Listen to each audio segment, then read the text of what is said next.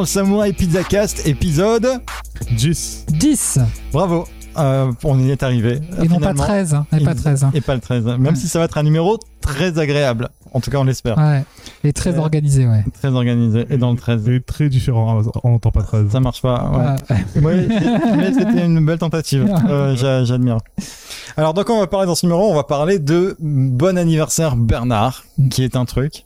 Euh, on va parler de moteur de jeu. Alors ça c'est un petit peu euh, une petite nouveauté en fait c'est tout simplement euh, bah, vous allez le comprendre avec Bon anniversaire Bernard on va parler un petit peu de temps en temps de technique aussi de ce qui fait les jeux vidéo et là c'est un de ces numéros comme ça et donc là bah là pour, pour le coup ça sera sur les moteurs de jeu ensuite on va parler d'un jeu euh, PS4 hein, qui s'appelle Dreams et qui Pardon, j'allais faire la chanson. Ah. Ah, my reality. Voilà.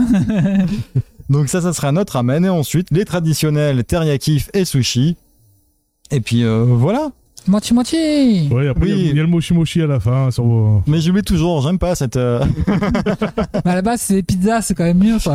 bah ouais, mais comme on n'a rien mangé, euh, on n'a pas... Enfin bref, On bah, a pas mangé vous le saurez. Ah pardon, j'ai spoilé. Alors désolé, euh, vous saurez à la fin qu'on n'a rien mangé. Et euh, alors peut-être, ce qu'il faudrait peut-être préciser, c'est que dorénavant, enfin même pas dorénavant en fait, c'est que tous les numéros 10, tous les 10 numéros, on va faire un numéro spécial où on va parler plus de technique ou en tout cas de... De création jeux, de- vidéoludique, en fait. Hein, Voilà. Rentrer les, dans les choses de la matière. C'est c'est un peu ce qui est dans l'idée, avec euh, peut-être un, déno- un déno- dénominateur commun à chaque fois, le, le fameux Bon anniversaire Bernard, on vous en dira un peu plus pendant ce numéro, qui est un projet qu'on a, qui, qui traîne un peu. Et ce sera peut-être, euh, voilà, l'idée, l'envie de vous montrer son évolution, euh, tous les 10 numéros, peut-être.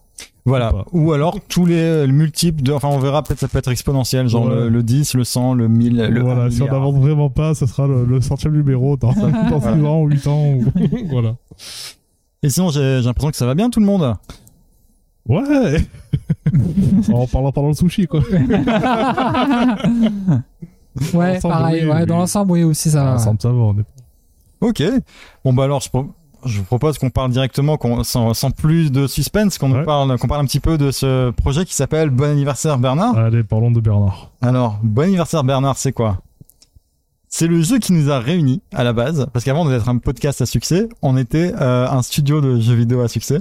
Taco Prods. Taco, Games, Taco Games, Studio, ouais, je sais plus. ouais, il, y avait, un taco dedans. Ouais, Et il fallait qu'on prenne pas le même parce que on- quand on a l'habitude de voler les noms des gens, il y avait déjà un truc qui s'appelait Taco quelque chose. Ouais, effectivement, c'est ça. on va pas prendre exactement le même histoire de voilà. Euh, c'est notre projet, comme dirait notre vénère, pardon, notre mé- mé- méprisable président. Alors concrètement, c'est quoi Bon anniversaire Bernard? Pour l'instant, c'est deux trois notes, euh, deux trois idées notées quelque part dans un dans un vieux carnet que qu'on a sous les yeux, que The Poulpe a conservé. Bravo pour le devoir de mémoire. Ouais, et a- a- avril, pardon. 2000 le, avril 2017. Oui, devoir de mémoire, ça veut dire que le projet est mort. euh, donc, euh, Euh, plus de ouais. 4 ans. Ouais. Ouais, Ça ça. a commencé ouais. à germer. Bah j'avais noté ça, j'avais noté ça 4-5 ans. Bah euh, ça me, ça me semble cohérent. ouais. Euh, mais on, on avance aussi, euh, on, avan- on avance sans avancer, on explore des possibilités techniques,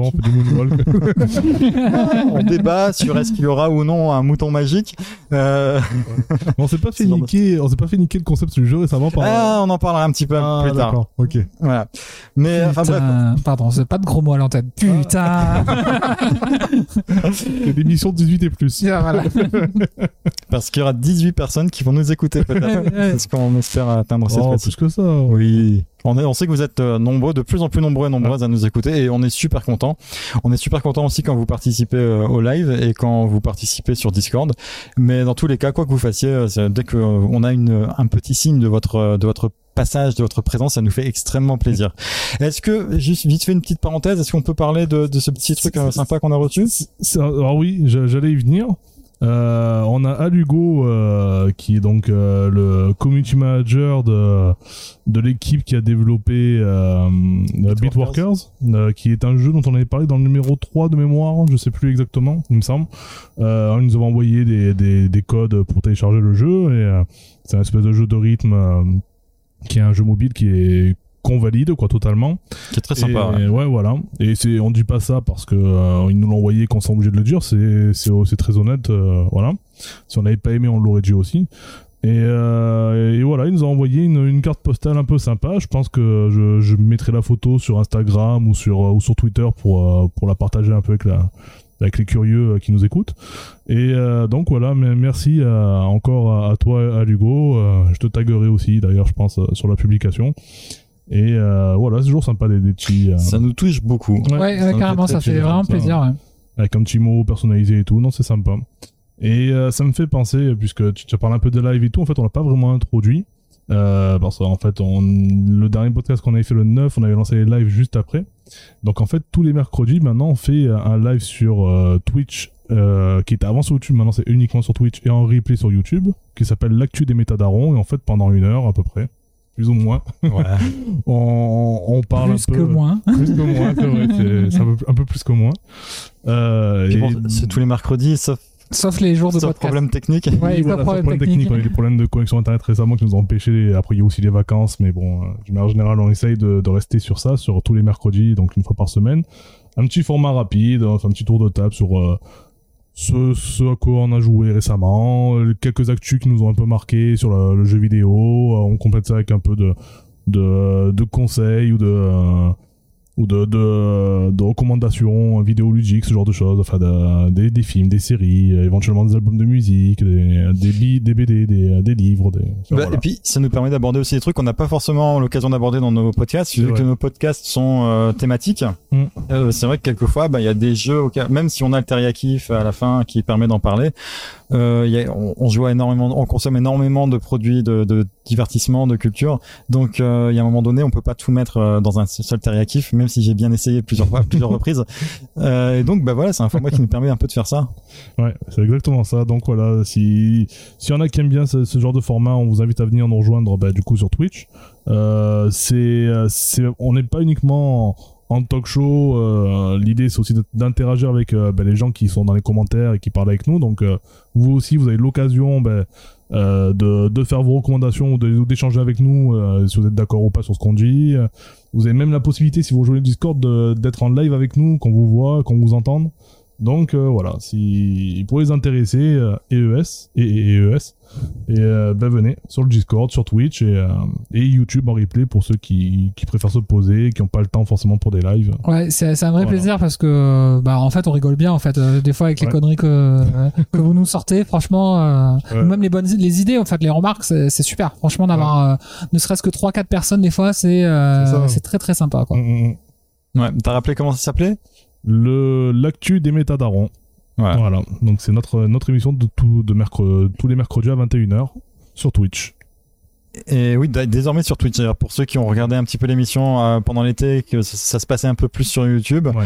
euh, cette fois-ci, on a décidé de passer sur Twitch. Et a priori, c'est la plateforme qu'on va adopter. Ouais, euh, Pour les lives, ce ouais. sera du Twitch et le YouTube sera que pour des replays ou éventuellement, ça c'est un petit, euh, une petite info euh, qu'on qu'on vous glisse comme ça, mais il y aura sûrement aussi des contenus sur YouTube qui vont venir, des espèces de rubriques personnalisées, mais sur ça on n'a pas encore acté vraiment ce qu'on allait faire précisément, à quel rythme, mais euh, mais voilà, il y, a- il y a aussi du contenu quand même sur YouTube qui sera exclusif euh, à YouTube.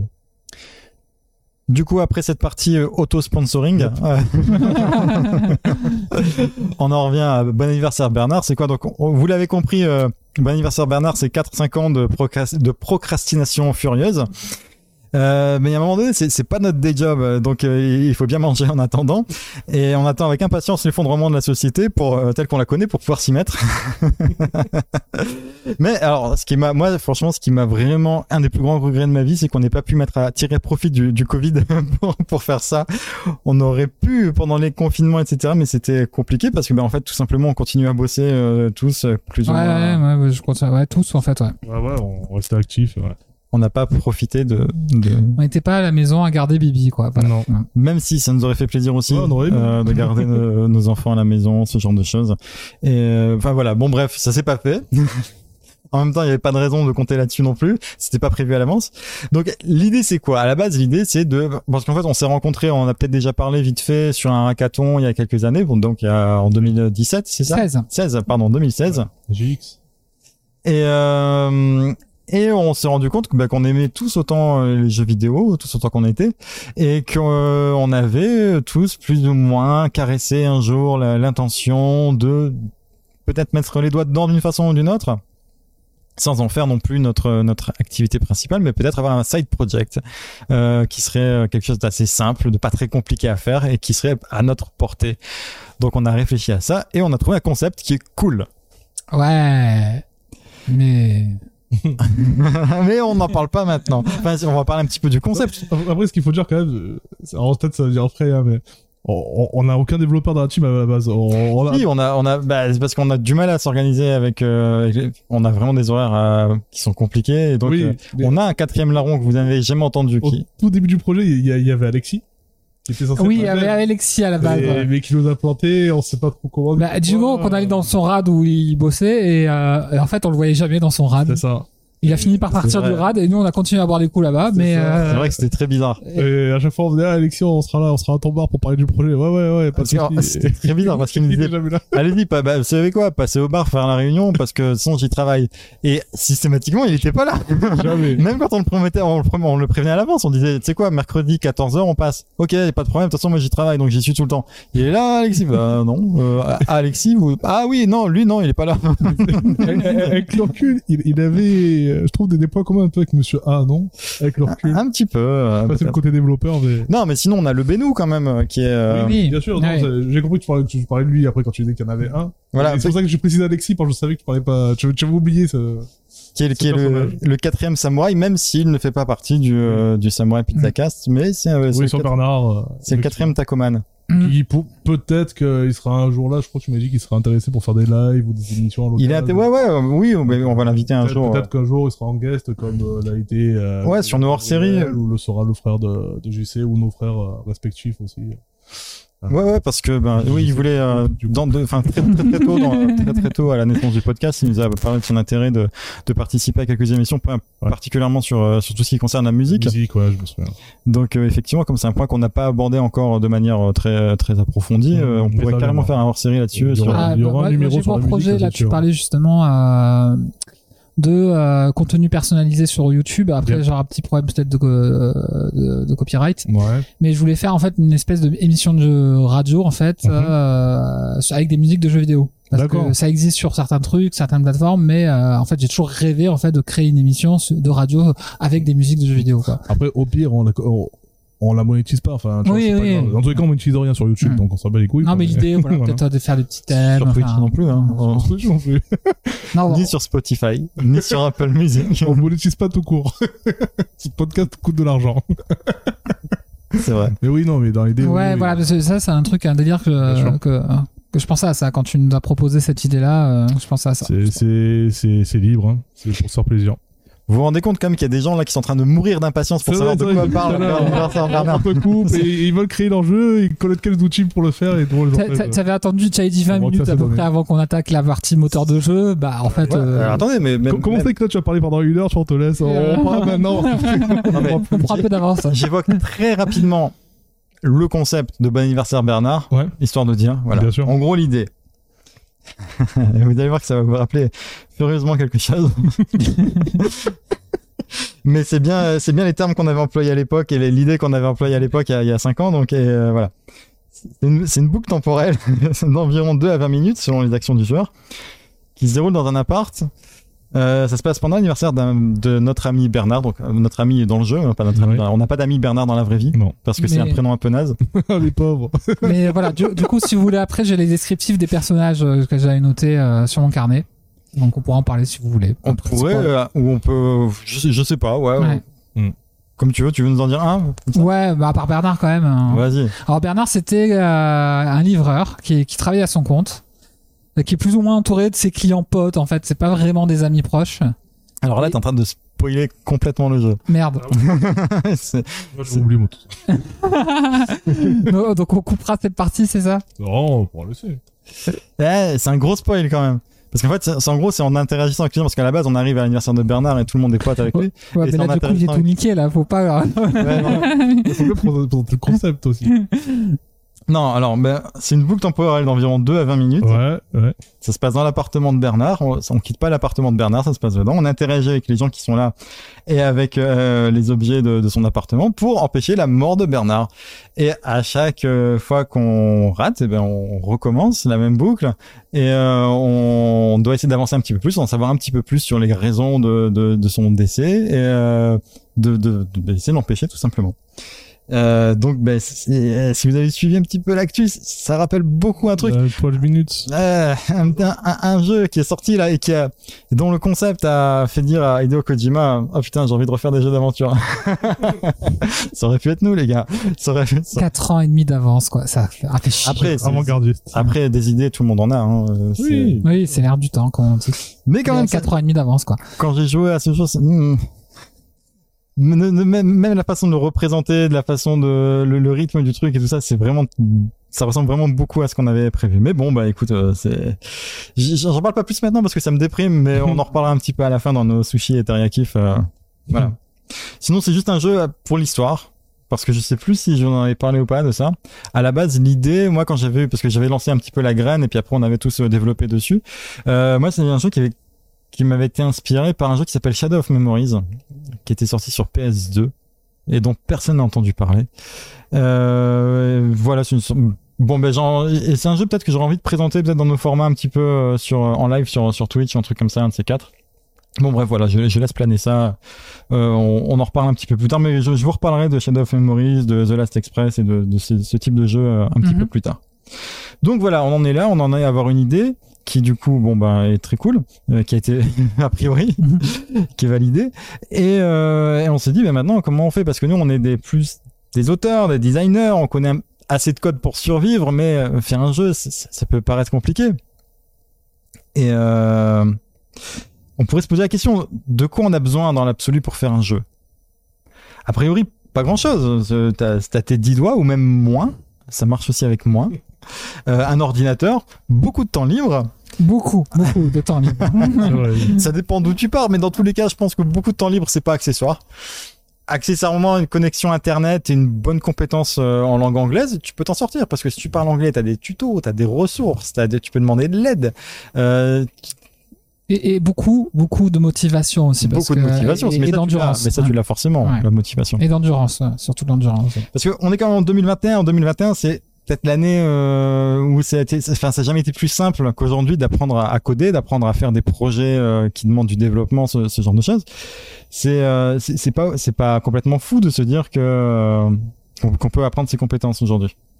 Je sais pas ce que vous Ouais, en- ouais, ouais, je suis totalement d'accord. Je- Entre le moment maintenant et le moment où on a commencé à évoquer ce jeu, Ouais. effectivement, il y a des dizaines, voire des centaines d'outils qui sont apparus, qui ont simplifié les choses. euh, Euh, alors que au moment où on en parlait, c'était, euh, bah, il y en avait, ça existait déjà, mais c'était beaucoup moins euh, démocratisé, quoi. Oui, et et t'as des communautés qui ont fleuri aussi, qui, qui vont t'aider dans ta, dans, ta, dans, tes- dans ta démarche.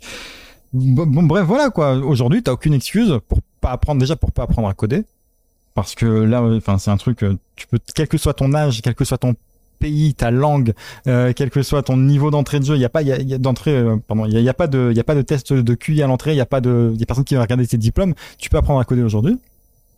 Et euh, juste tu tapes apprendre Python, apprendre JavaScript sur sur Google, tu vas trouver des, des, des milliers de ressources.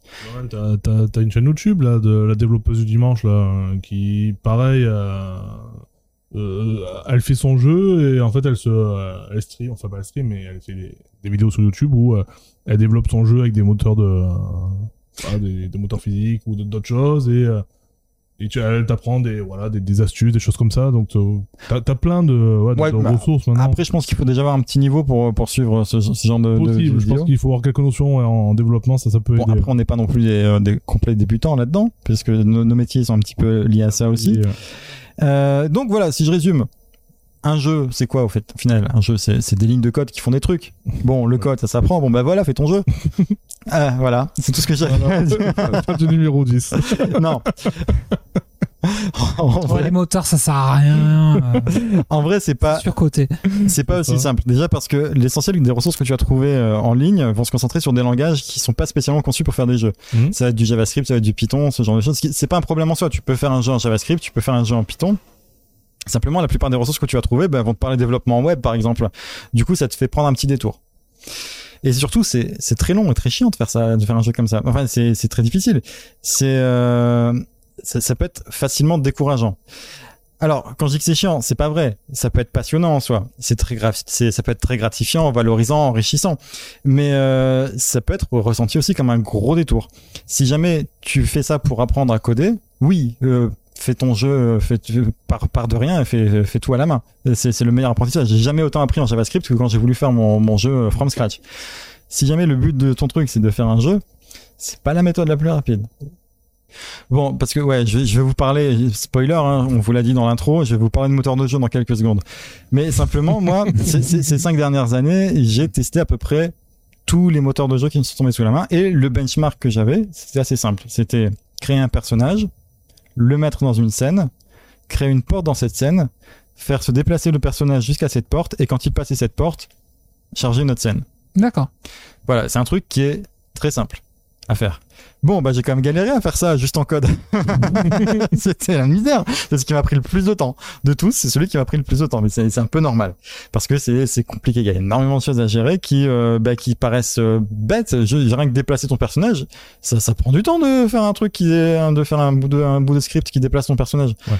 Surtout quand tu sais pas comment faire à la base. Voilà.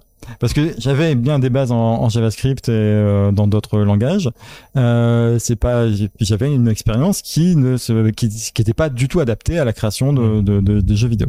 Oui, c'était dans le cadre de création de sites web, euh, principalement, donc euh, c'est pas du tout la même utilisation du code, quoi. Voilà, quand on est, euh, enfin voilà, quand, quand vraiment, si vraiment tu pars de zéro et que t'en es à apprendre à faire, t'en es à apprendre à faire dire à ton ordinateur Hello World, créer ton jeu de- en partant de rien, c'est pas, c'est pas une bonne idée. Ouais. Ça peut l'être si vraiment tu veux te lancer, en- enfin si tu veux vraiment devenir développeur et que tu veux apprendre à la dure, ça peut être, euh, ça t'apprend énormément de choses.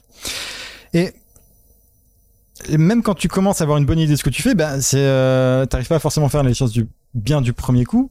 Et euh, même si ça marche là pour toi quand tu fais exactement ce qu'il faut faire, genre tu cliques sur la porte, et ben ça veut pas dire que le- les joueurs ils vont faire exactement ça et qu'ils vont pas, euh, ben, je sais pas moi, essayer de sortir à travers le mur, ce genre de choses. Et ça, ben c'est très difficile à prévoir quand tu fais tout de, de toi-même de A à Z. Alors que quand tu pars d'un outil, qu'est-ce qui se passe? Je fais un aparté avec euh, avec films. Quand tu pars d'un outil qui verrouille un petit peu les possibilités, eh ben t'as moins la possibilité de, de faire d'avoir ce genre de problème qui, qui, qui se génère euh, à l'utilisation. Et euh, mais ne serait-ce que des trucs aussi cons que par exemple faire le, rendu de la lumière ou la gestion de la mémoire. La gestion de la mémoire par exemple, c'est important. Bon, bah moi je sais pas comment ça marche la gestion de la mémoire et euh, trouver un tuto sur gérer la mémoire dans un jeu vidéo quand tu fais un tuto sur un truc est, euh, tu cherches du tuto random, c'est pas forcément ce qui est le plus facile euh, à comprendre euh, parce que c'est pas forcément adapté, à ton niveau et euh, c'est pas, voilà, c'est pas évident. Et même un dernier truc qui est très chiant si tu fais ça, si c'est vraiment ta démarche et que tu veux faire un jeu et que tu veux sortir le jeu, le partager avec des gens, c'est que ben si tu le fais, imagine tu fais ton jeu en C Sharp par exemple pour faire un pour faire un jeu sur ton PC. Derrière, tu veux le sortir sur iOS. Faut que tu le réécrives en Objective C. Tu veux, tu veux sortir sur Android, il faut que tu le réécrives en Java. tu veux le sortir sur Switch ou sur euh, sur PS5. Il tu fais. Euh, tu sais même pas comment ça marche parce que tu fais ça dans ton garage, toi. Euh, c'est- pas c'est pas le genre de truc qui est facile à, à appréhender. Bref, tout ça pour dire que on, a priori, nous, la solution vers laquelle on se tournerait, ce serait plus un moteur de jeu. Alors, pour, pour faire une petite parenthèse, euh, quand j'étais à la fac, donc c'était les années 2000, hein, début des années 2000, je- j'avais fait quelque chose qui n'était pas l'ordre du jeu vidéo, mais qui était plutôt de, de l'interactivité, etc. Et je travaillais avec Director. Est-ce que Director, c'est l'ancêtre, entre guillemets, de tous euh, ces logiciels-là, entre guillemets, ou est-ce que ça rapporte plus éloigné que...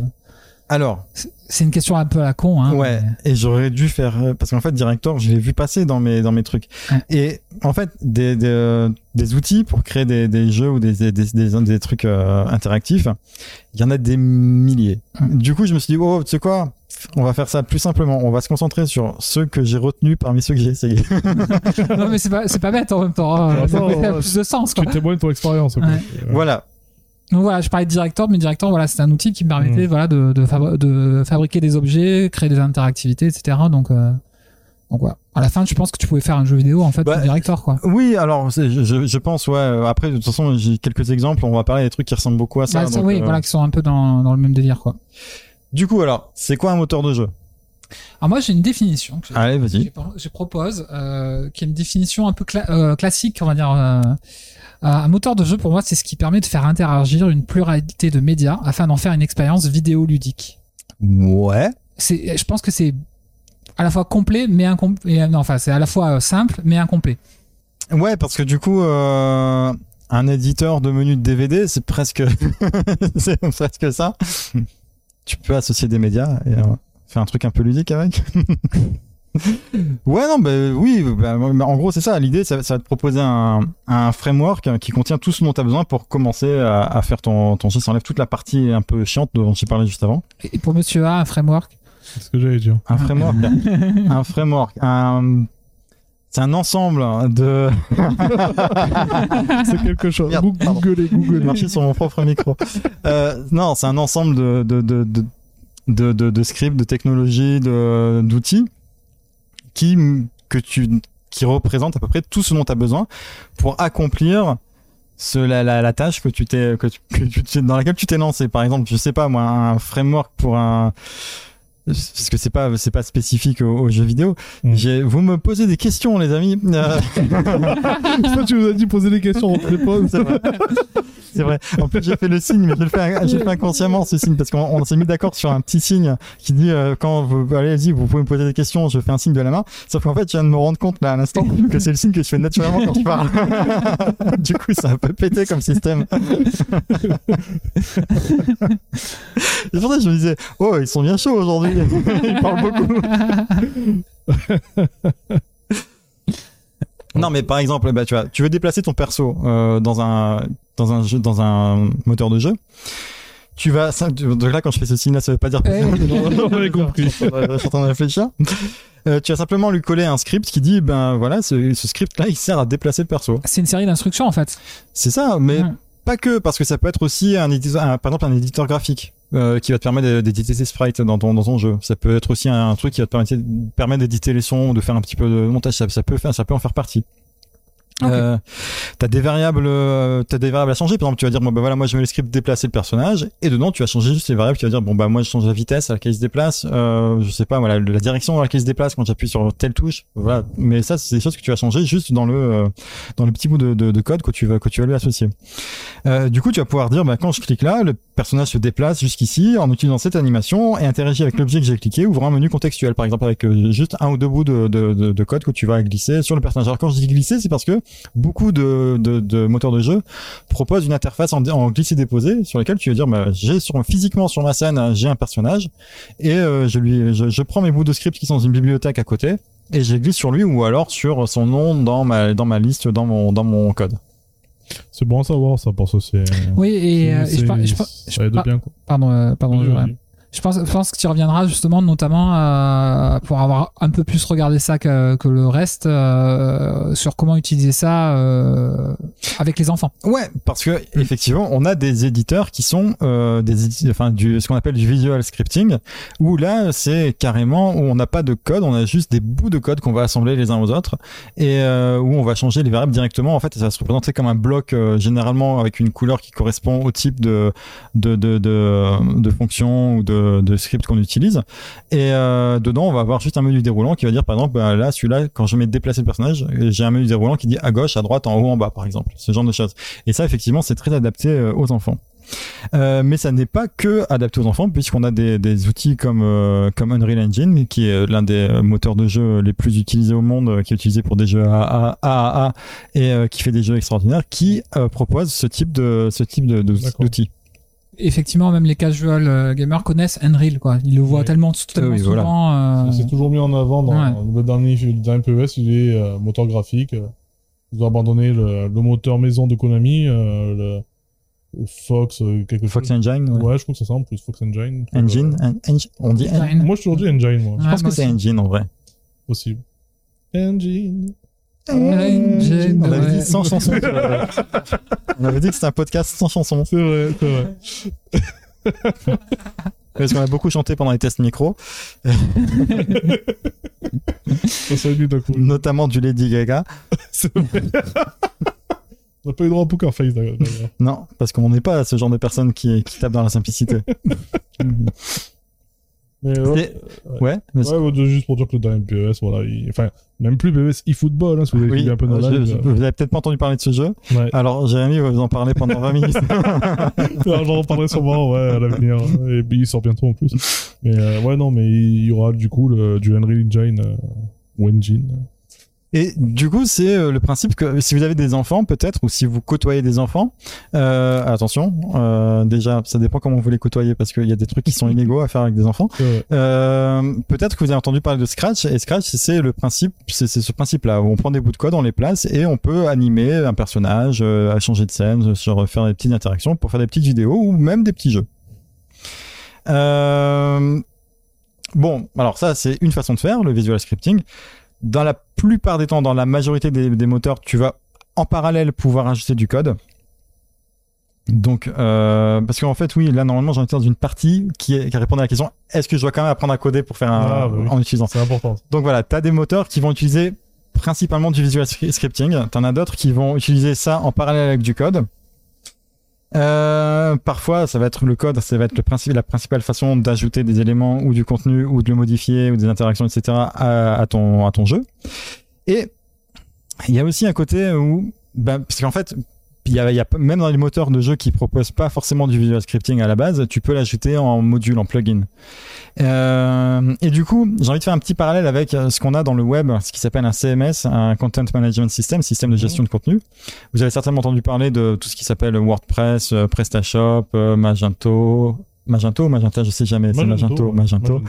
Euh, voilà. Là, il y a... Ouais, Joomla, on n'en parle pas parce que c'est vraiment de la merde. C'est vraiment pas bien Joomla. Franchement, prenez, enfin, Ouais, c'est- c'est dépassé, quoi. non, c'est pas ça. C'est que l'interface, elle est, enfin, le- le- Ouais.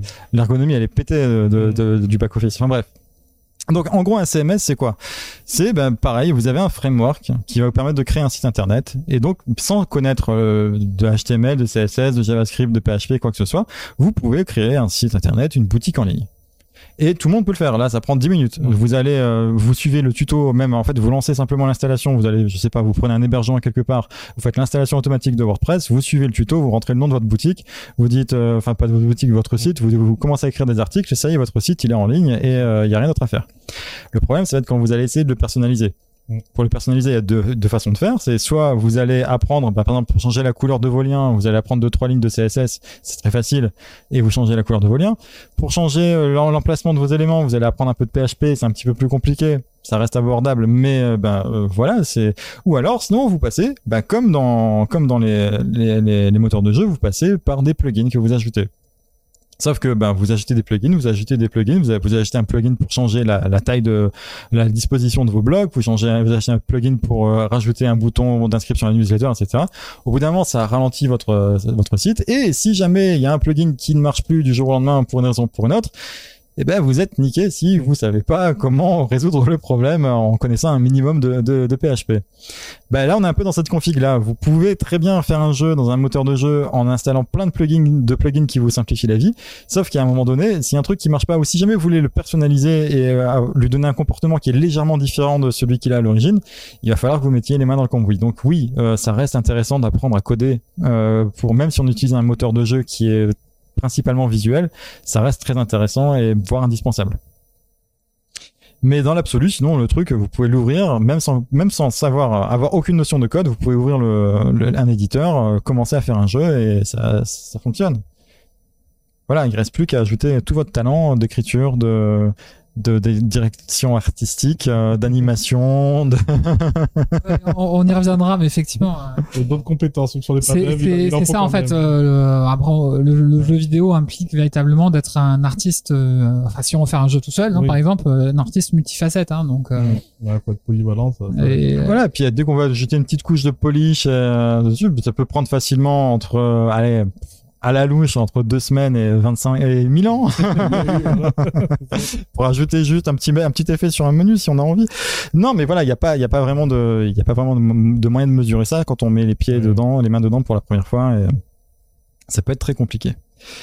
Est-ce que vous avez des questions sur cette partie, mes Après, amis? J'imagine que tu as prévu plus tard de parler de trucs style RPG Maker ou quoi? Ouais, euh, de- Alors, euh, alors, mais juste- plus tard, alors. juste avant ça, en fait, je voulais parler vite fait ben, de quelques. Euh, T'avais une question Ouais, mais justement, euh, peut-être que ça va anticiper un petit peu euh, ce que je t'apprête à dire. Euh, moi, quand j'ai regardé un petit peu la question, parce que je connais pas, euh, à part effectivement euh, dans les écrans d'annonce des jeux vidéo, du coup, c'est comme ça que j'ai repéré les moteurs de jeu. Euh, j'ai vu qu'il existait plus de moteurs libres que de moteurs propriétaires. Et quelle est la différence entre les deux? Et mais ça, peut-être que tu répondras. euh, et euh, quel est l'intérêt de, de choisir plutôt un moteur libre? Euh, Effectivement, j'imagine que c'est aussi une question de commercialisation. Bah, c'est principalement ça en fait. C'est Mhm. un moteur libre, tu vas pouvoir euh, contribuer. Euh, il est géré par la communauté, donc bon bah ça veut dire que si jamais ton moteur il est en version 0.4.5, il y a peut-être des fonctionnalités qui n'existent pas. Par contre, si c'est un moteur qui existe depuis un certain nombre d'années et qui est bien maintenu, bah, en général, il va avancer un peu plus vite, il va progresser, il va avoir des nouveautés, il va se mettre à jour au niveau, enfin au niveau de, de la technologie actuelle euh, et des, des, des modes actuels. Peut-être un peu plus vite qu'un projet commercial. Un projet commercial, bah, déjà, il va être payant. Voilà. Euh, alors, payant oui et non, parce que par exemple, ben, Unity et Unreal ils sont passés en mode euh, gratuit depuis un certain nombre, un certain nombre d'années Ouais, maintenant. sûrement. Enfin, en tout cas, je crois que c'était Unity qui avait commencé et puis après Unreal a suivi.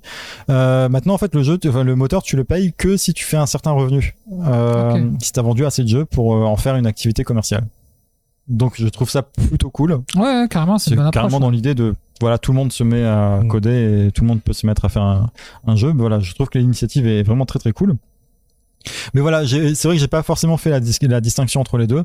Euh, ça va être plus simple, par exemple, si jamais tu as besoin d'un truc spécifique euh, et tu dis, ben voilà, on est nombreux à vouloir cette fonctionnalité qui est vraiment de truc con, par exemple, je sais pas moi, tu veux un mode nuit euh, sur euh, dans l'éditeur.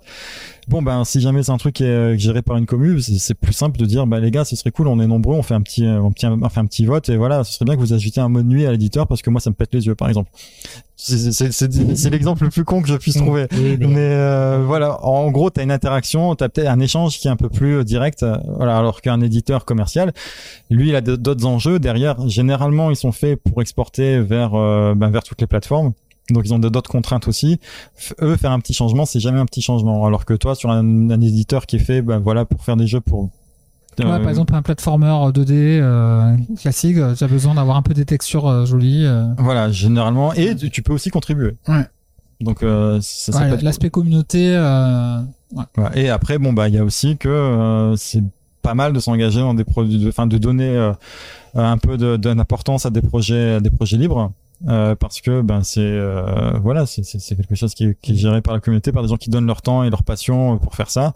Et euh, c'est euh, à aucun moment on te dira par exemple bah, comme tu peux avoir sur certaines plateformes euh, des jeux qui vont ou pour lesquels on va te dire bon bah toi là t'as fait un truc euh, en fait t'as t'as pas le droit c'est sans- enfin là je parle plus de de, de, de publishing euh, on va te dire bah là ton ton jeu là non ça correspond pas à nos guidelines donc on va le supprimer tu vois bah t'as des pareil de la même manière que t'as des jeux euh, t'as, t'as des moteurs de jeux qui seront libres t'as des plateformes qui seront euh, gérées aussi des plateformes de diffusion qui seront gérées aussi par la communauté là je m'éloigne complètement du sujet Mm. mais où tu vas avoir un petit peu plus de liberté dans dans le dans, le, la ligne éditoriale de ton de ton Ouais. jeu alors les deux plus connus, j'en ai parlé déjà, c'est Unity et Unreal.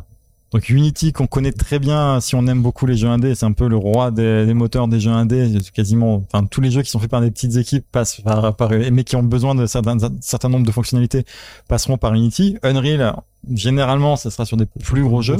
Voilà. C'est donc de, les deux gros mastodontes, hein, c'est ceux qui ont, je pense, le plus de parts de marché. Ils sont polyvalents, puissants, ils ont aucune limite. On peut faire des jeux aussi bien 2D que 3D dessus. Euh, Ils ont une grosse communauté pour trouver de l'aide, ça c'est très important parce que plus le- la communauté du jeu, enfin qui utilise le, le moteur de jeu sera importante, plus tu vas fa- fa- facilement trouver de l'aide et des ressources. Euh, tu vas trouver de l'aide, mais pas seulement, tu vas aussi trouver ben, donc des assets. Ils ont ce qui s'appelle un asset store. Je vais peut-être en revenir un petit peu, revenir dessus un peu plus tard, mais en gros l'idée c'est que tu vas pouvoir télécharger du contenu, que ça soit des, euh, modèles, par exemple des, modèles de personnages pour tester, euh, pour euh, pour les intégrer dans ton jeu, ou alors carrément des des templates. Par exemple, tu peux acheter un template de FPS ou de jeu de course. Tu vois, euh, Oui, tout qui va servir le décor, euh, enfin le, le level design, En fait, euh, le game. Ouais. où toute la partie logique est déjà créée. C'est-à-dire que ben on te dit ben voilà là t'as un truc, tu poses ça sur ton personnage, ça veut dire qu'il peut prendre un fusil et tirer avec. Ah oui, Voilà. ah ouais, ouais. Et après tu tu changes la couleur du fusil et t'as ton FPS. J'exagère un petit peu, mais c'est quasiment ça. Alors, Unreal a cet avantage de proposer nativement le système de blueprint, qui est du coup un système en drag and drop, ou qui, vient se substituer au code. Donc, euh, tu peux coder à côté, hein, mais tu peux aussi utiliser ça. Et donc, c'est très ouvert euh, euh, aux débutants. Mais tu peux ajouter aussi des modules qui font ça dans Unity. Tu as des modules qui rajoutent ça dans Unity. Leur avantage, c'est qu'ils exportent pour toutes les plateformes. Donc là, tu fais ton jeu une fois et tu peux le balancer sur toutes les plateformes qui existent. Euh, ils ont, en fait, ils font tout. Hein. Leur seul inconvénient, c'est que c'est des usines à gaz et que tu n'exploiteras pas un millième des outils qu'ils te proposent, et que du coup, ben, le code est pas forcément spécialement optimisé, le code qu'ils produisent. Encore que ça doit être gérable, mais bon, j'en ai aucune idée de ça. Mais dans tous les cas, est-ce que c'est possible? Tu te poses la question est-ce que c'est possible de faire mon jeu auquel j'ai pensé, auquel personne personne n'a jamais pensé à, à faire un jeu comme ça avec Unreal ou Unity? Oui, la réponse est oui. Tu peux tu peux le faire. Euh, donc euh, voilà, il y a rien qui t'en empêche. Même au niveau financier, donc je disais, c'est euh, c'est gratuit. Il y a des tutos. C'est euh, c'est pas, je vais pas dire que c'est facile à prendre en main, mais c'est faisable. Voilà, c'est tu t'acharnes un petit peu, c'est faisable. Tu passes une semaine dessus, tu vas tu vas commencer à prendre tes marques et tu vas commencer à pouvoir poser des trucs et avoir visuellement un résultat, quelque chose à montrer à tes potes. D'accord. T'avais une question The Poulpe, je crois. Euh, non, non, pas forcément. En fait, je pensais justement au niveau de la prise en main, mais tu, tu viens d'y répondre en fait. D'accord. Ouais. Alors après, les deux autres qui viennent juste après. euh, qui sont du coup pour le coup un peu plus faciles à prendre en main et qu'on conseille euh, plus souvent aux débutants, ça va être Game Maker et Construct. Je sais pas si vous avez entendu parler de ces jeux. Donc il y a des jeux commerciaux qui ont fait un gros, qui ont eu un gros succès, qui ont été sortis sur ces sur ces jeux. Euh, euh, Il y avait euh, euh, ah Risk of Rain, je crois, qui a été fait sur Game Maker. Il y en a plein jeux sur Game Maker. Sur Construct, j'avais un, il y avait un exemple français. euh, C'était quoi euh, euh, The Next Penelope, je crois, non? Je, je sais plus. si Ça vous dit quelque chose Non. Non, Bref. pareil. je crois que c'était celui-là. Euh, voilà, donc là aussi c'est du code en drag and drop, drag and drop pardon, avec un minimum de code. Euh, alors, je crois que de mémoire, l'export de Construct était pas ouf. Je crois que ça exportait qu'en HTML, donc il fallait passer derrière euh, par un truc qui te convertissait ça dans d'autres euh, dans d'autres formats. Euh, mais quand j'avais essayé, c'était la version 2, ils sont passés à la version 3 depuis. Donc j'imagine qu'il y a peut-être des améliorations là-dessus, j'ai pas j'ai pas testé.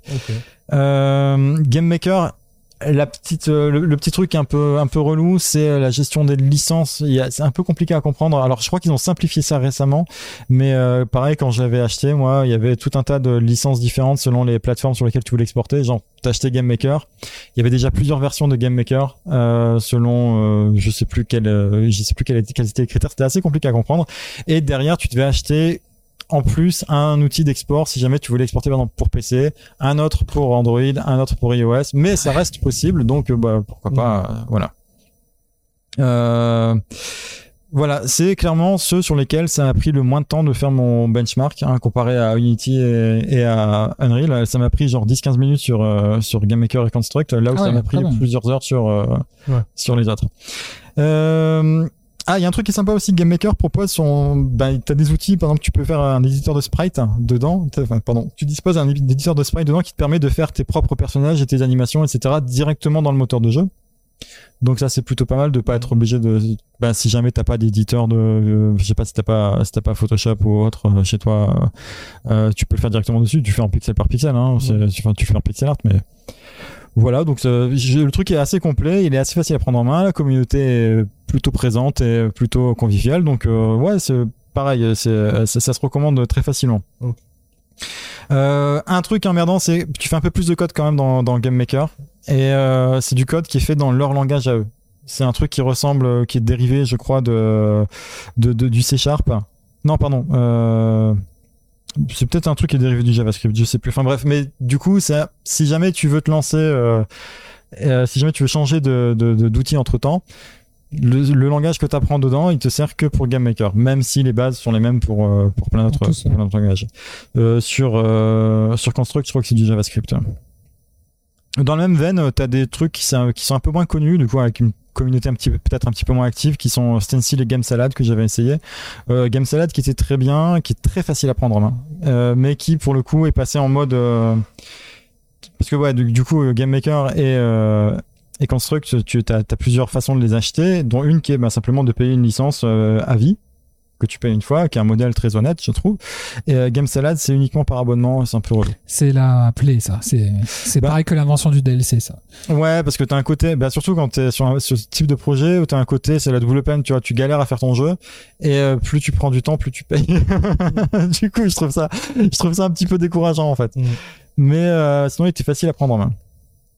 Et pour les, du coup, pour les enfants, mais pas que limité aux enfants, j'ai fait la recherche pour The Poulp qui du coup avait un projet. Est-ce que tu veux nous en parler vite fait euh, Ouais, j'aimerais bien. Après, euh, ce sera peut-être pas pour cette année parce que euh, parce que j'ai peut-être l'amorcer en fait. C'est justement, j'avais besoin un peu de conseils et du coup, euh, c'est un peu ma question. Euh, j'ai une classe voilà de de CM1, CM2. euh, et euh, du coup, je me suis dit, en fait, euh, ça, c'est vraiment leur univers, le jeu vidéo. Et si on apprenait justement à créer un jeu euh, ensemble, ou à faire, ou en tout cas apprendre à avoir des compétences de base euh, sur la création de jeux vidéo, voire de code, en fait, hein, tout simplement. Et euh, effectivement, les gamins, euh, mon école, on, on utilise déjà Scratch. Donc, euh, Ouais. ils sont déjà un petit peu euh, auto-formés. Hein, en plus, c'est personne qui leur a montré. Ils se sont débrouillés un peu tout seuls. Euh, sur sur les tablettes numériques et j'ai Scratch aussi sur l'ordinateur de, de l'école donc euh, mais euh, voilà j'en discutais euh, avec mon directeur aussi qui est assez passionné par la question et il m'a parlé de CodeMaker et de GDevelop Ouais. donc j'ai regardé GDevelop, c'est plus pour créer des logiciels 2D et euh, ce qui est intéressant c'est pareil, c'est euh, beaucoup avec un système d'action et de et d'événements et en gros euh, tu peux créer un jeu si le si je veux un plateforme un jeu de plateforme, si je veux un jeu de shoot, euh, etc. Ou, ou démarrer from scratch ouais, effectivement. Et, euh, et ce que je me suis aperçu en le manipulant un petit peu tout- pour, pour le, ce numéro, ben, en fait, il faut maîtriser l'outil informatique. C'est le gros souci pour les enfants, c'est qu'ils sont, enfin, sans, sans, comment dire, sans être désobligeants envers eux, ils sont bidons. Ils savent pas se servir d'un ordinateur. Euh, je pense pas qu'à leur âge je le savais non plus, mais Ouais, ouais. euh, mais globalement en fait, euh, là j'ai prévu justement de faire comment on utilise l'ordinateur en classe, ne serait-ce que pour Ouais. enregistrer un document, le modifier, euh, et euh, qu'ils sa- qu'ils aient toute la compétence à, à la fin de l'année. Et donc en fait, euh, pareil pour CodeMaker. Alors je, je, je sais pas si c'est plutôt le make code de Microsoft. C'est pareil, c'est euh, c'est super intéressant, euh, comme tu dis aussi pour les adultes, mais faut maîtriser un minimum l'outil Ouais. informatique. Alors c'est un truc que j'ai remarqué ouais, quand je quand je donnais des cours, euh, j'avais des stagiaires qui étaient euh, qui avaient entre 17 et 60 ans et du coup bah on s'attend principalement au début euh, à ce que ce soit le mec de 60 ans qui galère un petit peu dans tout ce qui est code et dans tout ce qui est euh, logiciel etc. Et finalement les, ceux qui galéraient le plus c'était ceux qui avaient moins de 20 ans parce que euh, ils sont en fait ils savent utiliser leur téléphone. Ah, ils sont, ils sont même Smartphone et extrêmement doués, tablette, ouais, ouais, euh, ouais. Ils ont jamais eu besoin d'apprendre à utiliser l'ordinateur en fait. Et euh, c'est vrai que c'est problématique quoi. Mm. Il y a ça, et il y a, il y a aussi l'anglais hein, parce que mine de rien, moi j'ai trouvé énormément de ressources. Alors il y a un truc qui s'appelle Code, Code Kingdoms qui est assez extraordinaire. En fait, c'est un outil qui permet, euh, en fait, c'est un programme et qui est fait aussi pour les classes et qui permet de de faire des modes pour euh, Minecraft et Roblox. Mm. Du coup, c'est complètement adapté et euh, ça, ça permet d'apprendre du code tout en, enfin, de manière su- super ludique du coup. Ouais. Par contre, c'est entièrement en anglais. euh. Oui, c'est un petit peu problématique parce que euh, bon voilà, on tombe sur un bilingue mais ou une bilingue mais bon, c'est pas forcément un passionné ou une passionnée de jeux vidéo et puis je vais pas faire ça que pour un élève. Mm, mm, mm. Ouais, voilà. Et même ne serait-ce que ben, d'avoir une interface en français, une documentation en français, ça me paraît Ouais, super nécessaire. beaucoup, ouais. Du coup, là, j'en ai trouvé un. Ouais, cool. J'ai trouvé, j'ai trouvé Godot. Alors Godot, God, Godot. Ah, euh, on l'attend pas, celui-là. Exactement. Alors tu sais que moi j'avais dit un truc du genre euh, quand il est sorti, quand la version 1 est sortie, j'avais mis un truc sur Reddit, c'était euh, ah bah ça faisait longtemps que j'attendais. Mais en anglais, tu vois, I've been waiting for, for it, for- euh, voilà. Et puis un mec qui m'a dit, euh, bah, je sais plus, il j'avais été down voté, tu vois. Et il y a un mec qui m'a dit, les gars ils ont pas compris la ref. Et puis moi j'avais dit, euh, ben si tu veux, people are bloody apes. Puis là, il m'avait dit, euh, mais quoi? Puis j'ai dit, mais non, mais c'est aussi une citation de Attendant Godot. mais du coup, même lui qui avait compris la preuve, hein, voilà. non, mais c'est les Français, ça. Alors Hmm. Godot, euh, ça propose aussi du visual scripting. L'interface est entièrement en français. Quand tu fais du code, par contre, ben c'est du code, ça va être, euh, ça va être euh, print, ça peut être euh, affiché, ça va être goto. Enfin, tu vois ce que je veux Mm. dire, c'est voilà. Euh, c'est euh, le- donc la documentation est aussi disponible en français. T'as des tutos en français et j'ai vu pas mal de gens qui faisaient des projets avec des enfants. Alors peut-être un poil plus vieux, peut-être un niveau Ouais, collège, collège, mais ouais. début collège, tu vois, genre euh, voilà. Donc c'est ça pourrait éventuellement coller avec ça. Euh, voilà, j'ai pas pu l'essayer celui-là parce qu'en fait à l'époque où, ben, où je faisais ça, où je testais un petit peu mon truc, là, il était en version pareil, en 0 point quelque chose. Et euh, celui-là, je l'avais systématiquement enlevé de ma liste parce que ben, je m'étais dit, euh, qui sait si ça va pas être abandonné. Voilà, par contre maintenant voilà il est passé en version 1 on a une communauté qui est assez active ouais et t'as énormément de tutos des tutos qui couvrent qui brossent tout le truc c'est à dire que ça parle de ça parle de programmation ça parle aussi de ben, de méthodes de travail euh, d'organisation de enfin voilà ça, ça peut vraiment couvrir tout le truc et ça peut être un outil pédagogique qui est effectivement euh, assez intéressant donc je t'invite à, à explorer ça. l- L'idée, en fait, moi, c'est plus que la question du jeu vidéo, c'est d'explorer des mondes imaginaires, en fait. C'est-à-dire, euh, euh, le jeu vidéo est comme c'est un, art- un art total, un peu comme le cinéma. C'est-à-dire que du coup, tu, tu balais un nombre de compétences mon- monstrueux, en fait. C'est-à-dire que j'ai tout, en fait. Je peux faire de la géographie, je peux faire de l'histoire, je peux faire, euh, je peux faire toutes les matières, en fait, avec euh, avec un jeu vidéo. Donc euh, L'idée, c'est voilà, c'est d'intégrer ça euh, aussi dans une dimension pédagogique pour répondre un peu à, aux besoins des élèves et alors surtout alors euh, les faire kiffer parce que ouais, j'ai déjà des élèves qui m'ont dit on fait un projet Minecraft quoi. oui Ah, Voilà, donc euh, pourquoi pas.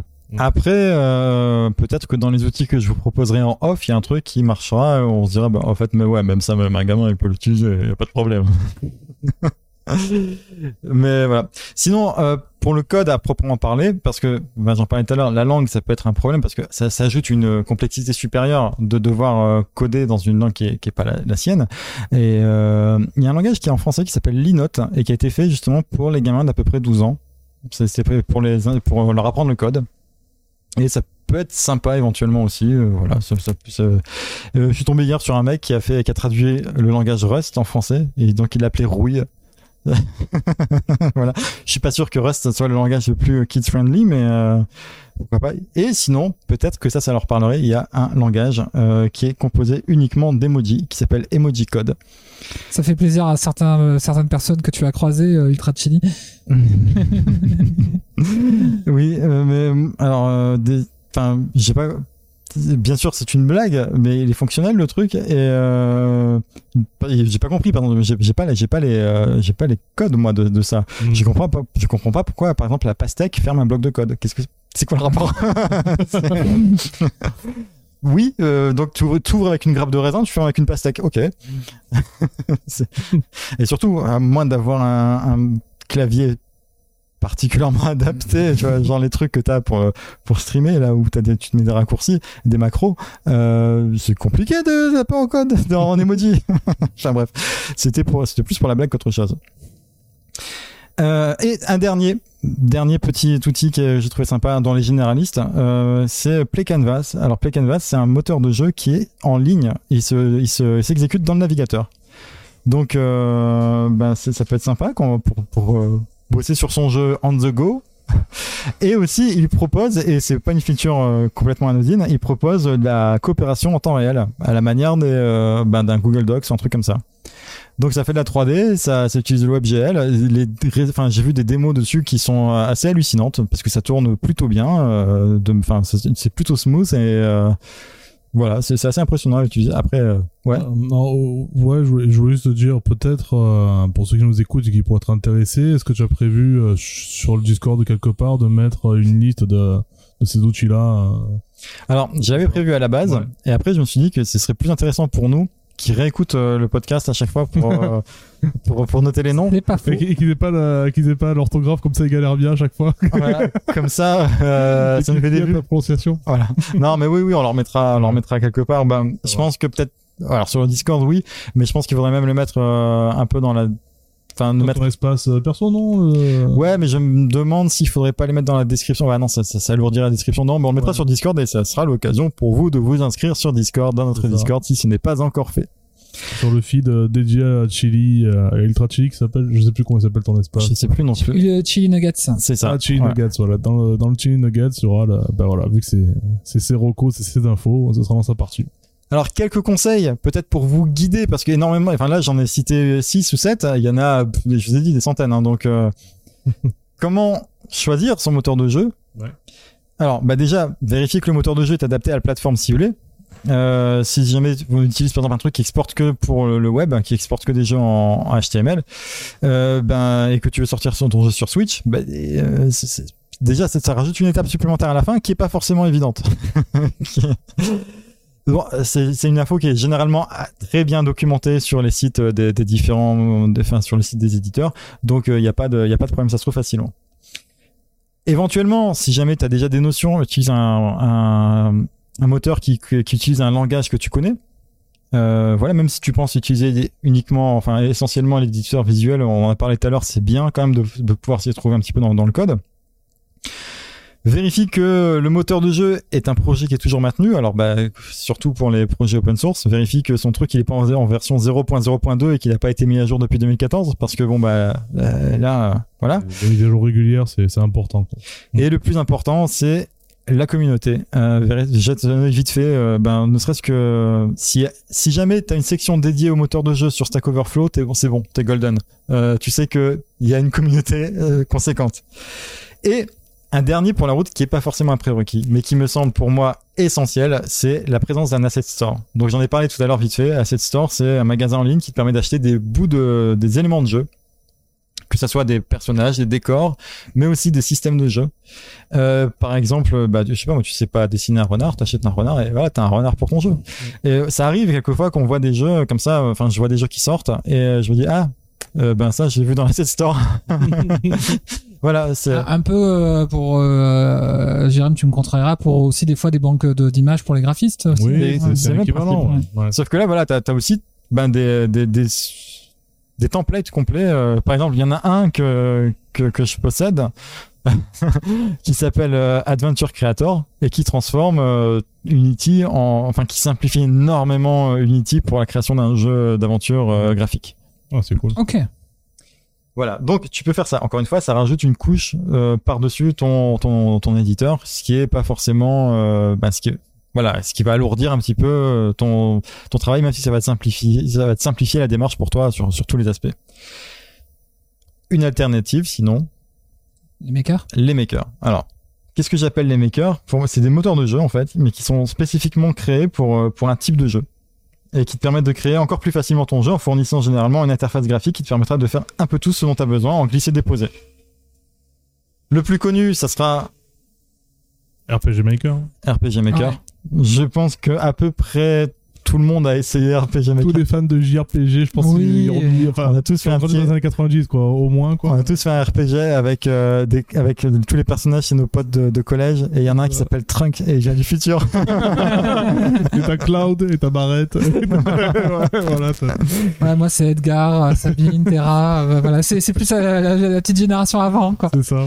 Bon voilà, RPG Maker, tu fais ton RPG en... ah, voilà, j'allais dire tu fais ton RPG en 2-2. Non, tu, tu commences à faire un RPG en 2-2. En quelques, en quelques heures, t'as un truc qui est jouable, que tu peux partager avec tes potes. Et après, bah, l'imagination est ta seule limite. Tu peux... euh, alors, faire un RPG qui dure 50 heures, ça va te prendre beaucoup plus que 50 heures. Mais euh, techniquement, il n'y a pas de barrière. Quoi. Tu poses des tuiles sur ta scène et ça te fait tes décors, tu poses tes personnages, tu les animes, tu fais tes sprites. Tu peux tout faire dans RPG Maker, tu fais ton RPG euh, voilà, à l'ancienne. Euh, Il y a des jeux commerciaux qui sont sortis, qui sont issus des RPG Maker. Je crois qu'il y avait euh, To the Moon, il me semble, qui a été fait sur RPG Maker. Il y en a quelques-uns, ouais, effectivement. Voilà, donc voilà, ça, ça- c'est ce que j'appelle les makers. La différence donc avec euh, un moteur de jeu généraliste, c'est que ça va se concentrer sur un type de jeu. Donc t'es pas perdu dans les fonctionnalités. Euh, c'est plus simple à appréhender. Euh, voilà. Normalement, ça te file ab- absolument tout ce dont tu as besoin pour faire, pour faire ton jeu. Tu as vraiment tout dedans. C'est ça qui est important, c'est que tout est in- inclus dedans. Mhm. Euh, en plus, donc, ça fournit un, fra- un framework qui est un peu plus verrouillé. Donc, encore une fois, moins d'erreurs, moins de possibilités de faire des trucs qui cassent ton jeu. Parce que bah là, par exemple, quand on te dit, bah, là, tu crées une scène, la scène, elle est là, les limites de la scène, elles existent dans le moteur, et puis c'est tout. Il y a pas, il y a pas de, tu sors de la scène parce que tu as créé une scène dans, dans Unity qui est, qui est euh, bloquée par des murs, et en fait, les personnages passent à travers les murs. Bah, ça, c'est pas possible. Tu vois, là, c'est, ta scène, elle est limitée, elle est définie pas dans, quand, quand tu la crées dans, dans le moteur. Ce genre de problème n'existe pas, normalement. Donc RPG Maker, euh, quelques exemples. hein. RPG Maker, j'en ai parlé. Enfin voilà, tout, je pense que tout le monde voit ce que c'est à peu près RPG Maker. Visionnaire Studio euh, pour les jeux graphiques. Donc euh, euh, les jeux d'aventure graphique à l'ancienne, genre Day of the Tentacle, etc. D'accord. Day of the Ten- Tentacle qui a été fait avec Scum, euh, qui est euh, ouais, c'est, j'allais dire, euh, voilà. c'est l'éditeur, je dirais, originel. Voilà. Ben là, euh, voilà, tu t'arrives, tu poses, tu dis, moi, tu poses ton fond. sur ton fond, genre tu mets une photo, tu mets une photo de, de ta ville. Dessus, tu dessines des zones, tu dis bon bah ça c'est un escalier, le personnage peut marcher dessus, ça c'est un mur, il peut pas marcher dessus. Là il y a un bouton, il peut appuyer dessus. Quand tu cliques, tu sélectionnes ton bouton, tu dis ben voilà, quand, tu- quand, je, quand je clique sur son bouton, il se passe ça. Et c'est très très simple. Tu fais vraiment ça de manière graphique, c'est euh, c'est super facile à prendre en main. Euh, je crois qu'il y avait euh, les, les- la plupart des jeux 2D de Daedalic Entertainment euh, ont été faits comme ça. Je crois que la série des Deponia, etc. ont été faits sur euh, Visionnaire. C'est vraiment très très simple d'utilisation. euh. Donc, eh ben, Adventure, Adventure Creator sur Unity transforme plus ou moins Unity en, en ça. Moi, un truc, euh, voilà.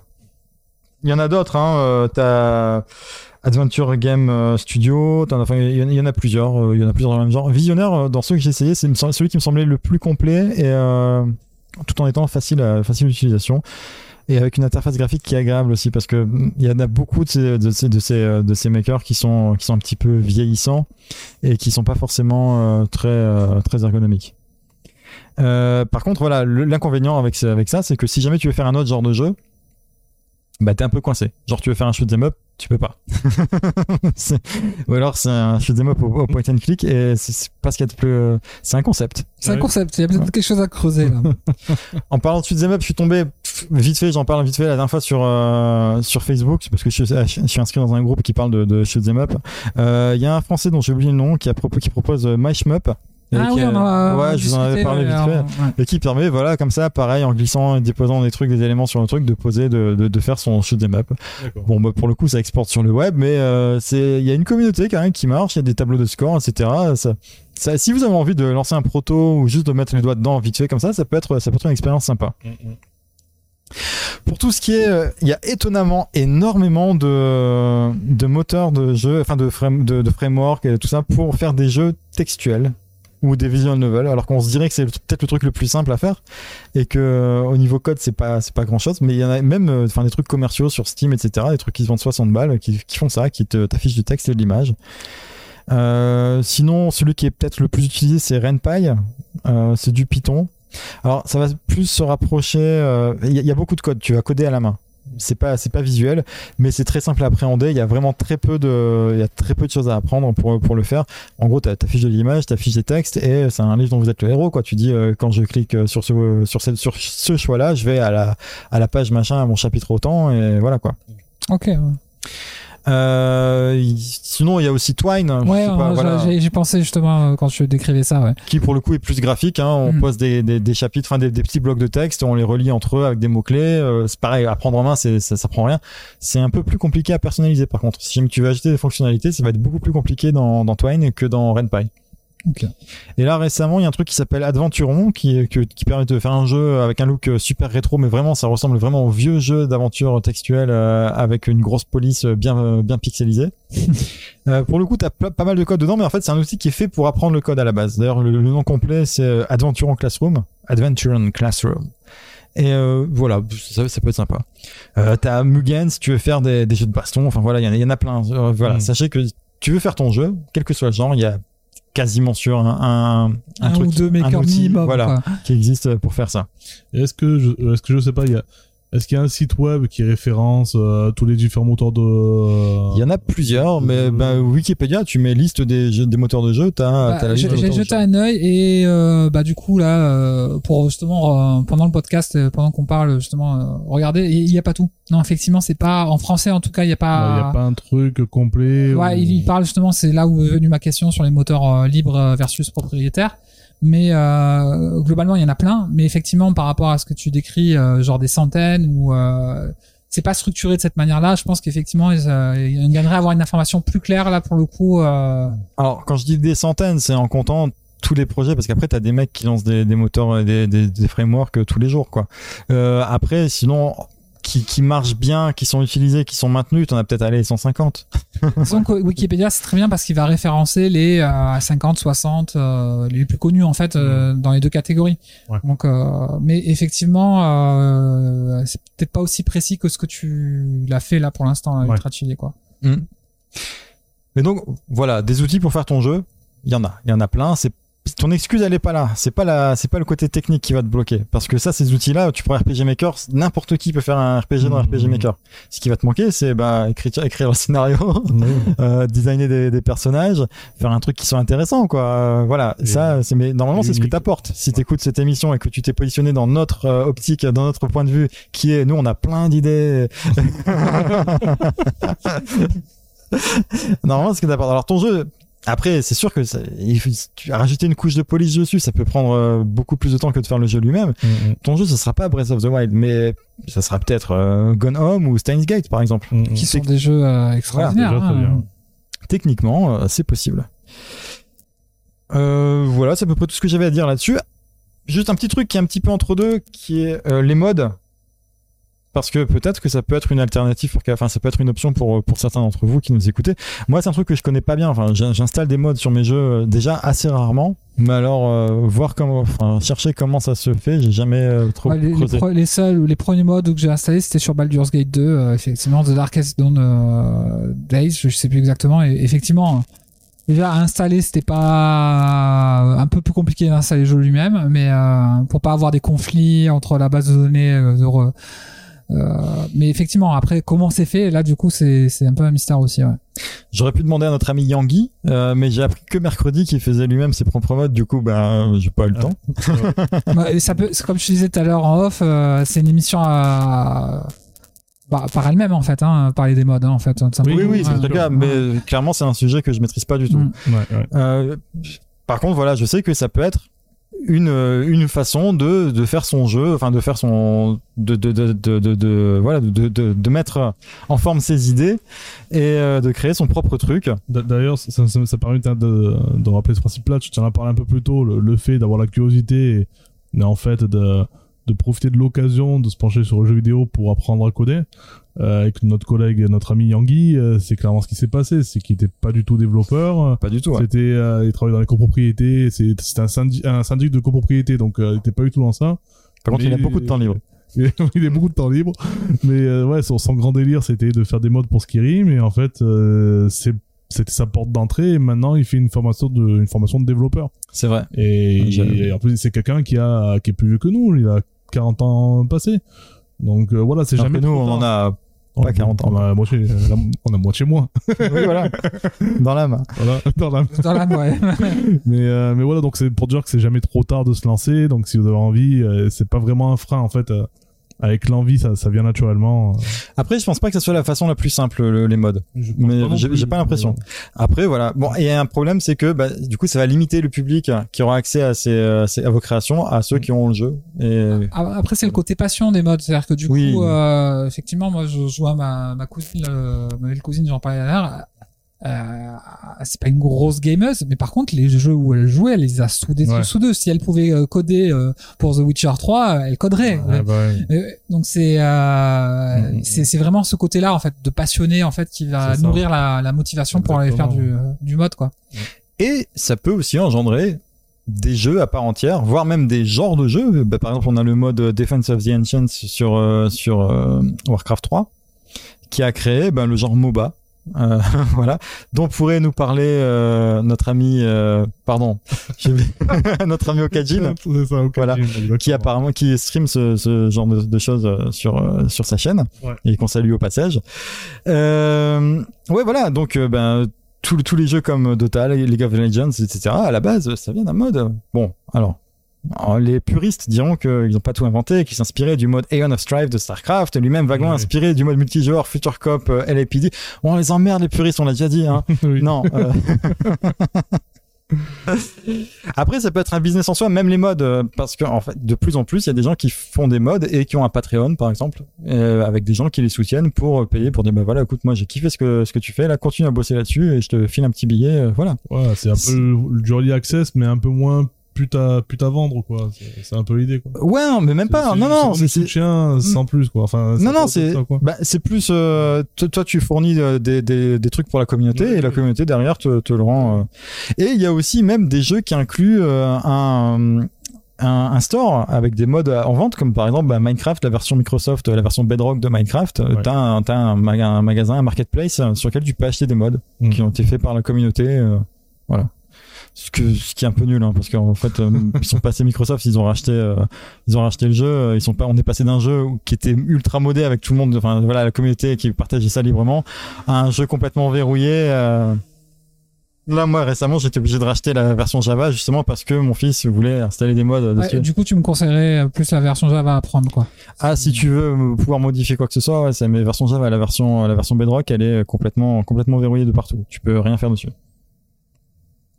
Et, et du coup, j'ai une question par rapport à la différence entre un moteur de jeu classique et euh, les makers, en fait, euh, en, en dehors de la contrainte de- du fait que tu es cloisonné peut-être à un type de jeu ou un genre de jeu. Euh, bah, en gros, euh, est-ce que c'est plus d'ac- d'accessibilité ou que- quelles sont les contraintes des makers Ouais, en ouais, en généralement, ce que, ce que je mets là-dedans, ouais, c'est ça, c'est des, c'est des outils qui sont, euh, qui sont vraiment faits pour des gens qui, dont c'est pas le métier.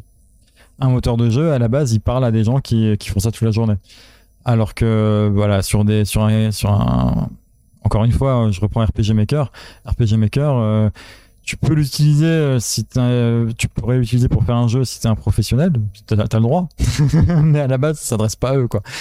Et, et du coup, là, si on devait faire euh, bon anniversaire Bernard, euh, ça serait plus sur un maker?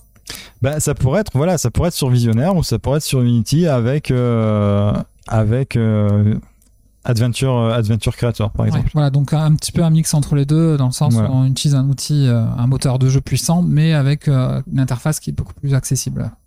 Et dernier point et qui va faire la transition avec notre ramen, si vraiment tout ça ça vous semble encore un peu compliqué, ça- si ça vous impressionne et que vous dites ah je suis pas sûr que ce soit encore pour moi, mais que vous avez quand même envie de faire un jeu, bah il y a des jeux pour faire des jeux. C'est un truc qu'on a vu arriver depuis un certain temps. euh, voilà, on a eu des jeux, des jeux dont le principal intérêt, c'est de proposer un éditeur dedans, dans lequel on va pouvoir faire nos niveaux ou voir nos jeux complets. Euh, C'était le cas, par exemple, de Little Big Planet de Media Molecule. Ouais, effectivement, c'est un des dire, précurseurs, en fait. Voilà. Si ce n'est Mm. le précurseur. Euh, on a les Mario Maker aussi Ouais. euh, qui, qui proposent ça. Euh, ça s'adresse à deux publics. hein. D'un côté, il y a ceux qui veulent profiter euh, d'un contenu potentiellement infini puisqu'ils profitent des contenus créés par la, la communauté, et aussi ceux, qui- ceux qui veulent créer leur propre niveau, leur propre jeu euh, de leur côté. Et les deux sont pas forcément mutuellement exclusifs, mais euh, voilà.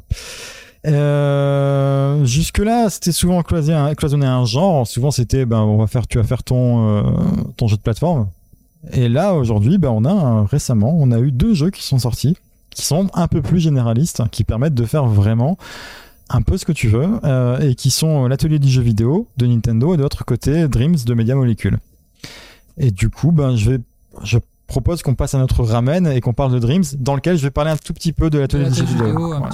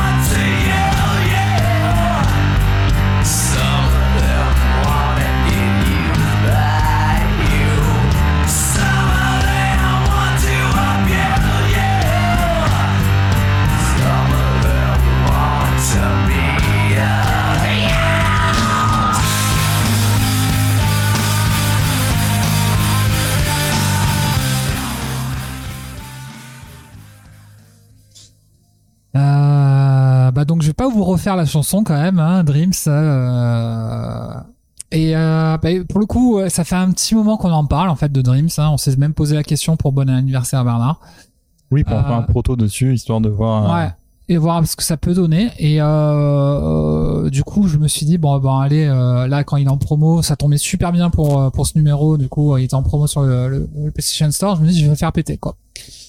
Et euh, bah du coup, euh, je peux vous raconter euh, les aventures de Galerman euh, numéro 3. euh, a- après donc euh, après pas No Man's Sky, mais le euh, ah, aidez-moi avec le trou de mémoire. Vermintide, je sais pas. Non, oui, Vermintide, c'est pas, c'est pas glorieux non plus, mais euh, Un autre jeu, t'as galéré? euh, oui, les jeux Euh, avec un Back, vaisseau. Back 4 Blood, non Non, non, encore ce Back for Blood, ça Ouais, allait non, ça allait, ouais. Sky, oui. Non, mais celui après No Man's Sky. Ah, quoi. Elite Dangerous. Ah, Elite Dangerous, voilà, oula, j'ai gros trou de mémoire, j'en avais pas retrouvé Ouais, non. ouais. Donc euh, voilà, Galerman numéro 2, donc. Euh, bah ouais, j'ai galéré. Oh, mais tout, tout le monde galère à Elite. Hein, donc. Euh, je trouvais que la prise en main elle est pas facile pour quelqu'un qui est go, go, gaucher gauche euh, Ouais. comme moi euh, surtout avec la gestion de la caméra en fait je me perds en permanence surtout euh, il faut bouger parce que c'est Ouais, alors parce qu'en fait euh, c'est le tu gères le, le curseur avec euh, le gyroscope de la voilà manette. le gyroscope de la manette et c'est what the fuck pour moi enfin, franchement c'est un autre monde il faut des heures et des heures juste de tuto pour apprendre à bien gérer le gyroscope j'ai Ouais, envie de brancher une souris en fait Ouais, quoi, déjà, ça, commence mal aussi. L'interface, elle est pas hyper, euh, hyper bien foutue pour. On s'y fait. Après, c'est juste que, ben, par exemple, moi, j'utilise pas la DS4, j'utilise une manette euh, filaire. Il y a un gyroscope aussi, mais il se décale en permanence. Alors, dans les options, tu peux le changer par contre. T'as- ouais j'ai vu ça ouais, mais, ça rend le- pas, c'est- ça rend l'expérience beaucoup moins intéressante Ouais, Ouais. moins évidente euh, pour se déplacer dedans. Non, le, le- moi, l'expérience, la meilleure expérience que j'ai dessus, c'était avec les, les PS Move. Oui, ouais, ouais, ouais, ça va être super ça. Et, et donc, par contre, euh, dès que j'ai été un petit peu outrepassé ce, cette problématique-là, j'ai- je trouve que la gamification de la prise en main, par contre, c'est super. Parce qu'en gros, tu as plein de tutos, ils t'expliquent euh, ce que tu dois faire. euh, ouais, faites le tutoriel, quoi. Enfin, sinon, on comprendra rien, quoi. Euh, oui, les tutoriels. Ouais, parce les que- tutoriels, les centaines de tutoriels que vous avez pour créer votre premier truc. Alors, Euh, je t'avoue que je trouve un petit peu ça relou parce que justement, ben, quand t'as vraiment envie de te plonger dedans, ça ralentit l'expérience. Enfin, tu vois, c'est- t'es obligé de passer par, ah, bravo, t'as réussi, tu passes au niveau suivant. Allez, on recommence. Alors là, on va essayer de faire ça. Et, euh, j'aurais aimé avoir une doc, en fait, Ouais, ouais, ouais, ouais, pourquoi pas, en fait, effectivement.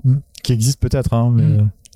Du, du coup, c'est très progressif, euh, comme tu viens de le, dire, quoi. Il y a, il y a un vrai équilibre quand même. euh, je trouve dans, dans les explications, c'est plutôt clair.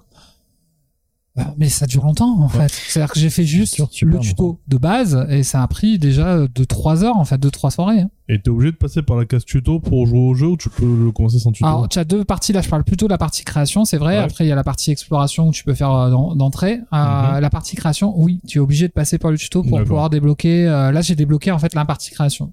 J'ai commencé à faire une boost qu'on peut regarder vite fait. euh, pour vous montrer un peu ce que j'ai essayé de faire pour me dire allez on fait quelque chose pour le podcast. Mais euh, mais du coup ouais il y a, il y a- il y a vraiment euh, un peu tout ce que tu parlais un asset store assez complet. C'est à dire qu'il y a vraiment énormément de contenu qui te permet de, de personnaliser de redimensionner de de modéliser. Enfin il y a, il y a Ouais, vraiment, il y a vraiment beaucoup de choses qui permettent d'avoir un- une expérience assez hallucinante. Hmm. Parce que le, pardon. Ah, Euh, en fait, le principe, c'est ça, c'est que quand tu crées quelque chose, tu le mets en ligne et les autres utilisateurs peuvent le remixer. Donc, euh, partant de là, bah, toi, t'as créé un, je sais pas, un alien, par exemple. Peut-être que ton alien, il va être utilisé dans un jeu de quelqu'un qui veut buter des aliens, ou au contraire, quelqu'un qui veut sauver des aliens, je sais pas. Et peut-être que lui, son jeu où on bute des aliens, il va être utilisé euh, comme scène cinématique pour, euh, pour un jeu qui, qui a rien à voir. Enfin, tu vois, c'est, tout est réutilisable par la communauté et c'est ça qui est, qui est ouf. Bah voilà, c'est exactement euh, la parfaite transition à ce que je voulais dire. C'est-à-dire qu'en en gros, ça- moi, ça m'a donné beaucoup envie de creuser. C'est-à-dire, c'est un jeu que je pense que je vais laisser euh, au fil de l'eau sur sur la PS4. Et surtout, ça a des possibilités immenses, quoi. C'est-à-dire que euh, même avec le tous les contenus, voilà, tout ce que je dis, les images, les sons, les machins, mais rien qu'avec ça, on peut faire des centaines de milliers de jeux. Euh, et on peut vraiment passer de nombreuses heures euh, à créer des genres de jeux très différents en plus. Pas que des jeux d'ailleurs, parce Ouais, que a- c'est- là que j'allais en venir. C'est justement, en fait, c'est que du coup, tu, tu peux faire aussi des, des images, simplement des, des, des trucs, des images qui sont faites, on, on dirait des trucs magnifiques, quoi, des œuvres Mhm. d'art. Je suis tombé il y a deux jours sur un mec qui a fait un David Jones euh, qui est quasiment photoréaliste, enfin quasiment aussi photoréaliste que le David Jones de Pirates des Caraïbes, quoi. Et euh, c'est hallucinant. Et des, des musiques, enfin, il y a, y a tout, en fait, c'est un logiciel de création, en fait. C'est- c'est- Et pour le coup, le jeu porte vraiment bien son nom, quoi. Enfin, fais ton rêve une réalité, euh, encore une, Mm. euh, et hop, euh, une troisième fois. Et, euh, et la partie exploration, je trouve que ça, ça permet justement de découvrir ça, en fait, de, de dire ah ouais, mais on peut faire ça. Mhm. Donc j'ai testé plein de jeux, j'ai essayé un platformer, j'ai essayé, euh, j'ai essayé un shoot, j'ai essayé euh, un jeu où tu un, où t'as un gars en 3D où tu discutes avec des aliens, c'est plus de, euh, un jeu cinématique, quoi. Ah, je crois que j'ai fait celui où il va, il va voler le, le. drapeau, ouais, c'est très drôle. c'est très con, mais c'est très drôle. Oui, parce que t'as des courts métrages. Ouais, ouais, c'est c'est comme un court métrage. Et, du- et du coup, en fait, c'est, euh, en fait, je te dis, mais en fait, je viens de le dire 45 fois, en fait. Mhm. Euh, Il y a une, euh, si tu as le temps, voilà, c'est, si tu as le temps, il y a, y a vraiment un truc euh, de ouf, quoi. Ouais. Et, et, et du coup, je, je pensais. Euh, dans 10 ou 90 numéros selon le temps qu'on aura avancé euh, on, on y revient sur Dreams quoi du coup euh, Ouais, sur votre expérience quoi Oh, Alors moi du coup je l'ai pas fait mais ça me donne envie. Euh, Mm. Alors j'ai pas fait parce que malheureusement j'ai j'ai une vie très euh, perso très chargée euh, depuis quelque temps. Donc c'est compliqué de de, euh, de jouer sur tous les fronts mais euh, du coup j'ai pas eu bon il y a eu aussi la connexion internet hein, qui m'a qui m'a bien pourri la vie quand même de pas avoir internet pendant deux semaines ça m'a ça m'a empêché de télécharger Dreams aussi. Enfin bref je l'ai récupéré que cette semaine. Mais oui euh, et euh, tenter l'aventure euh, pour des futurs numéros euh, et revenir dessus ouais ouais bien sûr. Ça, me donne envie en tout cas la dont, vous en parlez là. Bah, et puis surtout que dans, dans les outils donc on peut remixer, il y a des mecs qui ont fait. Alors moi du coup il y y a un côté où ça me rappelle un petit peu euh, la, la, la scène démo. Vous savez, vous vous souvenez un petit peu, bah, ça, ça- existe certainement encore, mais surtout dans les années 90-2000, euh, des mecs qui disaient, bah voilà, moi avec euh, 3 kilobits, tu vois, je vais te faire une animation. Et euh, ce, ce genre de truc. Et là, on est, oui effectivement ouais. on est carrément. C'est même dans Nulle part ailleurs, des fois, de temps en temps, quand ça, il y avait le festival Image 2000, Oui. Imagina 2000. euh, Imagina, ouais. Et effectivement, ils présentaient les créations dans ailleurs. Oh, c'est vieux, hein, c'est très très vieux. Mais ouais, voilà, effectivement, mais- c'était des bandes démos, ouais. Et ben là, il y a carrément ça parce qu'on est limité. euh, Il y a donc un thermomètre qui apparaît, qui euh, qui se remplit au fur et à mesure qu'on ajoute des éléments. Mais après, il y a des astuces. Par exemple, bah, si tu vas dupliquer, euh, par exemple, un caillou, euh, il va prendre moins de place, il va prendre moins de, de, de, de ressources que si jamais tu fais deux cailloux différents. D'accord. Même si tu changes sa taille et que tu changes sa forme euh, derrière. Et donc, il y a des mecs qui exploitent ça. Il y a des gens qui ont fait un framework, un comment ça s'appelle, un un moteur de jeu, enfin non pas un moteur de jeu, un, un template, voilà, pardon Ouais. un template de jeu de course en monde ouvert qui, qui, qui est ouf. Et là, j'ai joué à un jeu, par exemple, qui était le truc qui s'appelle Frontier, et euh, c'est c'est c'est incroyable. Et là, j'ai joué, par exemple, euh, dans, dans les trucs qui étaient suggérés cette semaine, j'ai joué à un jeu. Euh, c'est un jeu de course déjà qui est pas dégueulasse visuellement, il est pas dégueulasse du tout. Euh, voilà, il y a des il y a des jeux commerciaux qui ressemblent euh, qui ressemblent Mhm. beaucoup à ça. La voiture euh, bien. Euh, alors le contrôle est pas ouf. Ouais. Mais donc t'arrives, tu fais ta course, t'as as des petits drifts, des petits trucs comme ça, et là d'un seul coup t'as- ça te marque attention tremblement de terre. Et là euh, ça commence à trembler, mais ça tremble violemment. T'as se- tu sais, tu es dans comment ça s'appelait euh, Motorstorm. Motorstorm, ouais. Oui. T'es dans Motorstorm, et mais dans Motorstorm, mais vraiment ouf, avec genre des immeubles qui s'écroulent, tu passes, tu sors dans ton deux, il y a un moment donné la route elle s'effa- elle, s'a- elle s'affaisse, et du coup tu passes dans le tunnel du métro. Hmm. Et mais c'est c'est complètement ça dans, Apo- dans Apocalypse aussi, enfin Voilà. dans Apocalypse. Mais c'est ouf Ouais. de faire ça, de voir des gens qui font ça sur leur temps comme ça en s'amusant. Tu vois, Ouais. aujourd'hui je joue à Dreams, ah, qu'est-ce que j'ai fait? Bah j'ai fait un petit jeu où tu. non, euh, c'est c'est incroyable les gens, vous vous rendez pas compte le talent que vous avez, c'est c'est incroyable. C'est ça. Du coup, moi je me dis que quelqu'un qui arrive à faire ça dans Dreams, dans Oui. Unity, euh... oui, ça. ça voilà quoi. d'aller, ouais, de. Ouais, je, je- voilà. Bon après. C'est super d'avoir ça. Euh, tout se partage. euh, C'est c'est- et c'est là la différence majeure que j'ai trouvée avec euh, l'atelier du jeu vidéo par exemple, et la raison pour laquelle je trouve l'atelier du jeu vidéo assez nul. C'est que ben c'était une différence fondamentale au niveau de la philosophie entre Dreams et, et ce, ce jeu-là, c'est que ben dans Dreams tout, tout est fait pour être partagé. C'est-à-dire tu partages ton jeu, les gens peuvent reprendre un- une partie des éléments ou la totalité et en faire un élément de leur jeu. Dans l'atelier du jeu vidéo, tu peux partager ton jeu à des gens qui ont l'atelier du jeu vidéo, que tu connais dans la vraie vie et à qui t'as envoyé un code. Ah ouais, putain, c'est vachement limité, quoi. T'as même pas de mode découverte comme dans Mario Maker où tu dis bah tiens j'ai joué un petit peu aux créations de la communauté. Non, Ouais, il faut c'est- que tu le des publies, que hein. t'envoies le code à quelqu'un. Mm. C'est très très nul. Il y a Mm. aussi des limitations qui sont bon bah on est sur Switch, euh, c'est pas une PS4, mais des, des limitations que je trouve bidon. Euh, t'es toujours en fait t'es toujours obligé t'es toujours obligé de bidouiller pour essayer de faire ce que tu veux euh, alors que ça pourrait être très simplement intégré dedans. Mais au niveau de la logique, il manque plein de trucs qui font que c'est compliqué. C'est t'es toujours en train d'essayer d'exploiter. euh, des outils qui sont pas faits pour ça, pour essayer de, de faire ce que tu veux. Alors c'est un outil qui est très puissant, qui peut permettre effectivement de découvrir euh, la création de jeux vidéo, mais j'ai l'impression que tu passes plus de temps à le contourner qu'à vraiment apprendre à l'utiliser. Et euh, l'atelier l'atelier du jeu vidéo sur cet aspect-là, c'est une grosse déception pour moi. Et euh, du coup, pour bonheur, sur ce que tu as, que dit un peu, un peu, un peu avant, je vais poser une question, peut-être qu'il peut-être que vous n'avez pas la réponse, je sais pas, mais euh, sur Dreams, est-ce que vous avez eu écho de, je sais pas, de quelqu'un ou de plusieurs personnes dont le talent s'est révélé dans le jeu et que derrière, soit il, bah, ça leur a permis de gagner un peu leur vie avec le, le jeu qui a été distribué dans, dans Dreams ou, euh, ou qui ont eu, je sais pas, Ah, un, effectivement, un poste quelque part. dans Ah, effectivement, ouais, on serait plus dans le cadre de euh, le- les- l'industrie du jeu vidéo qui repère les talents C'est ça, l'espèce de que de- véritablement une, une- une réexploitation commerciale d'un Oui, jeu oui. euh, sous Dreams, quoi. C'est Mais, ça. euh, Euh, je pense pas. Après, est-ce que l'industrie du jeu vidéo est en mode repérage de talent en ce moment? Je suis pas très sûr. Mhm. Mais euh, j'ai pas entendu parler de ça. Par contre, euh, je sais qu'il y a eu des discussions euh, de trouver un moyen de de compenser les créateurs. Euh, je pense que ça n'a pas été mis en place depuis encore. Ouais. Je, je sais plus. Enfin moi, pour, pour tout vous avouer, Dreams, je l'ai utilisé à la, enfin je l'ai essayé à la sortie. euh, Il y a donc c'était euh, ou non, même pas. C'était euh, avril 2019 en accès anticipé et en version finale le 14 février 2020. C'est récent, c'est récent que ouais, ça, ouais, d'accord. récent. Donc moi j'avais utilisé, ça devait être au- à décembre 2019, un truc comme Mhm. ça, je crois. Et euh, donc euh, bon, je suis pas au courant forcément de tout ce qui s'est fait entre deux, mais j'ai pas eu l'impression qu'il y avait qu'il y avait cet aspect-là. Euh, mais il parlait effectivement de trouver un moyen de, bah, de peut-être de rémunérer les, les créateurs les plus populaires. Euh, après. Ça, ça reste, je pense que pour la plupart des gens, ça reste un kiff de, de faire, euh, de proposer Ouais. ces trucs à la communauté. Et euh, il n'y a pas forcément besoin. En fait, j'aimerais pas que Dream ça devienne un, un jeu payant.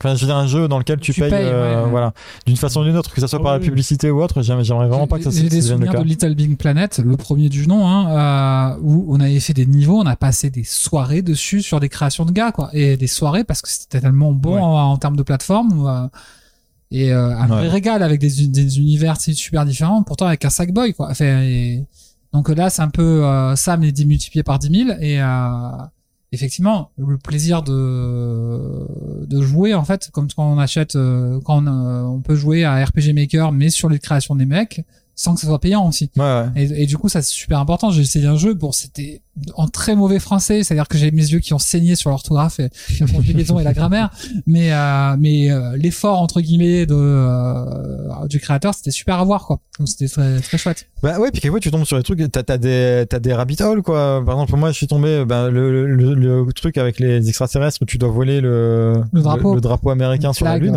ouais. J'ai regardé un petit peu ce que le gars faisait euh, d'autre et je me suis régalé. J'ai regardé. donc dedans t'as des des jeux légèrement interactifs comme celui-ci, t'as des trucs qui s'assument complètement comme des courts métrages et euh, t'as des t'as des choses qui sont vraiment très très bien. Et après, c'est un outil aussi qui permet, si jamais ton kiff c'est juste, ben moi je vais faire de la modélisation 3D, l'outil qui est dedans est très bien. Tu peux faire que ça aussi. Tu peux très bien te dire, bah moi en fait, euh, faire un jeu complet ça m'intéresse pas, mais faire des personnages, faire des décors, faire des éléments de décor, ça reste très kiffant. Ça reste euh, une, euh, un, outil qui est, que je trouve euh, qui marche très très bien et qui est, qui est agréable à prendre en main. Encore une fois, si on si on exclut le côté l'adaptation de, de, la, de la sélection gyroscope quoi. Est-ce que, euh, est-ce que tu as possibilité de, d'exporter bah, pour un environnement PC par exemple tes éléments que tu as créés ou... Alors je sais pas si c'est encore le cas. C'était le cas euh, parce qu'il y a une plateforme qui s'appelle, euh, je sais plus, je crois que c'est My Dreams ou un truc comme ça ou euh, Dreams.me ou un truc, enfin je sais plus. Et sur lequel tu peux récupérer. Donc déjà, une fois que tu as un compte, tu peux te connecter pour voir un petit peu ben, ce qui se passe, Oui, les actualités, etc. Euh... Alors c'est pas une application, c'est un site web. Enfin ouais, c'est un- ouais, ouais. enfin, Et euh, dessus, tu peux récupérer tes, tes créations en point .obj. Enfin, tu pouvais en tout cas euh, la dernière fois que j'ai testé, tu pouvais faire ça. Donc euh, ouais, carrément, tu peux très bien prendre ton, faire ton truc dans Dreams et le, le récupérer pour le mettre dans Blender. euh. Intéressant ça. Ouais. À vérifier, à vérifier si c'est encore le cas parce que. Mais il me semble que oui, il y a pas de raison. Après, ils- s'ils l'ont mis en place à un moment donné, à moins qu'il y ait eu un gros problème juridique euh, euh, entre deux, mais euh, Et, et- et c'est ça que je trouve intéressant dans les makers d'une manière générale ou le jeu dans le jeu là ou le jeu que tu fabriques des jeux, c'est que en fait tu touches à à tous les types de créations possibles. C'est-à-dire que du coup, quand tu fais de la modélisation d'un personnage, du chara design, bah tu touches du Photoshop, quand tu ou du pixel, enfin. Quand euh, tu crées une musique, ben tu crées un logiciel de musique, enfin tu utilises un logiciel de, de musique. Euh, quand tu fais une scène, bah tu fais du montage. Enfin, il y a, il y a en fait c'est euh, ça te fait utiliser tous les outils de création numérique euh, possibles et imaginables et ça te donne des compétences partout Mais ou en tout cas des bases partout. Complètement, ça peut permettre aussi justement de trouver ta voie, de trouver ta place dans une équipe ou euh, voilà, c'est c'est carrément, euh, c'est un, enfin, je trouve l'outil extraordinaire en fait. La, la seule raison pour laquelle je je l'utilise pas, c'est que je sais que si jamais je mets vraiment le doigt dedans, je vais Tu passer ma vie et dessus plus rien d'autre. ouais. et que c'est très dangereux. C'est un jeu qui est très dangereux pour moi. Carrément. C'est, euh, enfin, c'est- il est extraordinaire en tout point ce truc. Même à, à explorer, même si jamais vous voulez. Alors, ça sera pas des jeux ouf. Ça sera pas des jeux parce qu'en fait, justement, dans un Mario Maker, etc., bah t'as le gameplay de Mario. Ici, euh, le gameplay de base, de, de la physique des personnages, etc., elle est pas super agréable à prendre en main. Mais euh, t'as des trucs super personnels. Et c'est un truc aussi qui m'a étonné, c'est que la plupart du temps, quand tu donnes un, éditeur de, niveau ou euh, un éditeur de jeu à quelqu'un, tu vas tomber sur 50 trucs euh, basés sur Dragon Ball, Naruto, etc.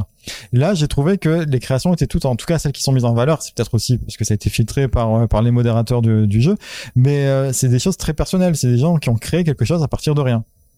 Et euh, je, je trouve ça, enfin voilà, à explorer en tout cas, c'est c'est une c'est une belle aventure et à, pour faire ton pour faire ton ton petit jeu, c'est c'est ben, le, le meilleur outil. Moi, je, je, voudrais ça, mais en, sur mon PC. Ouais, bah effectivement, j'ai eu la même sensation. Je me dis, mais pourquoi ça existe pas sur PC en fait? Moi, je, je mets une souris, déjà, je serais moins gauche et, euh, et, et pour le coup, je suis beaucoup plus à l'aise entre guillemets parce que bah voilà, tu. Je suis pas sûr que tu. Caméras. Je suis pas sûr que tu puisses pas mettre une souris. Bah, je me suis, posé- je voulais poser la question. Sur justement. Play 4, ouais, t'as t'as une Normalement, tu peux, mais est-ce que dans le jeu, tu euh, Ah. il reconnaît la, la souris clavier quoi? Euh, merde, c'est vrai que j'aurais, parce que du coup moi je suis passé directement au PS Move et je me suis dit bah c'est bien parce qu'en 3D etc tu peux déplacer tes trucs et tout et euh, du coup j'ai pas essayé la souris, je sais pas. Euh, bon, euh, on recommande Dreams, c'est ça? Ah bah, Ah bah, plus que euh, plus que. 3000%. Si vous avez pas Dreams, euh, vous avez raté votre vie. En tout cas, ça- bon, on avait, on avait déjà parlé à plusieurs reprises de Dreams. J'avais déjà envie d'y mettre euh, le nez dedans, et c'est vrai que là, ça, ça donne encore plus envie. Euh, mais effectivement, il y a, il y a ce côté chronophage qui fait que on sait Ouais. que si on commence à se lancer dedans, euh, euh, c'est, on sait que pendant un mois ou deux, on joue à rien d'autre, quoi. Si on veut vraiment, euh, Ouais. voilà. Après il y a un défaut donc il y a cette prise en main qui est pas évidente Mm. et euh, l'ergonomie des, des menus qui est pas ouf. Hmm. Qui est vraiment Ouais, ouais, c'est pas, c'est pas. Surtout pour arriver jusqu'à l'éditeur. C'est pas instinctif, en fait. ça Ouais, non, c'est un peu le bordel. Ils ont voulu faire un truc un peu. Eh, c'est Dream, ça. Ça. ar- un peu en arborescence, c'est-à-dire que tu vas cliquer sur un truc, ça va t'ouvrir plein de trucs, puis Ouais. derrière ça va un trucs, et puis tu vas encore ouvrir des menus, des sous-menus. Voilà, et tu cliques à la fin et t'arrives ah ben là où t'aurais pu arriver en, en juste en allant vers la droite euh, au tout premier menu. C'est un peu euh, l'interface de, de la Xbox. C'est la même merde. C'est le même genre de merde que, que l'interface de la Xbox. La, la- la- quand même moins pire parce que l'interface de la Xbox c'est la pire des merdes au monde. Avec la série X là derrière Ouais. D'accord. Après je sais pas si comme j'ai pas eu d'Xbox avant, je sais pas si Ouais. c'est comme c'est la merde. D'accord. T'as des menus. En fait, tu, tu- quand tu cliques dans les menus, tu rentres dans les trucs, tu reviens en arrière, t'es pas dans le même. Ah, tu te dis putain. pourquoi. Tes menus, tu peux les placer où tu veux. Et du coup, ils se, ils se mettent dynamiquement Mm. en fonction de ce que, eh, peut-être que tu voudrais utiliser ça maintenant. Genre, euh, eh, peut-être que là, t'as envie d'aller voir Microsoft Reward. Ok, pourquoi pas. Eh, peut-être que t'as envie de voir le trailer de, non, je m'en bats les couilles. Mais, enfin, c'est nul à chier. Je sais pas pourquoi ils ont fait ça. C'est bordel complet. Euh, Microsoft Reward, dedans, tu te perds, tu peux t'y perdre des heures. Euh, Alors qu'il y y a trois pages. Bref, c'est une parenthèse. Ok. Mais donc, ouais, Dreams, si jamais vous avez envie de faire un jeu, Mhm. voilà. Euh, Mais vous savez pas trop par où commencer. Et que vous avez pas de PC, a priori, ouais, voilà. par exemple. Et, euh, et vous le partagez avec vos potes sur, euh, Mhm. sur, sur, sur console qui ont Dreams aussi. Mais voilà, ça, ça- ça- c'est vraiment une, une expérience cool Mm, et c'est super validé. Et, et du coup, à choisir pour, pour quelqu'un qui a, admettons, un PC et une PS4, euh, on va plutôt lui conseiller du Unity, du Unreal ou d'autres trucs plus abordables ou plutôt de, de dire, vas-y, euh, lançons dans Dreams. euh, Euh, tout dépend, je pense. S'il a un type de jeu en particulier, vaut mieux peut-être utiliser des, euh, des moteurs, des makers PC adaptés. Par exemple, ouais. un spécialiste, un moteur spécialisé en 2D ou un RPG Maker, effectivement, Mm. même si on peut faire sur la console aussi. combat, Parce que un clavier souris, c'est quand même beaucoup plus adaptable, l'outil informatique. Oui, avec des raccourcis. Euh, après, je pense que l'intérêt majeur de Dream, c'est quand même aussi sa polyvalence et, euh, et de faire vraiment tous les univers. Moi, j'étais bluffé par ça, quoi. Bah, et puis il y a un truc aussi, ça, ça dépend de la finalité. Si tu veux que- pouvoir partager ton jeu à tout le monde, euh, ça sera pas possible dans Dreams. Enfin, je veux dire, tu peux pas. euh, Oui, ce sera exclusivement à ceux qui ont le jeu Dreams sur Voilà. PS4. Enfin, en tout cas, il me semble. Après, il y a certaines créas, voilà, que je, ce que Ouais. je disais il y a un instant, là, il y a certaines créas que tu peux euh, partager, en, montrer en ligne. Encore faut-il que les gens aient un compte, euh, un compte PlayStation. Mm. Tu peux pas te connecter sur la, sur le truc si t'as pas de compte PlayStation. Et je sais pas si ça vérifie si t'as le jeu Dreams ou pas avant de te connecter. Donc voilà, c'est vraiment limité à la communauté, mais au moins, contrairement à l'atelier des jeux vidéo, tu peux, toute la communauté de Dreams a accès à, te- à tes créations. Voilà. Donc, si c'est pour jeter un œil à, à ce que ça fait de faire un jeu vidéo et de voir si on est capable de, par exemple, de faire un modèle ou bien quoi, après, ben, euh, oui, si tu veux le faire pour de vrai, entre guillemets, euh, trouve-toi un logiciel de, tro- tu te mets sur Blender, tu te mets sur Unity et tu fais ton jeu. Euh, voilà. Mais si jamais c'est juste pour tester, pour avoir, pour essayer de voir si ton idée marche, pour faire un proto, pour Dream, c'est un outil qui est parfait pour ça. D'accord. Bah écoutez, je pense qu'on on peut passer à, à nos teriyaki et à nos sushis. thank you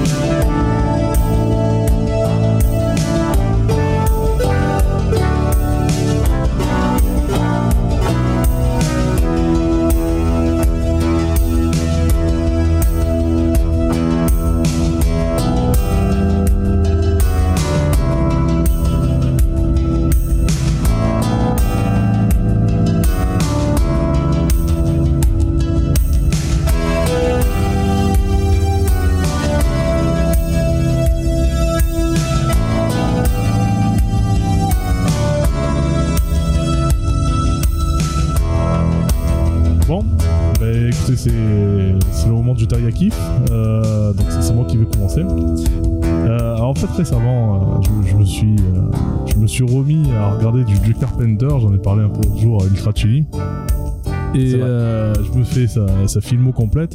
Et pas moi. bah, on, on s'est pas, on s'est pas vu. Euh, tu- tu- tu étais pas là malheureusement, c'est vrai. On te voit jamais au boulot.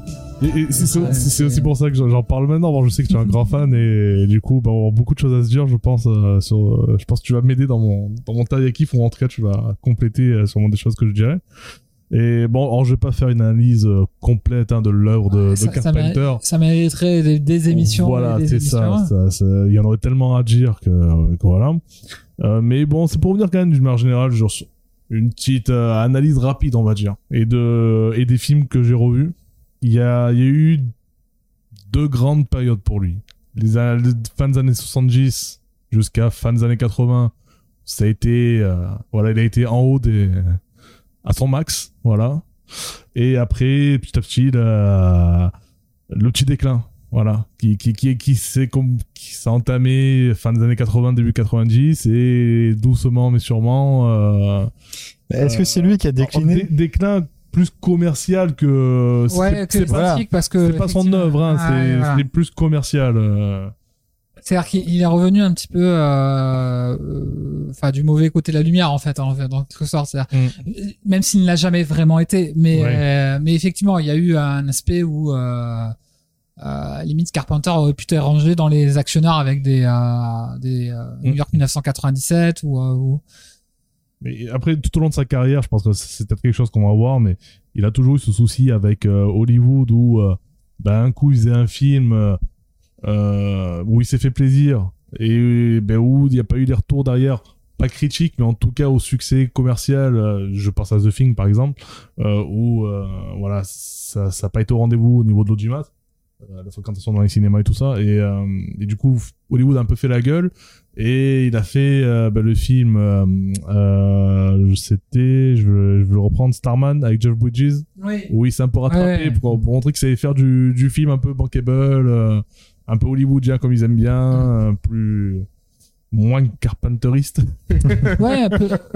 C'est-à-dire plus, ouais, plus grand public, hein. C'est ça, exactement. Simplement, hein. Et euh, alors du coup, je un peu reprendre ça de manière un peu chronologique, on va dire. Euh, alors, son premier gros succès, c'est Halloween. Et quel gros succès. Et ouais, quel gros succès avec euh, Jamie Curtis qui, qui a été aussi révélé euh, euh, dans ce film. Donc, euh, c'était pas le premier slasher de l'histoire parce qu'avant ça, il y a eu Massacre à la tronçonneuse. Et, Ou mais- le genre italien du Giallo, quoi, tout Ou- simplement. voilà. Mm. mais c'est lui qui l'a popularisé vraiment ce, ce, ce genre-là. Euh, donc le slasher, hein, pour ceux qui, qui savent pas, c'est c'est quand il y a c'est un sous-genre un sous-genre du film d'horreur où euh, où il y a un psychopathe qui, qui poursuit des, des jeunes ou des personnes et qui les assassine euh, en général à l'arme blanche quoi. Ah ouais, c'est comme Resident Evil. Oh, Je crois qu'il y a merci, une private joke euh, là-dedans. merci Ultra Chili pour cette. euh, Ah, Alors, c'est parce que quelqu'un nous avait corrigé une fois quand j'avais dit. euh, Je crois que c'est sur Resident Evil, j'avais dit ouais, c'est- c'est c'est une, c'est une sorte de slasher. Je suis pas sûr que j'ai dit ça, mais euh, ouais, mais ça me parle. Le, euh, vaguement. le truc me parle. Dans, un, dans notre premier numéro, je crois, ou deuxième. euh, bah, dans celui sur Alien, je crois. Possible, ouais. C'est le 3, le 3 non Ouais, je crois que c'était le 3. Ouais, le 3, euh, celui, euh, sur, les, sur le huis clos. Qu'on vous invite hein, à écouter. Toujours. Et euh, alors par contre, bon, le, le saga Halloween du manière générale, c'est euh, parce qu'il faut le rappeler, lui, il a été réalisateur que sur le premier, parce qu'il y a eu 13 autres films, il y a eu des séries, des dessins animés, enfin bref. Euh, lui, il a été impliqué directement que dans le premier en tant que, que réalisateur. Sur le 2 et le 3, il est producteur, et sur les autres, il y est plus du tout. Ses compositions, elles sont toujours toujours utilisées, mais euh, mais ça. euh, Ouais, parce que c'est un, ça remarquable musicien aussi. euh. Ouais, ça, ça d'ailleurs, je vais, je vais Ouais. en parler. de- On peut en parler maintenant, mais euh, quand je, là, en me refaisant ces films, que ce soit euh, Escape from New York, donc euh, New York euh, 97 pour ceux qui ont le titre français en tête, ou, euh, ou- Et et il y a une petite euh, parenthèse, Ouais. effectivement, il y a un groupe euh, qui reprend un peu le Oui. style euh, des musiques des années 80 et qui s'appelle Carpenter Brut. Donc, euh, un hommage direct. euh. Et euh, mais ouais, voilà, en faisant pareil les aventures de, de Jack Burton ou Daily ou quoi, euh, à chaque fois les thèmes musicaux, j'ai l'impression, enfin là c'est mon côté gamer qui parle, mais je me suis rendu compte de l'impact qu'il a eu dans les jeux vidéo de- des années euh, bah, 80, 90 et même encore un peu aujourd'hui. euh, Bah, Fury aujourd'hui, par exemple, euh, où t'as du Carpenter Brut, par exemple. euh. Et, euh, et, et on voit le, les, les thèmes musicaux, on dirait un peu simplistes mais efficaces au synthé. C'est des trucs, il a eu une, une, une grande, grande influence, je trouve, sur, euh, sur ça. Euh, dans notre premier numéro, on parlait de, de Kojima qui avait été influencé par le cinéma américain des années 80, notamment euh, le cinéma de Carpenter avec Snake qui vient directement s'inspirer de. Snake Plissken. On, on voit qu'il y a une influence directe de Carpenter, donc voilà, il- l'impact qu'il a eu, il a été plus que fort. Euh, donc voilà, sur les thèmes musicaux et tout. Donc euh, ensuite, je suis passé à, à The Thing. Je, je me suis remis.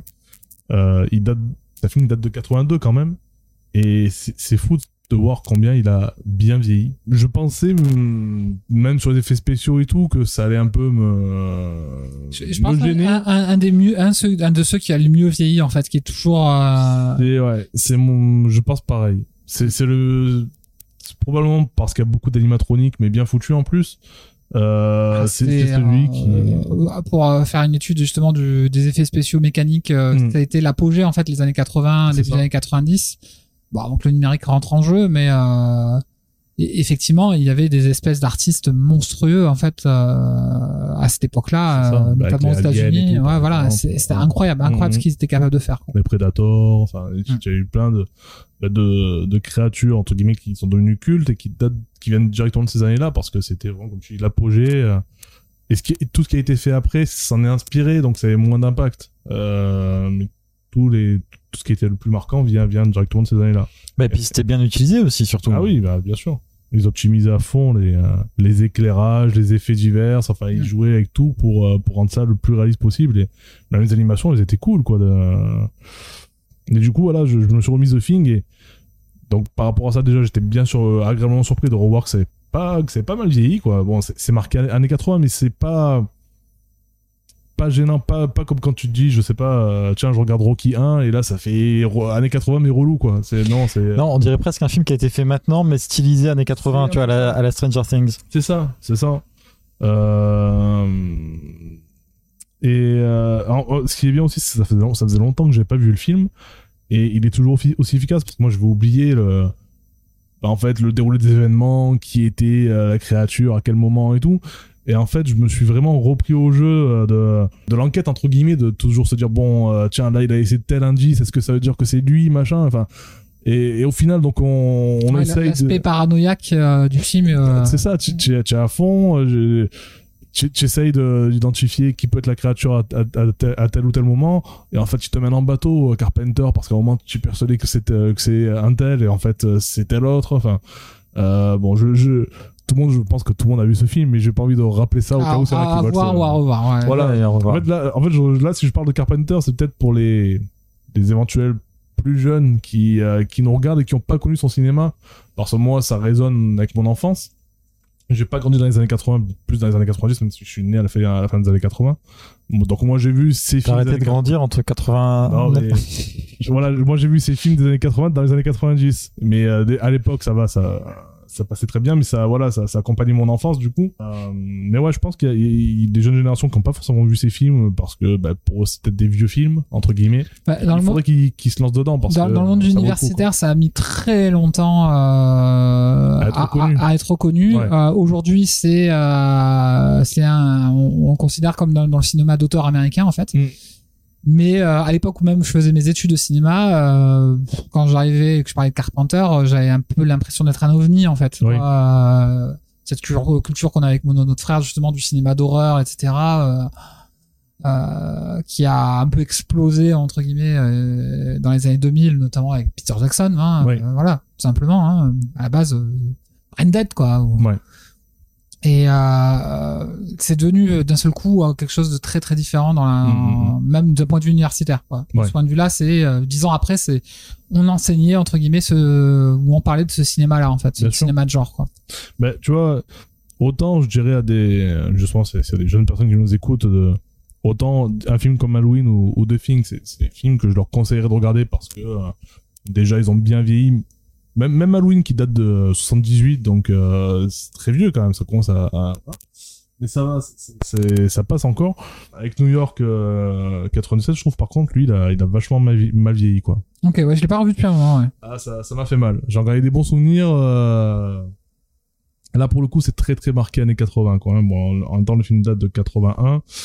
Et euh, bon, on est sur une espèce de New York euh, qui a été abandonné euh, aux, aux gangs et, euh, et aux truands, qui, qui est barricadé, Snake Plissken qui doit y aller pour sauver le, président américain, qui s'est fait enlever. Enfin, euh, l'histoire, au-delà du fait d'être assez classique, euh, à l'époque, ça pouvait servir de voilà de motif pour faire un film un peu d'action et tout, mais ça, ça a vraiment mal vieilli. D'ailleurs, on va y revenir aussi plus tard sur d'autres films qui ont mal vieilli, mais qui peuvent passer pour d'autres raisons. Bah justement, à l'instant, j'ai parlé de, de, films qui avaient été bah justement un à, à l'époque un échec commercial. Et euh, mais bon, malgré tout, Hollywood a continué à, faire confiance. euh, voilà. Ah, ouais. C'est ça, Carpenter, parce qu'il a quand même du talent, quoi. hein, euh, Au-delà du fait qu'il était euh, producteur, réalisateur, compositeur, enfin, il avait même. Monteur aussi parfois, je crois. monteur aussi, Ouais. enfin, il savait aussi raconter les histoires en plus, enfin, voilà, les scénaristes, euh, donc voilà, il avait euh, multi-casquette euh, et il sentait le potentiel. Du coup, l'année d'après, 83, c'est Christine, donc euh, qui est euh, directement inspiré d'un film de, de ah, euh, comment il s'appelle? Stephen, Stephen King? D'un livre, ouais, de... Hmm? d'un livre de Stephen King. Ouais, la liste de Stephen King. Ouais. Pourquoi j'ai dit un film? Un film, ouais, mais c'est Ouais, pas grave. euh, on, a, d'un on- livre, on dans nos têtes. Oui, oui, d'un livre de Stephen King et euh, où en fait c'est c'est une bagnole euh, qui prend le contrôle d'un adolescent euh, qu'il a acheté euh, pour tuer bah, les, les, les gens qui, qui sont enfin ses proches quoi, qui, qui tentent, qui tentent de les séparer. Euh, donc ça c'est vraiment du film d'horreur, euh, voilà, classique on va dire, mais qui à l'époque a bien marché. Ça a été un, un très très C'est succès. remarquablement filmé en fait. C'est une mise en scène irréprochable, Christine. Quoi. Ben, Enfin, c'est vrai que alors je- moi je suis pas un c'est loin d'être un de mes films Voilà. préférés, mais en fait c'est, euh, euh, pour le dire en une phrase, la quintessence du film de série B en fait. C'est ça. Bah, pour les pour les fans de Stephen King, c'est la meilleure adaptation vidéoludique. Enfin, c'est celle qui est considérée comme la meilleure adaptation euh, au cinéma. Cinématographique, vidéoludique. C'est euh, cinématographique la mieux réussie, quoi. Donc, alors que pourtant, lui, euh, bah, Stephen King, il déteste, enfin, il a pas trop aimé ce, cette interprétation de son livre. Et euh, d'a- d'ailleurs, euh, Carpenter, euh, il voulait pas faire ce film au début. Il était assez peu euh, enthousiaste par le scén- bah, par le scénario et, il l'a fait justement pour faire plaisir à, Hollywood, quoi. Donc ouais, après dans, la foulée justement de, Christine, il a fait Starman, hein, on en a parlé, donc le fameux film encore pour faire plaisir à, à Hollywood, où il voulait montrer voilà que comme je l'ai dit, hein, qu'il savait faire un, un film un peu un peu plus grand public et qui sortait un peu de, de ses euh, de ses habitudes, du fantastique et tout ça. Enfin, dans l'absolu, c'est un film fantastique parce que ça raconte l'histoire d'un extraterrestre qui vient sur Terre et qui prend les traits euh, du mari défunt d'une femme. Hmm. Et euh, de mémoire, c'est l'actrice, j'ai plus son nom en tête, c'est celle qui jouait dans Indiana Jones, qui faisait la femme Ninji, euh, qu'on revoit dans Indiana Jones 4 après, enfin bref. Et, et quand on regarde ce film avec, avec du recul, c'est vraiment le film qui sort, euh, qui sort du lot parce que, pour le, en fait, pour le thème abordé, pour la manière dont c'est abordé, on part pas sur, euh, sur de la vraie science-fiction, quoi. C'est, elle sert de, prétexte. elle sert de prétexte, mais on part plus sur un road trip en fait. Mm. Un truc un peu romantique et tout. Euh, D'ailleurs, lui, à ce sujet, euh, Carpenter qui a dit que Starman c'était une sorte de mea culpa. Euh, C'était comme si je disais, vous voyez que je suis capable de faire un film romantique. voilà, donc, euh, Après, c'est pas forcément là qu'on l'attend non plus, donc. euh, Ouais, mais, mais après, mais après, ça, ça reste un film qui a été bien accueilli par la critique et, euh, et même qui a, eu, qui a eu un petit succès. euh, There's a star Mm. man. Pardon. On avait dit pas de chanson. Oh. Après, du coup, en 86, il avait fait euh, donc Big Trouble in Little China. Donc, c'est les, aventures de Jack Burton et dans les griffes du mandarin. J'ai une tendresse particulière pour ce film. J'ai aussi une tendresse particulière pour ce film, comme toi. Euh, c'est pas son meilleur. Non, non, mais c'est Euh, en plus c'est très, euh, c'est très film pour enfants en fait. C'est- exactement ça. Enfin, moi, j'ai, c'est peut-être le premier Carpenter que j'ai vu parce que c'est peut-être le moins violent, enfin, ce que tu veux, enfin, le moins violent, le moins gore plutôt, parce qu'il n'y a pas de, de, de sang, de trucs, euh, voilà. Euh, à part, euh, voilà, le, euh, comment il s'appelle, Lopan, qui se prend le couteau dans, dans le front Ouais, fin, et même là, c'est wow. gentillet, quoi. C'est, Bon, c'est sûr Disney ferait pas ça, mais voilà, bon, c'est ça. quoi. c'est- c'est- tu, vois, tu vois que c'est du ketchup, et enfin voilà, c'est, quand tu vois ça à 7-8 ans, euh, bon, ça, ça fait pas peur, quoi. Ça ou un zombie euh, qui dévore le bras de son voisin. euh. C'est ça. Ou irréversible. Enfin voilà, une fois que t'as vu des films comme ça, après, Mais, mais ouais, ce film-là, c'est vrai que comme tu dis, il y a, il y a ce côté-là où ça rappelle l'enfance. Et euh, il y a plusieurs raisons moi, qui font que, en tant que gamin que j'ai vu ce film, c'était le côté, euh, ben voilà, moi je découvrais les jeux vidéo à l'époque, les, euh, les Street Fighter, les Mortal Kombat, ce genre de choses, et t'as les, les méchants, ça fait directement penser à du Mortal Kombat, tu sais, là, les chapeaux en paille, euh, leur pouvoir électrique. Ah, c'est des méchants de dessins animés, hein. Oui, voilà. Bah, il a fait une espèce d'hommage à, à la Chine et tout ça euh, dans, dans ce film-là. Je savais que t'allais dire, il a fait un espèce d'hommage à Mortal Kombat. Imagine. J'ai pris Christophe Lambert pour le film. Il y, a- pas tant d'années qui les séparent, hein, ça, ça le C'est vrai, c'est vrai. Et, euh, et, et, et alors voilà, bon, c'est vrai qu'il y, a y plusieurs raisons qui font que j'ai aimé ce film euh, petit. Euh, ouais, il y a de l'action, c'est rigolo et tout. Avec le recul, maintenant que j'ai revu ce film avec euh, voilà, les yeux d'un homme de 33 ans, 34, euh, il y a des- d'autres choses qui m'ont qui m'ont sauté aux yeux qui à l'époque du coup je ne voyais pas. Et euh, ben, c'est par le fait que Jack Burton c'est vraiment la caricature du, du héros de film américain Ah oui, oui, mais tourné au ridicule, mais à bloc. Euh, on parle d'un gars qui, qui est maladroit, euh, qui est macho, euh, qui est peureux, hein, parce que bien souvent il veut pas forcément y aller, mais il y va parce que c'est un peu une grande gueule et il veut pas perdre la face à, à côté de ses collègues asiatiques. D'ailleurs, c'est le seul, euh, c'est le seul blanc hein, parmi les Chinois. Euh, et, euh, il essaye de, de, de toujours passer pour le héros, mais il passe pour un con. Oui, que, oui, pas euh, toujours, enfin, quoi. il ouais, fait toujours des conneries et il y a des répliques mais elles sont tendantes quoi là. le moment où, où ils vont pour tous s'échapper où tu penses qu'ils ont ça y est c'est pas loin de la fin du film et bon ben maintenant ça y est on va dans la rue dès qu'on sort euh, bon bah voilà on, on va appeler à l'aide et tout et il ouvre le il ouvre le La porte, euh, d'un coup, il y a, il y a- il y a tous les méchants en face. On referme. je, je pense qu'on est coincé. I think we're trapped. Et, enfin, tu as ça. La signe trap. À la, à- la fin, donc son, son seul fait d'arme, c'est euh, quand t'as Lopan qui lui lance le couteau, mais en plus il lui lance mais à l'arrache. Il le reprend, il lui relance dans, la- dans, dans le front, il le tue comme ça, et qui lui balance. Euh, Ouais, c'est un coup de quoi. Ouais, ouais. Tout dans les réflexes. quoi. Ouais. Alors que voilà, c'est, enfin, il, il, il bombe dans les bombes le torse, mais euh, c'est vraiment le. Ouais, c'est un peu la figure du bouffon, quoi. c'est, c'est exactement ça, c'est, c'est un kéké marseillais, quoi, Jack Burton. Ça coupe on retourne. Sans Ah putain, et comment se fait que j'arrive pas à faire l'accent avec la Marseille Marseille Mar- Oh Il y a un truc qui se passe avec ma bouche. C'est pas normal. Tu t'es fait posséder par un corse ou. euh, Ah J'y arrive plus à parler. Euh... Bon après, le film, de manière générale, il... il fait partie de ceux qui ont un peu mal vieilli, je trouve. Euh... Ouais, ça fait un peu cheap, ouais. Ça fait un peu cheap. Ça se voit que c'est tourné tout le long au studio, euh, mais euh, enfin de- les, les extraits, euh, voilà, enfin les, les coups, pas les pas les combats, mais les, les passages dans les rues et tout, ça se voit que c'est en studio et tout ça. Mais mais au-delà de ça, c'est l'aspect chorégraphie des combats. C'est c'est vraiment c'est ah, c'est ça ça ça a trop mal vieilli vraiment. Mais bon, ça gâche pas le plaisir du film parce que euh, l'intérêt du film il est pas dans les combats, il est même pas dans l'action, j'ai envie de dire, il est plus sur les situations qui sont drôles ou C'est une comédie d'aventure à la Hudson Hawk, hein, quelque C'est part, ça. euh.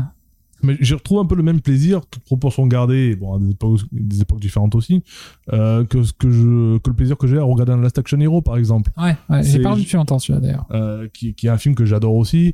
Euh, lui, que j'avais vu, peut-être j'avais 10 ans ou un truc comme ça quand j'avais vu ce film, mais à l'époque, déjà, le l'aspect caricatural du film avait sauté aux yeux. Autant de Jack Burton, j'étais pas à côté parce que je l'ai vu vachement jeune, et je l'ai pas vu pendant longtemps. Et euh, autant, voilà, Last- pour Last Action Hero, euh, c'était c'était très clair. Euh, D'ailleurs, petite parenthèse, mais ce film-là, il, il a pas eu le succès qu'il a mérité, enfin qu'il aurait mérité. Il s'est fait écraser au box-office par, euh, par Jurassic Park. N'importe Ouais, quel film. euh, 94, alors. 93. 93, 80.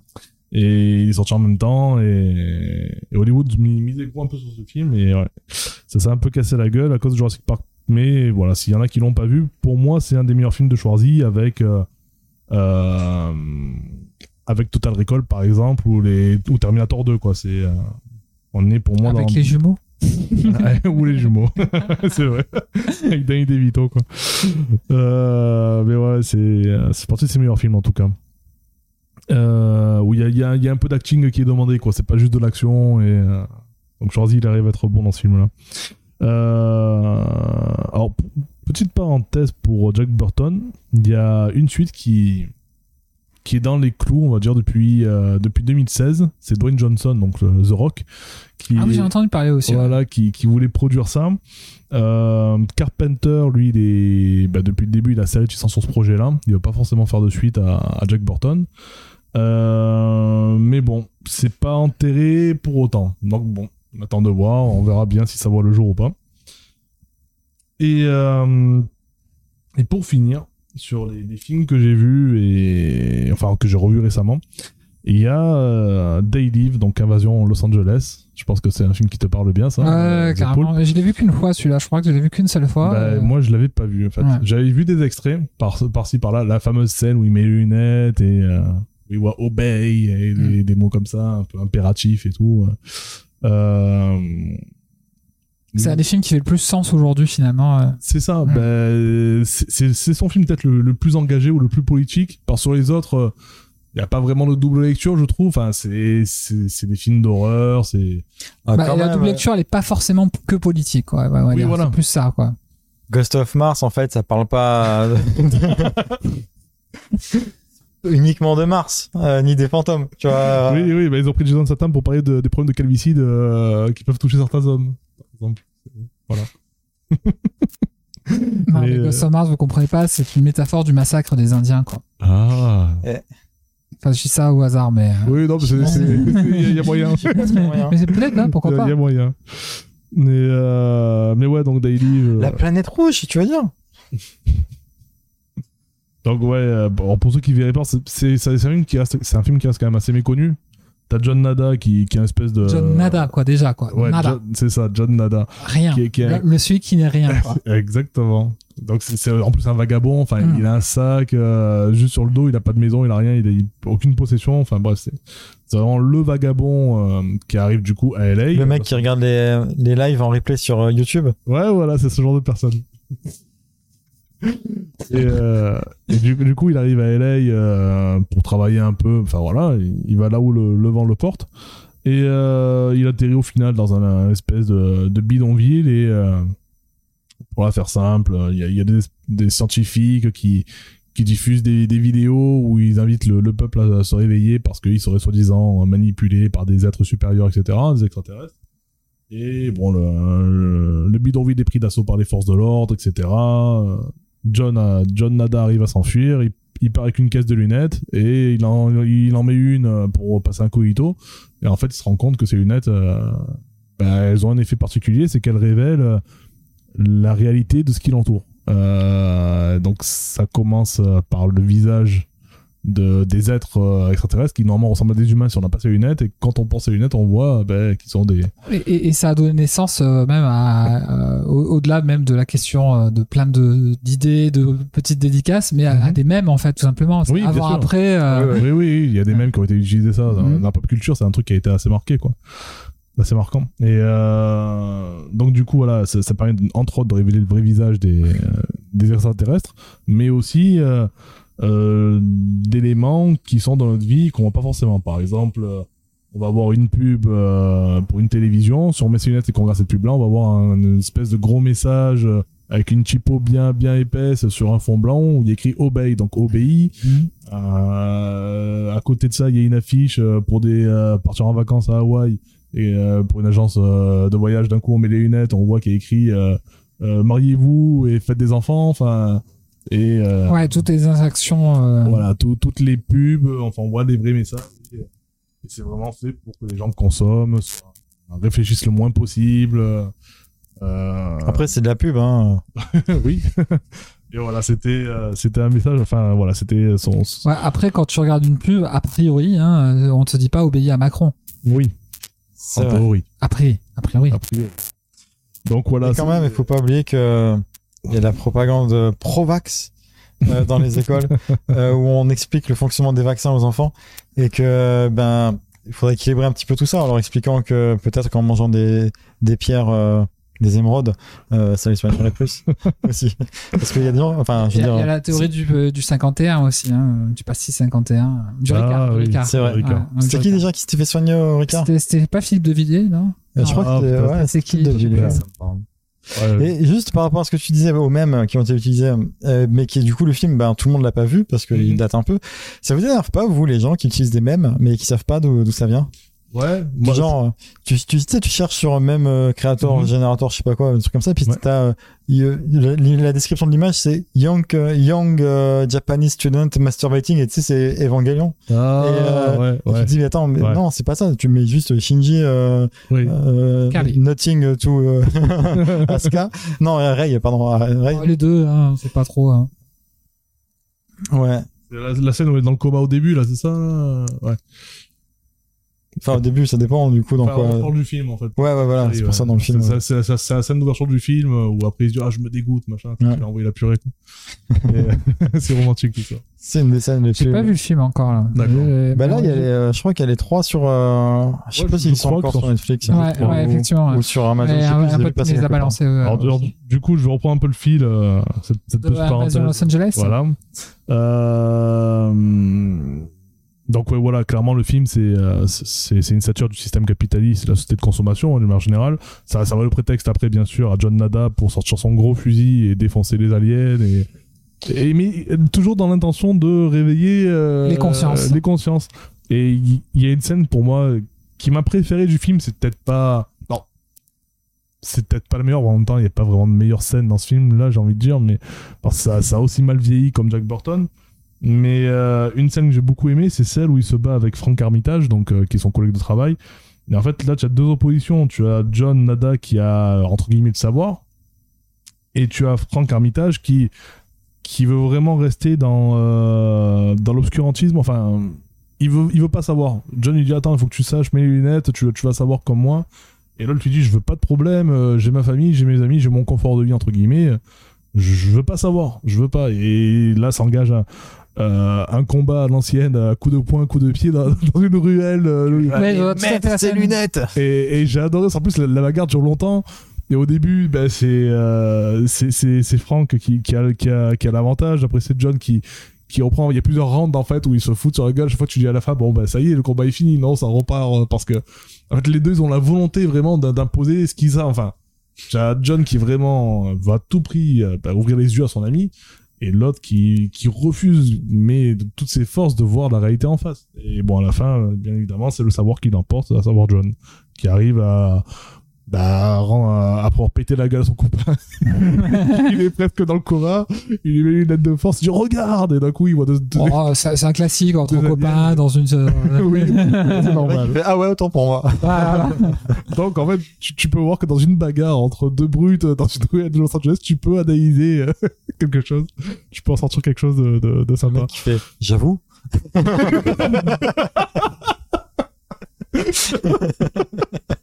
Oh frérot, t'as fait quoi là Oh Et euh, voilà. Donc là maintenant, ben maintenant que j'ai fini en gros la partie années 80, euh, dans voilà dans, dans ce que j'ai revu et pour certains films que j'ai découvert comme. euh, Et après, tu me dis que mes sujets sont longs. Ouais, c'est Ouais, mais clair. justement là j'ai fini. Ju- Justement Et, que- et c'est un petit parallèle à Invasion Los Angeles avec un bouquin que je lis mais qui a été euh, qui est contemporain un peu du film qui s'appelle euh, La fabrique du consentement en français Manufacturing Consent de Ouais. Noam Chomsky et Edward euh, Herman je crois Ouais. et qui traite justement euh, du modèle de propagande de- des médias et comment en fait on fabrique euh, une opinion enfin euh, et c'est passionnant c'est un bouquin que j'ai que je lis au fil de l'eau parce que euh, c'est c'est âpre et c'est long Ouais. etc ça parle de la guerre du Vietnam ça parle de la tentative d'assassinat du Mm. pape Jean-Paul II ça parle de, de plein plein de choses de plein de sujets de la façon dont ça a été traité médiatiquement et comment en fait euh, euh, euh, il y a une construction médiatique du pouvoir c'est-à-dire que du coup si c'est pas dans le sujet du pouvoir ben il y a énormément de filtres sur le fait que euh, tu peux avoir deux poids deux mesures entre deux tyrans euh, Oui. sanguinaires et en fonction de euh, la géopolitique c'est-à-dire si les Américains les États-Unis pardon sont euh, alliés ou pas avec le régime Bien sûr. euh, il y a- Bah, de toute façon, ça se voit clairement. Par exemple, tu prends nous. On dit euh, souvent des trucs sur Macron. Bon, bah il parle jamais de nous. Alors que Carlito McFly, bah voilà quoi. Enfin, tu vois. Mais voilà, du coup, c'est des choses. Là, cette critique-là, en fait, elle est, euh, elle est extrêmement contemporaine, en fait, de de- Ouais. d'essais politiques et euh, voire théoriques, en fait, tout simplement. Mais euh, moi, moi j'ai fini hein, ce sujet-là parce que justement, euh, ce que j'allais dire, c'est que là, j'ai j'ai fini euh, bah, du coup de redécouvrir le film des années 80 de, de Carpenter et que là, je vais, bah, je vais attaquer en fait les, les films que j'ai pas vus. Le cinéma que je connais le moins de lui, c'est celui des années 90. Et, et est-ce que tu as vu Le Prince des Ténèbres? Justement, ça Ah, fait euh, donc Prince of Darkness, donc euh, Ah. qui date de 87. Il est sur ma watchlist. Euh, C'est, in- c'est- je l'ai vu deux ou trois fois. Pour moi, c'est probablement son film le plus flippant. Paraît-il, ouais. A priori, ce serait le plus flippant. Il y a In the Mouth euh, of Ce Madness. qui est mon film préféré. Voilà, je m'en doutais. Avec euh, comment il s'appelle Sam Neill. C'est ça. Je m'en doutais, je me suis dit que comme tu es bien cet acteur, ça- devait être dans tes kinks. Après, il y a bon, Escape from LA que j'ai déjà vu et Vampires que j'avais vu aussi, mais il y a très longtemps, donc je vais me le remettre. Je vais peut-être tenter Ghost of Mars, parce que je l'ai déjà dit dans un précédent numéro. C'est un des rares films euh, que j'ai entamé et je l'ai arrêté au bout d'une demi-heure, 40 minutes parce qu'il m'avait gonflé. Je pense que je lui redonnerai sa chance. Pense indien. Oui, je, je vais penser indien. Non, je sais pas pourquoi ça me fait penser à ça. C'est-à-dire que euh, Hmm. Non, mais tu Non, tiens un truc là. Non, mais je, me- je, je me dis que, tu vois, j'ai réussi à, à revoir, à, à tenir sur euh, New York 1997 euh, maintenant. Donc, je pense que je pourrais tenir de- devant Ghost of Mars. Euh, mais oui, c'est, voilà, c'est- ces films-là sont sur ma watchlist et euh, bon, ben, je- peut-être que j'en reparlerai en live ou dans un futur numéro pour, pour ces films-là. avec grand plaisir. Ouais. Mais, euh, mais ouais, voilà, c'était peut-être rappeler que ben, si, vous, si vous les avez pas vus ou même si vous les avez vus mais que vous vous faire un peu plaisir, ben, re- re- remettez un petit œil sur euh, le cinéma des années 80 de Carpenter, ça vaut vraiment le, le coup. Euh, la plupart a- de ces films a bien vieilli et on, on voit aussi quand même le, les influences qui, qui sont encore aujourd'hui dans le cinéma, enfin qui sont dans le cinéma d'aujourd'hui. Il y a des trucs qu'on revoit, on se dit ah ça, je l'ai déjà vu quelque part ou ça, tiens, ça a été utilisé quelque part et Donc voilà, c'est important pour la culture aussi de. je, de je crois qu'avec. Halloween, par exemple, pour, pour conclure aussi sur Ouais. le sujet, en fait, c'est un des premiers cas de cinéma où euh, ce qu'on voit, c'est les yeux du tueur, en fait. Oui, Voilà. Oui. C'est-à-dire, On, on rentre dans la tête du tueur, euh, on, on est dans cette sensation, c'est-à-dire qu'on met le Michael Myers. spectateur à la place du tueur, en fait. Michael Myers. Ouais. Bon, donc voilà, bah, écoutez, si peut-être The Pool, si tu veux passer à ton taille à kiff. Alors, c'est un teriyaki que j'aurais aimé faire euh, au moment où, euh, où je l'ai vécu, on va dire. Donc, euh, du coup, il a plusieurs mois de retard. Donc, on va faire en version succincte. euh, et en fait, plus vous donner un peu, vous demander votre avis à vous, hein, plus que le mien, en fait, ça, ça compte pas énormément. C'est dans ma série euh, Watanabe Shinichiro, euh, je demande Samurai Champloo. En plus, c'est numéro 10. Ouais. Et on pouvait pas parler un peu. euh, C'est de samouraï. Il fallait un Ouais. peu de samouraï dans Il le aura dans pas de ce- pizza dans ce ce monde. Ouais. Et donc euh, voilà, c'est une, une la deuxième série réalisée par Watanabe euh, en 2004 avec 26 épisodes de 24 minutes, qui est un peu son format euh, de prédilection. Euh, c'est un animé qui mélange euh, des choses qui sont complètement anachroniques hein, entre le hip-hop moderne et euh, le genre du shambhala, qui est, Avec RZA à, à la BO. Ouais, avec plein plein d'artistes, Nujabé, Mm. Fat John. et euh, le Shambara, pour ceux qui ne savent pas, pour Monsieur A peut-être, hein, euh, c'est la version KPDP de japonaise des films. Euh, et voilà, l'histoire de Samurai Champloo, ça tourne autour de trois personnages. Euh, Fu, une jeune serveuse, euh, un qui est à la recherche d'un samouraï qui sent le tournesol, Ouais. un impétueux vagabond Mugen qui a la voix de Rorona Azolo, euh, Et Jin. et Jin qui est un maître euh, maître de, du katana euh, qui sort de c'est l'école le- calme le maître. Le, le maître C'est le samouraï. Le samouraï Euh, Qui respecte euh, le code. euh, avec des lunettes quand même il a un objet Ouais. totalement euh, improbable c'est l'archétype du l'un- du sauvage quoi. Le non conformiste, quoi. Ouais. Voilà. Et euh, bon gré mal gré, euh, Fu les sauve un peu d'une euh, exécution sommaire euh, et, et les engage entre guillemets pour payer euh, leurs dettes à, à retrouver ce fameux samouraï dont elle n'a pratiquement aucune indication. quoi. Mhm. Donc euh, en fait c'est un peu une quête euh, absolument impossible sur le principe. Et euh, au fur et à mesure de l'histoire en fait. On s'aperçoit que les deux personnages ne se sacquent pas, hein, en tout cas Oui, Mugen et, Jin et et- Mugen, ouais, et- c'est- et Jin c'est euh, chien et chat pour le coup. Sauf en combat. Sauf quand ils sont confrontés à d'autres ennemis, là, c'est, euh, on dirait qu'ils ont. euh, Ouais. Et euh, il y, a, il y a plusieurs aspects euh, qui sont assez incroyables. Là, je parle un petit peu de l'histoire, mais euh, chaque épisode est, est, euh, à la fois indépendant et à la fois nourrit le fil rouge. Et chaque épisode, c'est, enfin, il y a tout qui est parfait dans cette série en fait. Euh, si on par quoi commencer? Par la musique euh, qui épouse les moments d'action comme les moments de calme. euh, moi, il y a Mistline qui est un de mes morceaux préférés. On pourra peut-être la mettre. On l'a déjà mis, je crois, dans un précédent podcast. Je, je crois que j'avais déjà fait la demande sur un, un ancien Je numéro. regarderai ça au pire, je le Ouais. ferai. Mais là, ça pourrait être Samo Battle Cry, qui, est, qui Ah, pourrait ça, être très bien pour un, C'est un classique. ouais. Ouais.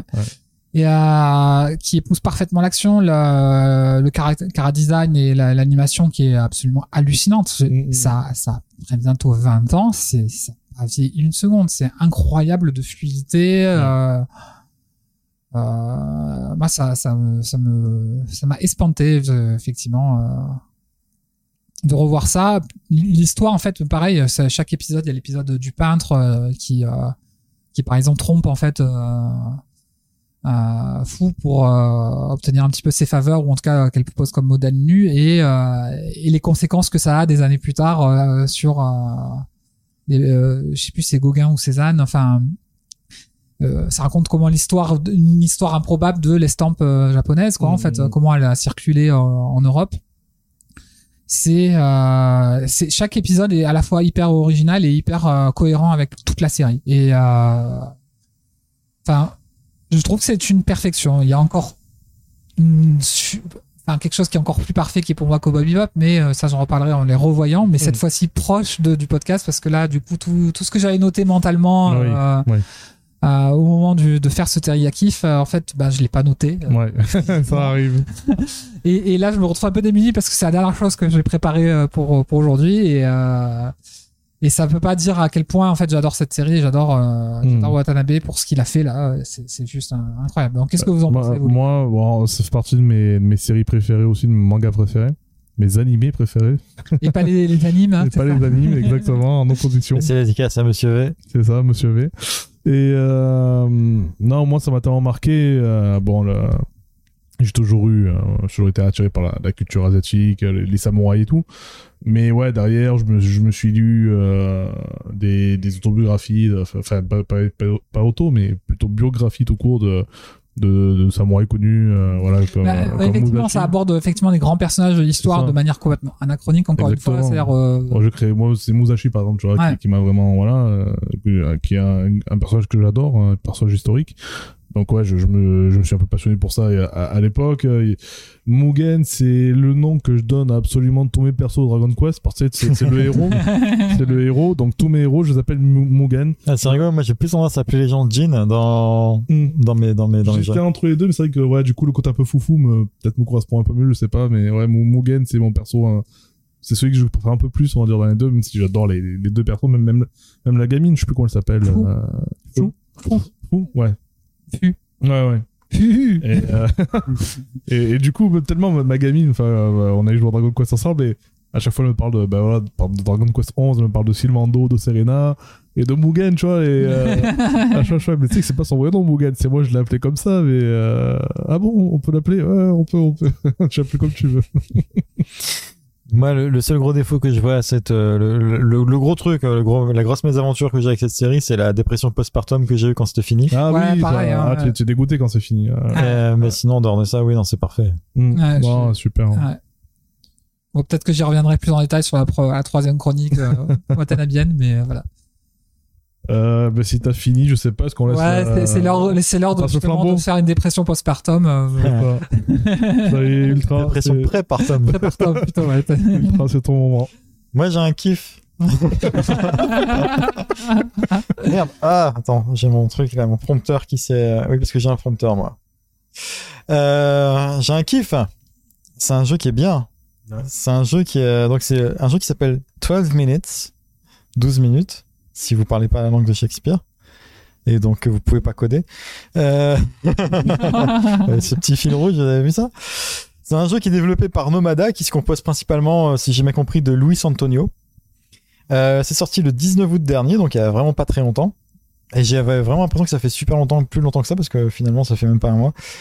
C'est édité par Annapurna, Annapurna qui est euh, en train de devenir un de mes éditeurs fétiches, au même titre que Devolver. Hein. On leur doit euh, What Remains of Edith, Edith Finch, qu'on a, dont on a déjà parlé. ok, ok. Euh, Gorogoa, Florence, Donut County, Outer Wild, euh, Stray, qui devrait bientôt pas, pas tarder à arriver. Et aussi des portages de Flower, Journey, Kentucky Road Zero, euh, The Unfinished Swan. Enfin bref, ça sent très fort la vibe euh, de jeu d'auteur dont, Ouais. dont, dont je raffole particulièrement. Donc, euh, 12 minutes, c'est un jeu pour PC et Xbox, hein, sur Xbox One et Xbox Series, dont le principe, Vas-y, hein. euh, en gros, c'est bon anniversaire Bernard en moins bien. Mais il a au moins le mérite d'exister.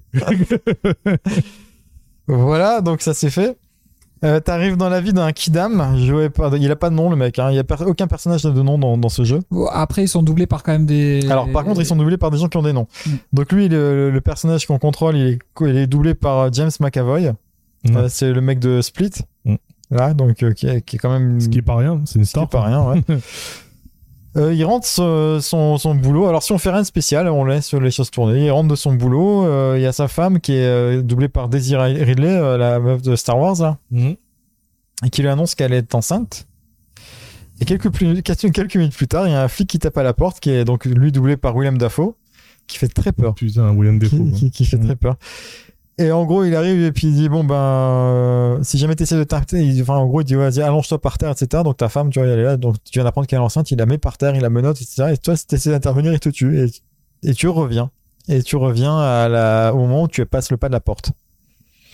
Et donc là, quoi qu'il arrive, même si tu essaies de sortir, si tu de, de faire n'importe quoi, et tu, tu reviens à ce pas de la porte euh, en permanence. Et donc tu vis une boucle qui dure 12 minutes dans le jeu. Euh, je crois que c'est à peu près deux fois moins dans, dans la vie réelle. Donc c'est enfin, le jeu dire la boucle veut dire 6 minutes pour le joueur. Mhm. Euh, là on avait une boucle de 20 minutes dans Bernard, tu vois. déjà. Euh, Ouais, euh, Deux ouais. fois moins, quoi. Hein Merde, hein, hein. c'est c'est pas ouf. Bon, voilà. Euh, et donc tout le monde applaudit ce, ce principe qui a même de, de redonner l'envie à, à Kojima de refaire des jeux d'aventure. Voilà. Donc on, on est on interagit avec les objets de l'appart pour essayer de changer le cours des choses. On apprend des trucs euh, sur euh, au, fur, au fur et à mesure de nos runs, on apprend des trucs euh, sur ben, le background de nos Ouais, non personnages. mais en fait c'est un peu pété, il y a que trois persos quoi. Il y a que il y a que trois personnes. On mais avait nous, nous, on avait prévu une dizaine de on persos quoi. une dizaine de persos. persos, ouais, Et ils étaient persos. hauts en couleur nos persos. Voilà. Ah ouais, Il y avait des- il y avait de il y Il y avait. Pierre le punk. Il y avait Pierre le Punk. moi. Il y avait le voisin euh, libanais. Ouais, le voisin libanais. plein de trucs. Là, il y a que bon. Après, hein, ils ont fait ce qu'ils ont pu. Il a fait ce qu'il a pu, euh, Louis Antonio. là. Nous, on était trois. On pouvait faire trois fois mieux. Ouais. Euh, non, en fait, ce qui est énervant, et donc c'est pourquoi c'est un- un- à la fois un teriyaki, un teriyaki et un sushi, c'est que quand dans 25 ans on sortira Bon anniversaire Bernard, les gens nous diront ah tiens t'as vu ils ont fait un jeu rétro un petit peu c'est une sorte de 12 minutes like voilà Ouais. sinon le jeu est très bien Euh, alors il a pas mal de défauts euh, vous en avez peut-être entendu parler au niveau du scénario notamment. Euh, peut-être quel- quelques lourdeurs aussi au niveau ben, du gameplay. Le gameplay c'est un petit peu relou parce que bon du coup t'es à la manette tu bon tu peux jouer à la souris sur PC forcément mais sur console en tout cas t'es à la manette tu vas chercher un- tu vas cliquer sur un objet tu vas passer dans un inventaire qui est à l'autre bout de l'écran tu reviens sur ton objet et tu fais ça tout le à chaque run en fait tu refais la même chose parce qu'à chaque fois tu euh, ben, tu répètes un peu le- le- les mêmes actions pour essayer de Non, mais de toute façon, Erika, ça a l'air beaucoup mieux. hein. Et euh, ouais, donc c'est- mm, ça, ça part en couille au niveau du scénario, mm, ça part un petit peu en couille au niveau du game design, mais le principe est tellement fort que le jeu reste super agréable parce que ben en, dépend de- en dépit du nombre euh, assez limité d'interactions possibles, tu retrouves quand même dans dans le flou à certains moments et, et à un moment tu, tu fais des découvertes et euh, chaque run et t'as as ce gros feeling un jour sans fin tu sais où tu te dis là je vais faire le run parfait là cette fois-ci ça y est j'ai compris il faut que je fasse ça ensuite je fais ça sauver ma meuf. pendant que ma meuf elle est là-bas dans la pièce, hop, moi je vais éteindre la lumière, hop, je reviens là, je me cache dans le placard, et euh, allez là c'est bon, ça va passer. Et là, t'apprends que non, mais tu débloques un petit peu plus parce que du coup tu débloques des scènes que auxquelles t'avais pas accès jusque là parce que t'as réussi à convaincre les gens de te parler un petit peu plus ou euh, t'as des arguments pour leur faire changer un petit peu d'avis. Pas encore assez mais tu te dis ah mais non mais moi il y a que deux personnes que j'écoute dans ma vie c'est ma mère et ma fille et visiblement t'es pas ma mère. Et euh, voilà tu dis Hum, comment on pourrait parler à sa fille?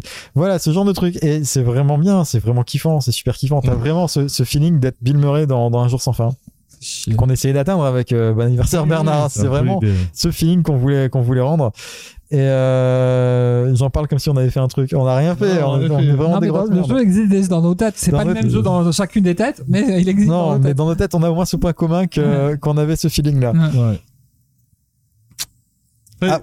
ouais Alors, je, je vais te couper un peu, mais je, je pense que c'est un peu toi qui nous porte, qui nous porte la guigne, en fait.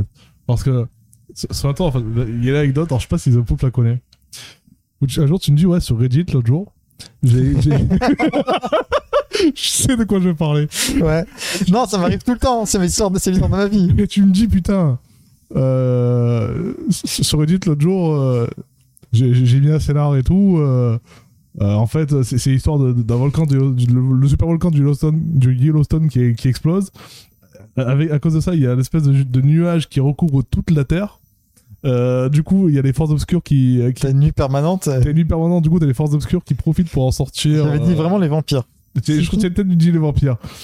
Tu as les vampires qui sortent et en gros qui, qui envahissent euh, la Terre. Et, et quelques mois après. Et non, puis, non, c'est pas ça. Je te raconte ça, puis je te dis, il y a des mecs qui ont dit, franchement, le, le pitch, Oui. il est ouf, et C'est ça. écris-le. Puis moi, je lui ai dit, bah non, parce que je sais pas écrire. Euh, pas, en Mm, tout mm, cas, pas, pas ce genre de truc. Du coup, je leur ai dit, bah, faites-en ce que vous voulez. Puis le mec, il m'a dit, non, sérieusement, euh, garde-le pour toi. J'ai supprimé le, le, genre deux semaines après, j'ai supprimé le, le, le, le- Ouais. le truc. Deux ans plus tard. Deux ans plus tard. Deux je- ans plus je- tard. Je, lui dis, au fait, je sais plus en parler. Et j'ai fait. Attends, Je connaissais tu- pas l'anecdote. Est-ce que tu as lu le, le, le- le speech de, de, de- de la dernière série Van Helsing Il me dit non. Je fais, ah bah, lis, lis le speech. Le speech, c'était après l'explosion du Yellowstone, que le fumée recouvre la Terre entière et les, et les vampires en profitent pour dominer la Terre. C'est quoi le, le nom de- du truc du projet? J'ai pas bien entendu. C'était la série euh, Van Helsing. Van la série Van. Helsing. Ouais, ouais. Là, qui, qui est sorti Ouais, il y ouais. a 5-6 ans, tu quoi. prends, tu prends le, Après, le synopsis sur euh, IMDB, C'est mon commentaire. effectivement, c'est hautement incroyable que effectivement ça soit là au mot près. Euh, C'est- C'est exactement Surtout deux ans après, tu te dis, Hum, ça leur a pris combien de temps pour monter le projet Effe- Effectivement, c'est c'est assez incroyable. Là, pour le coup, il y a une filiation possible et directe. ouais. Mais dans l'absolu, effectivement, 30 jours de nuit, c'est ça déjà plus ou moins. euh, Ouais, mais alors, surtout que, attends, le truc, je répondais à euh, un, un sujet qui était, allez, vas-y, balancez-moi les pitchs de, de vos trucs que vous écrirez jamais. Et la moitié des commentaires, c'était, bien joué, le scénariste de Netflix.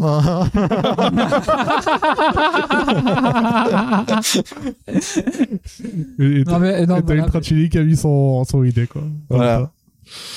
Donc, bon, là, ouais, pour le coup, vois, Bernard et Bernard, on en a parlé à personne, c'est juste les, les grands esprits qui se rencontrent. c'est peut-être Alexis qui nous a niqué. J'ai monté une société qui s'appelle Taco Games au Mexique. C'est- en même temps, il est parti au bout de même pas un an hein, de son bar. hein. Ouais, Parce c'est que bah, un an après, on a fait euh, Alexis, ah bah il a revendu ses on n'a pas précisé que c'est, ouais, c'était le fondateur du bar. Ouais, Oui, c'est le quoi, un des trois, trois cofondateurs Ouais. du bar. Voilà, c'est ouais. pas un mec qui travaillait là-bas vite fait. C'était, euh, c'était à lui le bar. Son Donc, bar. Il devait y être de temps en temps, normalement. Voilà. Voilà. Bon, bref. Ouais. L'histoire part un petit peu en couille.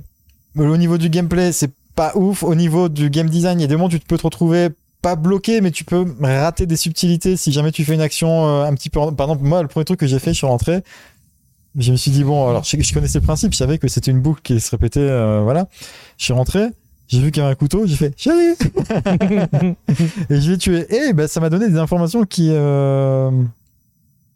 non, alors je sais plus exactement si ça m'a donné des informations ou si ça m'a occulté des informations que j'ai pas eues. Mais je me souviens qu'à un moment donné, et en- dans tous les cas, ça m'a fait passer parce qu'en fait, le jeu euh, te fait passer dans des phases en fonction de la, le- du, de- du niveau d'information auquel tu es arrivé. Tu vas passer dans certaines phases et tu as des subtilités dans le décor qui, qui changent un petit peu. Et du coup, tu as, des, euh, t'as des succès qui sont basés là-dessus. Et ben, il y en a que je, je peux pas faire à moins de recommencer le jeu complètement Mm. parce que justement, je suis passé directement dans une phase 2 sans être passé par la phase 1. Euh. Voilà.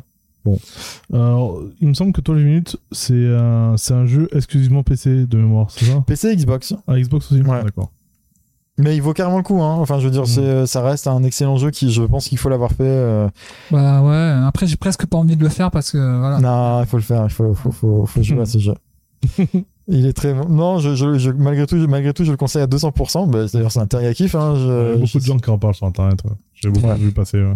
Alors, beaucoup de gens qui étaient emballés. Et euh, la, la semaine de la sortie, en fait, euh, Oui, c'est ça. c'est- c'était extrêmement positif. Ouais. Et euh, une fois que les gens commençaient à finir le jeu, c'était. ouais.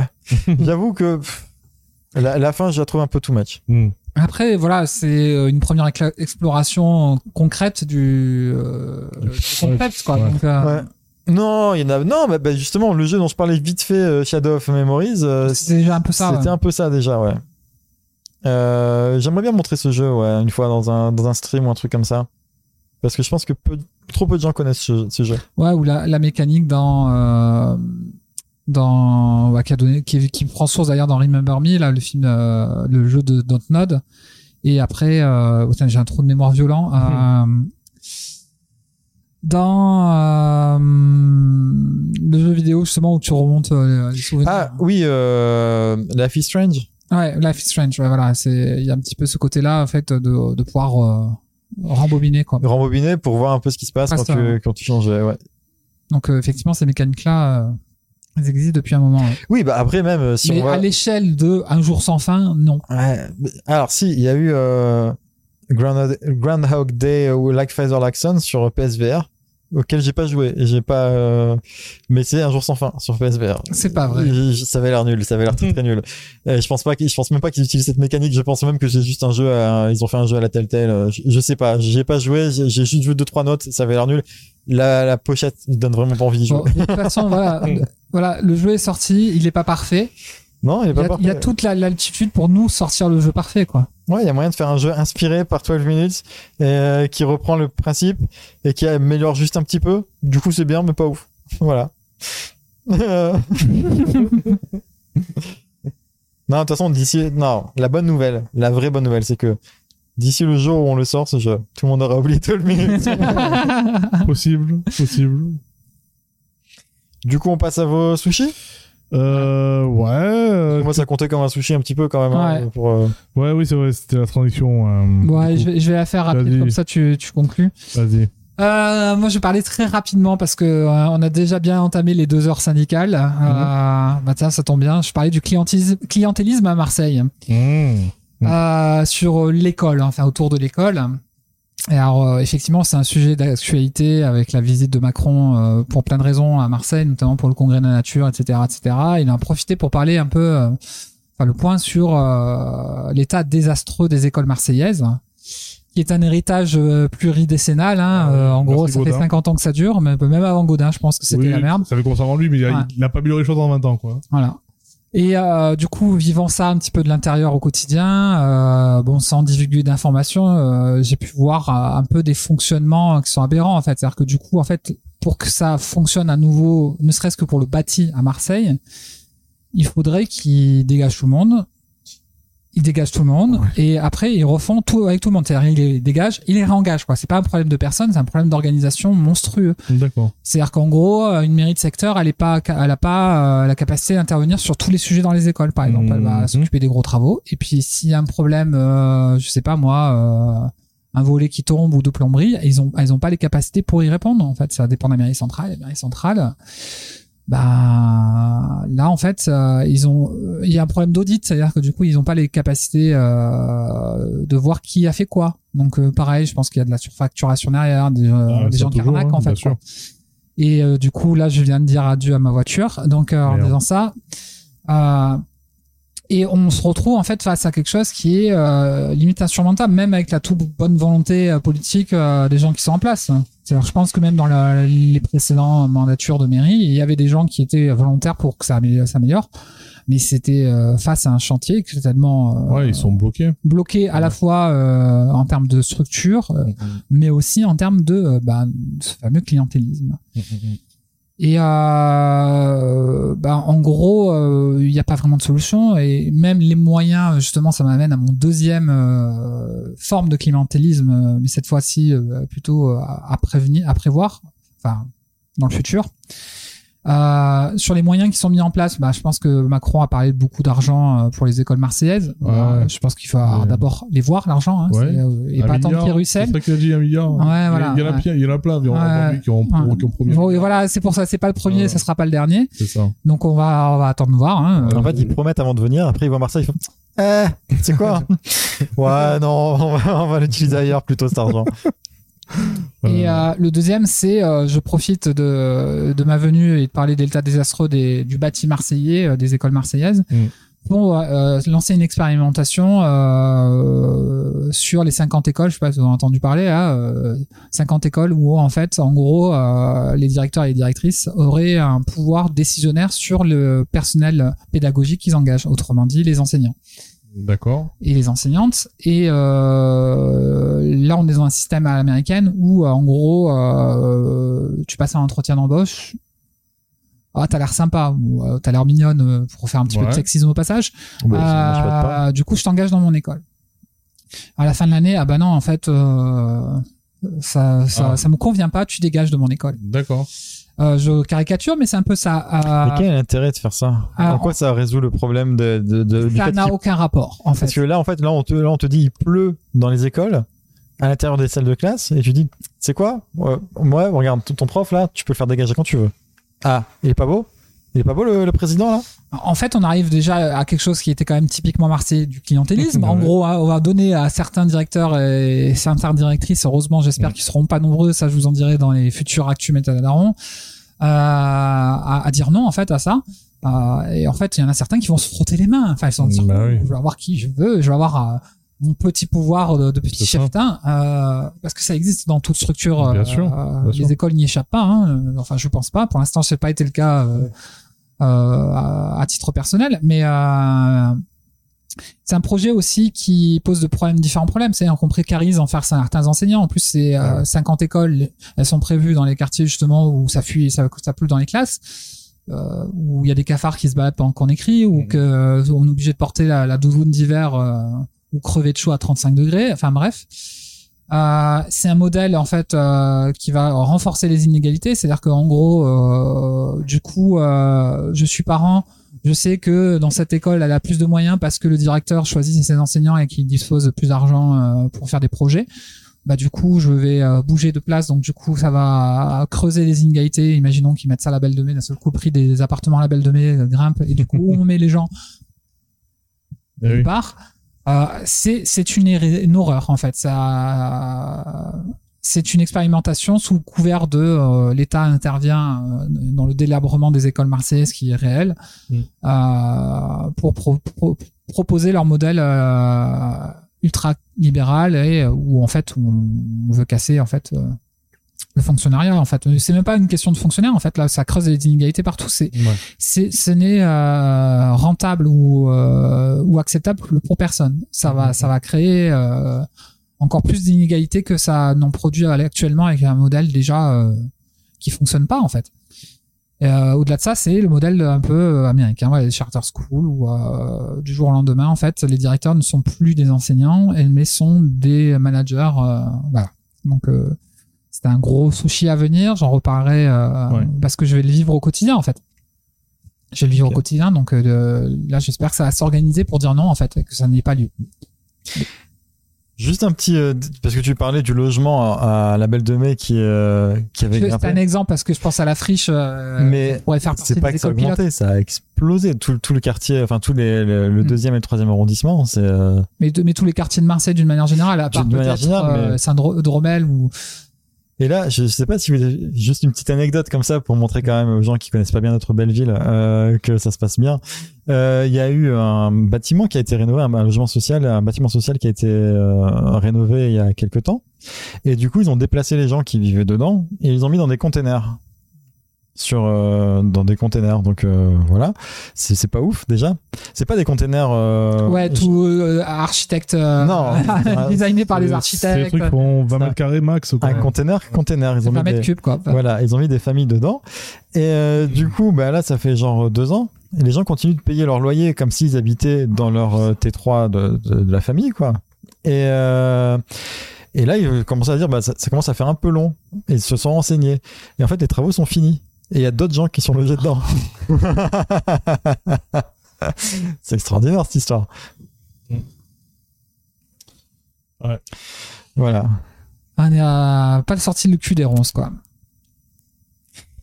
Ouais. Après, effectivement, en plus, il y a euh, une petite parenthèse pour conclure, en fait, c'est-à-dire euh, il y a une espèce de Marseille bashing. euh, ils ont profité de ça pour dire euh, Kalachnikov, violence, violence. Sauf, euh, sauf le quotidien qui, a Sauf priori. le quotidien, voilà, ça qui a montré une très belle vidéo. Quand on vit à Marseille, on se dit, bah, c'est aussi ça, Marseille. C'est pas euh, les rues dégueulasses, euh, Mm. les balles perdues et, et autres saloperies du genre. Non, Ouais. c'est aussi, c'est aussi ça, effectivement, avec des bons côtés et mauvais côtés dans la vidéo aussi. Hein. Bon, les rues, de- les rues dégueulasses sont là quand même, quoi qu'il Oui, arrive. oui, quoi qu'il arrive. Bah, sur le chemin, là, en venant, là, il y avait des rues par lesquelles je passais, ça sentait les égouts. Je suis plus habitué, moi qui habite plus en centre-ville. Ça, quand je suis en à Marseille, en centre-ville, tu sens quand même la... olfactivement la différence. Non, non, voilà, c'est. un peu plus euh, reculés, quoi. c'est euh, voilà c'est très inquiétant Ouais, c'est ouais. très très inquiétant et euh, du coup euh, on va voir ça de manière assez euh, Bon, ça, ça, ça, me un peu dans le sens où, euh, au moins, le, euh, bah, je l'ai vu venir d'un bon oeil. Parce que je, je- mais lui il est pour rien hein, pour Oui, le coup je, des je- 50 je sais, écoles hein. il, est, il est écrasé par quelque chose qui est installé depuis des, des décennies, et voilà. Mais de la, et de la mauvaise organisation, il subit. Mais, euh, mais ouais, voilà, quand tu es arrivé, euh, ça faisait un moment déjà que je suivais, même, même bien avant, les municipales et tout. ça, oui oui que- entendu parler de Payan aussi bien avant aussi, voilà, ouais. euh, ça fait au moins 2-3 ans qu'il était un peu dans, dans la sphère un peu politique marseillaise, que il s'opposait vraiment violemment à Godin et tout, donc c'est un gars que je vais un peu en sympathie et tout, toujours d'ailleurs, hein, ça n'a pas changé. Mais c'est vrai que je- j'espérais qu'avec le, le printemps marseillais, il y ait des choses qui bougent et tout. Bon, on va leur laisser du temps, ça fait qu'un an. Mais euh, donc à un an, je peux pas révolutionner quelque chose qui, qui est merdique depuis 40, 50 ans, voire plus. Mais euh, mais bon, voilà, c'est vrai que ça ça fait peur. Euh, Ils ont fait des promesses, on espère qu'ils vont les vont les tenir sur l'école, sur les sur par exemple il y a un truc qui était pas mal qui promettait, c'était euh, de, revoir un peu. C'est compliqué, c'est ils se sont engagés quand même sur un truc un peu chaud, mais tout c'est un peu le, le système de de la gestion des cantines, que ce soit local, soit géré par arrondissement et Le, tout. le Enfin, problème, c'est qu'effectivement, je m'étais renseigné un petit peu sur la question. J'avais posé la question à, dans l'entourage de l'école, Mhm. et en fait, ils ont un contrat qui les lie à Sodexo jusqu'à la moitié, voire les trois quarts du mandat de, de, de Payan. Exactement. Donc, en gros, ils sont. Il y a un contrat. Bon, ils- par contre, quoi. effectivement, ils sont attendus au tournant d'air. S'ils renouvellent la, la Sodexo, c'est euh, Ouais. là, là, on pourra effectivement euh, en être déçu, mais c'est pas une impossibilité malheureusement. Oui, oui, il va voilà. peut-être renouveler la Sodexo, alors que Mhm. il y aurait tant à faire en fait. Là, il peut pas casser le contrat. C'est mort, non, ça, mais, c'est mort. mais, euh, Après, on peut pas nier qu'ils apportent un côté, euh, un côté où il, fait un petit peu mieux vivre Oui. à Marseille. Oui, euh, oui. Bah, ne serait-ce que là, moi, je suis passé euh, par euh, par la corniche, Mhm. qui est euh, du coup euh, interdite aux voitures là. euh, un dimanche par mois, je crois, c'est ça. hein? Je crois, ouais. C'est- C'est un truc qui doit emmerder plein de monde, mais Mais ils l'ont fait. mais, mais c'est un côté sympathique aussi. Ça, Ouais, bien sûr. Enfin, voilà, c'est ça, les, les, les petits événements qui sont passés un petit peu tout l'été, etc., Mm. qui sortent un petit peu du côté, euh, du, du côté où t'avais euh, tout l'argent était dépensé sûr. Pour, euh, progression, quoi. pour un pour public un concert particulier de qui était. David Guetta Voilà, au, au Parc qui coûtait 400 000 euros. quoi. Mhm. Bah, bref, qui Voilà, là, on- parce qu'il y a eu euh, plein de soucis derrière. Là, on te dit, on te met des rues piétonnes sur lesquelles on installe des food trucks et euh, des, des, des petits, euh, des, des mecs qui viennent jouer de la musique. Ben oui, c'est, c'est- il y, a- il y a un côté un peu plus sympathique. C'est pas grand chose. Bah, j'avais écrit ça, j'avais fait un running de Marseille, hein, qui était, euh, en gros, tu fais le 10 km, 20 km ou le marathon, euh, euh, dans le coin, justement, de la Corniche. Effectivement, c'était ça, sur tout le trajet. Et là, là, le fait de le vivre de manière un peu plus, euh, familiale, entre guillemets, Mm. c'est super. C'est une super idée, ouais. Du coup, vous m'avez inspiré, vous m'avez inspiré à l'instant même à, à un sushi euh, bah, que je partageais voilà, dans mon sushi, quoi. Bah, ça tombe bien, c'est toi qui dois conclure. Voilà, c'est ça. Bon, alors, du coup, on va rester sur le thème de Marseille et de la ville. Alors là, ça, c'est un truc, euh, ça, c'est pas lié, à, une fois de plus, la paillance, puisque c'était un contrat qui, qui datait de l'époque Godin. Mais euh, tous les travaux qu'ils ont fait là sur Sakakini, pour aménager, vous avez dû le voir, les pistes cyclables tout le long, que ça va jusqu'au Chartreux, là. Euh, même, et même, un peu plus loin.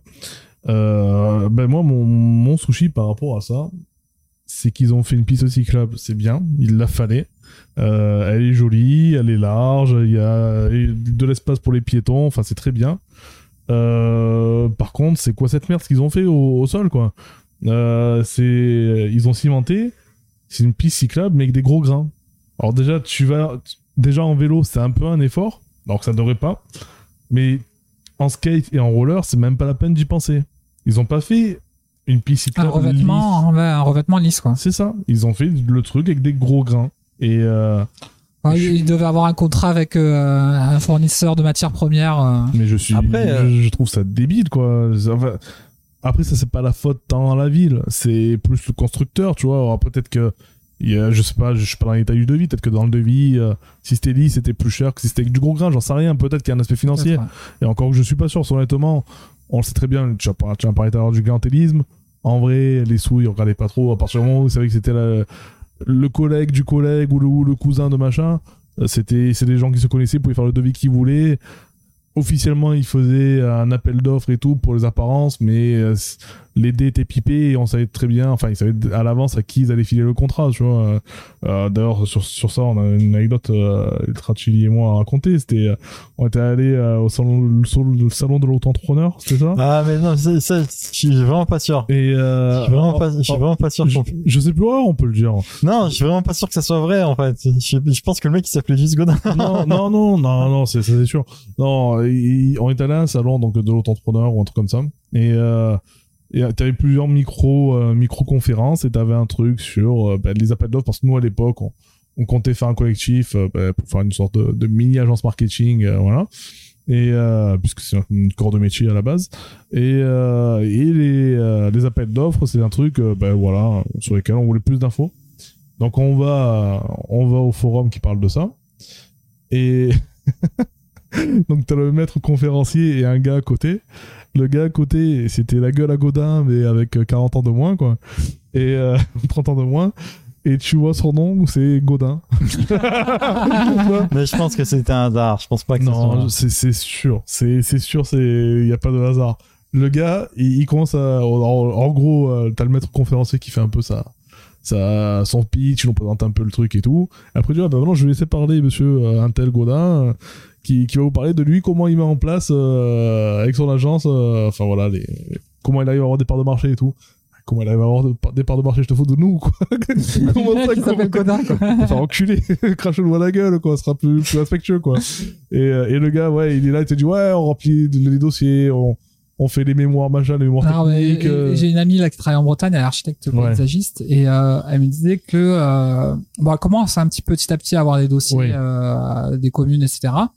Mais globalement, en fait, c'est euh, plus que les projets en eux-mêmes, c'est les personnes qui les portent. Bien que sûr. du coup, il- on va choisir quelqu'un non pas parce que par par rapport à ses compétences ou ce qu'il est, cap- ce qu'il est capable de faire d'original ou autre. mhm. On va choisir parce qu'il s'appelle Monsieur Intel Et oui, mais bien sûr. même pas forcément quand on est copains en fait. Mhm. C'est Monsieur Intel, alors du coup, euh, C'est ça, bah, ah, tapis bon, on rouge. Monsieur Intel, c'est Eh bon, oui. les autres on s'en fout. euh. Exactement. Et euh, il y a plein de choses comme ça.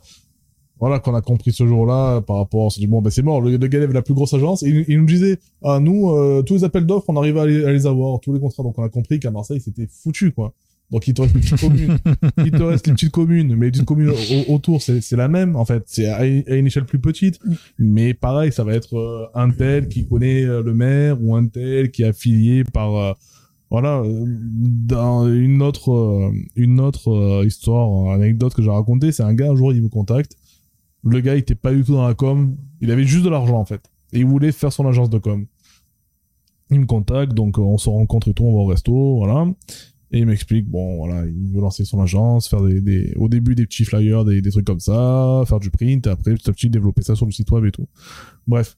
Et je lui dis, ouais, mais tu, tu vas te lancer là, mais t'as pas d'équipe, t'as rien, t'as pas de clients, enfin, c'est dur de se faire une place là et tout. Et il me dit, non, mais t'inquiète pas.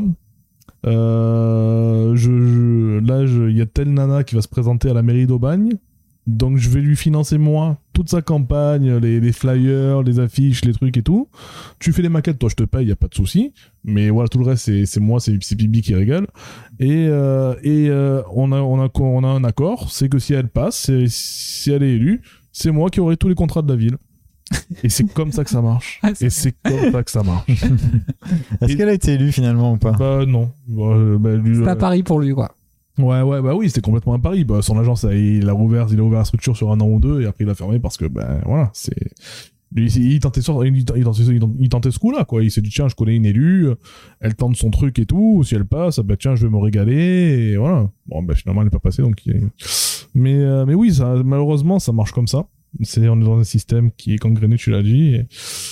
Peut-être plus à Marseille qu'ailleurs. Je pense pas que ce soit beaucoup plus. beaucoup- Non, enfin, c'est pour ailleurs. ça que j'ai employé le mot typique. voilà. C'est pas moins Marseille est malheureusement connu pour ça, voilà. euh, mais au final, euh, c'est pas plus qu'ailleurs. Ouais. C'est pas plus qu'ailleurs. C'est pas moins qu'ailleurs, on va dire. C'est- pas ah, moins que la moyenne. Ouais, clairement pas moins qu'ailleurs, c'est sûr, mais, mais oui, euh, mais c'est à l'échelle française qu'il y a ce problème-là. Et, et le pire, c'est quand tu vois que ces problèmes-là, alors quand ça touche à, à éducation et tout, c'est gênant forcément, parce que c'est nos enfants. Euh, quand ça touche à, à la, la ville, les structures et tout, c'est gênant parce qu'on y vit. Euh, Il y a des trucs un peu plus graves, comme par exemple le nucléaire, où il y a ces mêmes choses-là, mais du coup, tu as des échelles, mais encore plus, plus folles. Il y avait eu des...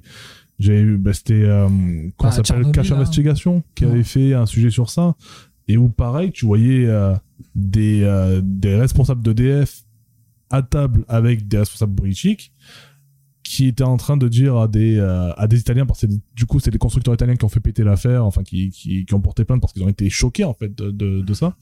Et en fait, les gars, c'était, euh, bah écoutez, euh, euh, faites, euh, on, a, on a reçu votre offre et tout, machin, mais faites-nous plutôt un devis plus cher de temps, parce que là, il faut un peu s'aligner sur les autres et tout, parce qu'ils sont plus chers. Et à côté de ça, on vous prendra les chantiers en, en Italie, des chantiers en... Enfin, on filera plutôt des chantiers en Italie, on filera des chantiers en, en Croatie, en machin. Enfin, en gros... Euh, ah non, même pas, c'était l'inverse. C'était faites un, un petit effort, mais on vous donnera d'autres d'autres chantiers dans d'autres pays pour vous développer et tout, euh, et compenser ce que vous aurez pas sur, sur, sur ce, ce chantier-là. Et les gars, ils ont pété un plomb, mais c'est quoi ça? Vous, me proposez, vous nous proposez des, des millions pour des faux chantiers euh, Enfin, non, quoi. Pourtant, Et, c'est pas les derniers, les Italiens non plus. hein. euh, Ouais, pourtant, pourtant, ouais, Marseillais, Italien, c'est pas C'était très loin. euh, c'était au C'était niveau. la blague raciste euh, du numéro 10, c'est ça? euh ouais, il fallait, il fallait. Non, mais non, mais ils avaient un. C'était tout, tout le système des euh, comment ça s'appelle des ordures ménagères là, qui, Oui. qui était géré par euh, je, je sais plus. C'était Berlusconi, non? Non, mais il y avait une ville, je sais plus, c'était genre à Naples ou une connerie comme ça. Ah oui, euh, ouais. C'était géré par la mafia qui avait pris le contrat et en gros ils avaient rien pour gérer les déchets et du coup ils les balançaient dans la nature. Oui, je me rappelle de ces Oui, oui, ça, les, les mozzarella italiennes, soi-disant de, de buffalo et tout, qui sont dégueulasses parce que c'est des, des entreprises mafieuses qui les gèrent. Enfin, En parlant de, de pizza, euh, ce C'est serait vrai. pas le moment de passer au mochi Transition. mochi euh, Transition enfin, du pizza mochi. encore, euh.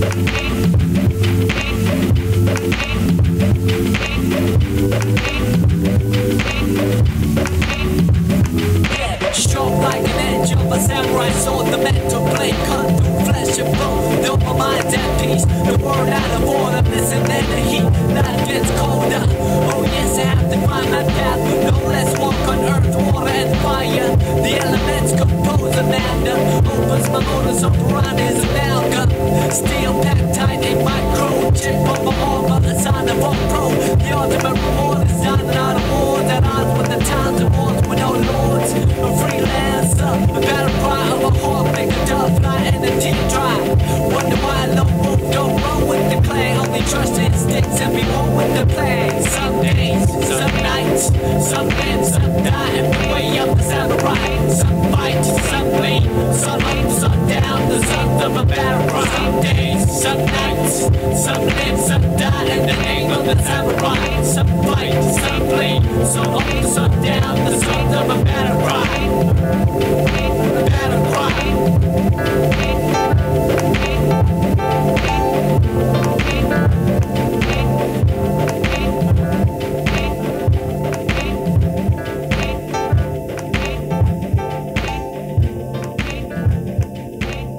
Alors le mochi mochi, pour rappel, alors ça, avant, avant c'était la revue pizza. Ouais. Euh, confinement euh, oblige, ça a évolué en mochi mochi où en fait on faisait plus de revue pizza. Après là on est plus confiné, on pourrait aller manger une pizza maintenant on est si plus on veut. confiné, ouais, c'était un peu trop tard. là. Ouais, c'est un peu tard pour moi. Ouais. Et le mochi mochi, ça consistait à vous parler de deux plats qu'on vous conseillait, euh, soit manger dans un resto, soit préparer chez vous. Voilà, ce, ce genre de choses. Donc, euh, Tiens, j'ai un mochi mochi, mais pas pour euh, nos auditeurs de Marseille, mais nos auditeurs de Reims. ah ben voilà, tu vois. tu- Ouais, en y pensant, ouais. Donc voilà, je t'en prie, tu peux. Alors, euh, du coup, euh, c'était. euh, Le décidé- biscuit cuillère. C'était, je- on est allé euh, donc en- avec mes collègues de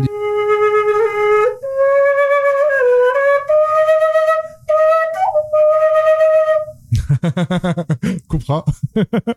on, a, on est allé, euh, voilà, entre collègues, euh, on allé à.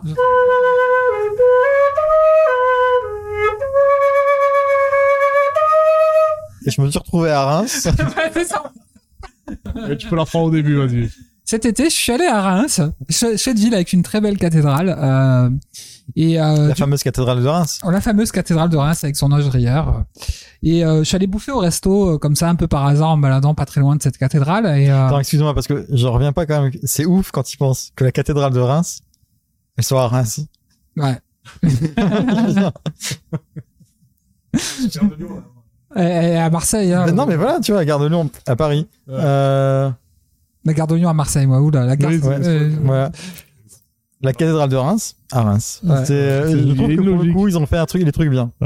Bon, elle est magnifique. Il y a une ambiance très particulière dans, dans cette euh, cathédrale que Je- je j'ai sais- pas senti ailleurs. euh. Il me semble qu'elle y est dans, euh, d'ailleurs dans, euh, dans Beatworkers, Mm. si je dis pas de bêtises.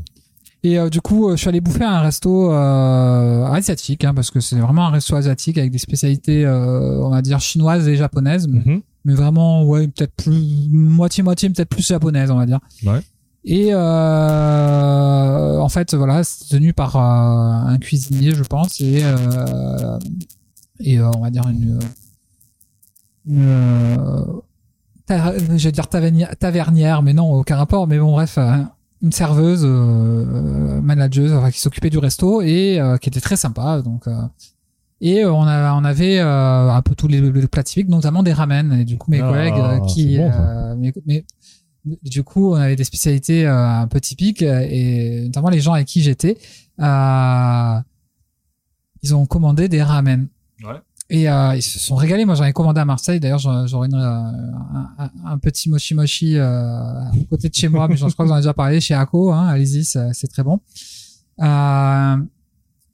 Et, euh, et du coup, ça m'a, ça m'a pris. J'ai fait un petit dessin de la petite devanture qui était très, euh, très beau avec la, la carte des menus, un petit micro-ondes, plein de petits objets, etc. Mhm. C'était très mignon. Et ça s'appelle euh, Flavor, hein, euh, si je me dis pas de bêtises. Et ça se situe près des quais à Reims, enfin près de. D'accord. Et euh, voilà, extrêmement sympathique et surtout super bon et pas cher du tout. Voilà. Ah, Donc si vous êtes du côté de Reims et que vous voulez faire un très bon resto asiatique, allez chez Flavor. Flavor, Non. ok. Bah, bah non. Ouais. Là, je suis pas. Alors, moi, du coup, euh, alors c'est plus, euh, c'est c'est pas un établissement que je vais recommander. C'est plus un plat, bon, un plat connu de tous, hein, c'est des gyoza en fait. Donc, euh, Jusque-là, tout va bien. Mais en fait, je me suis mis récemment à faire mes propres gyoza.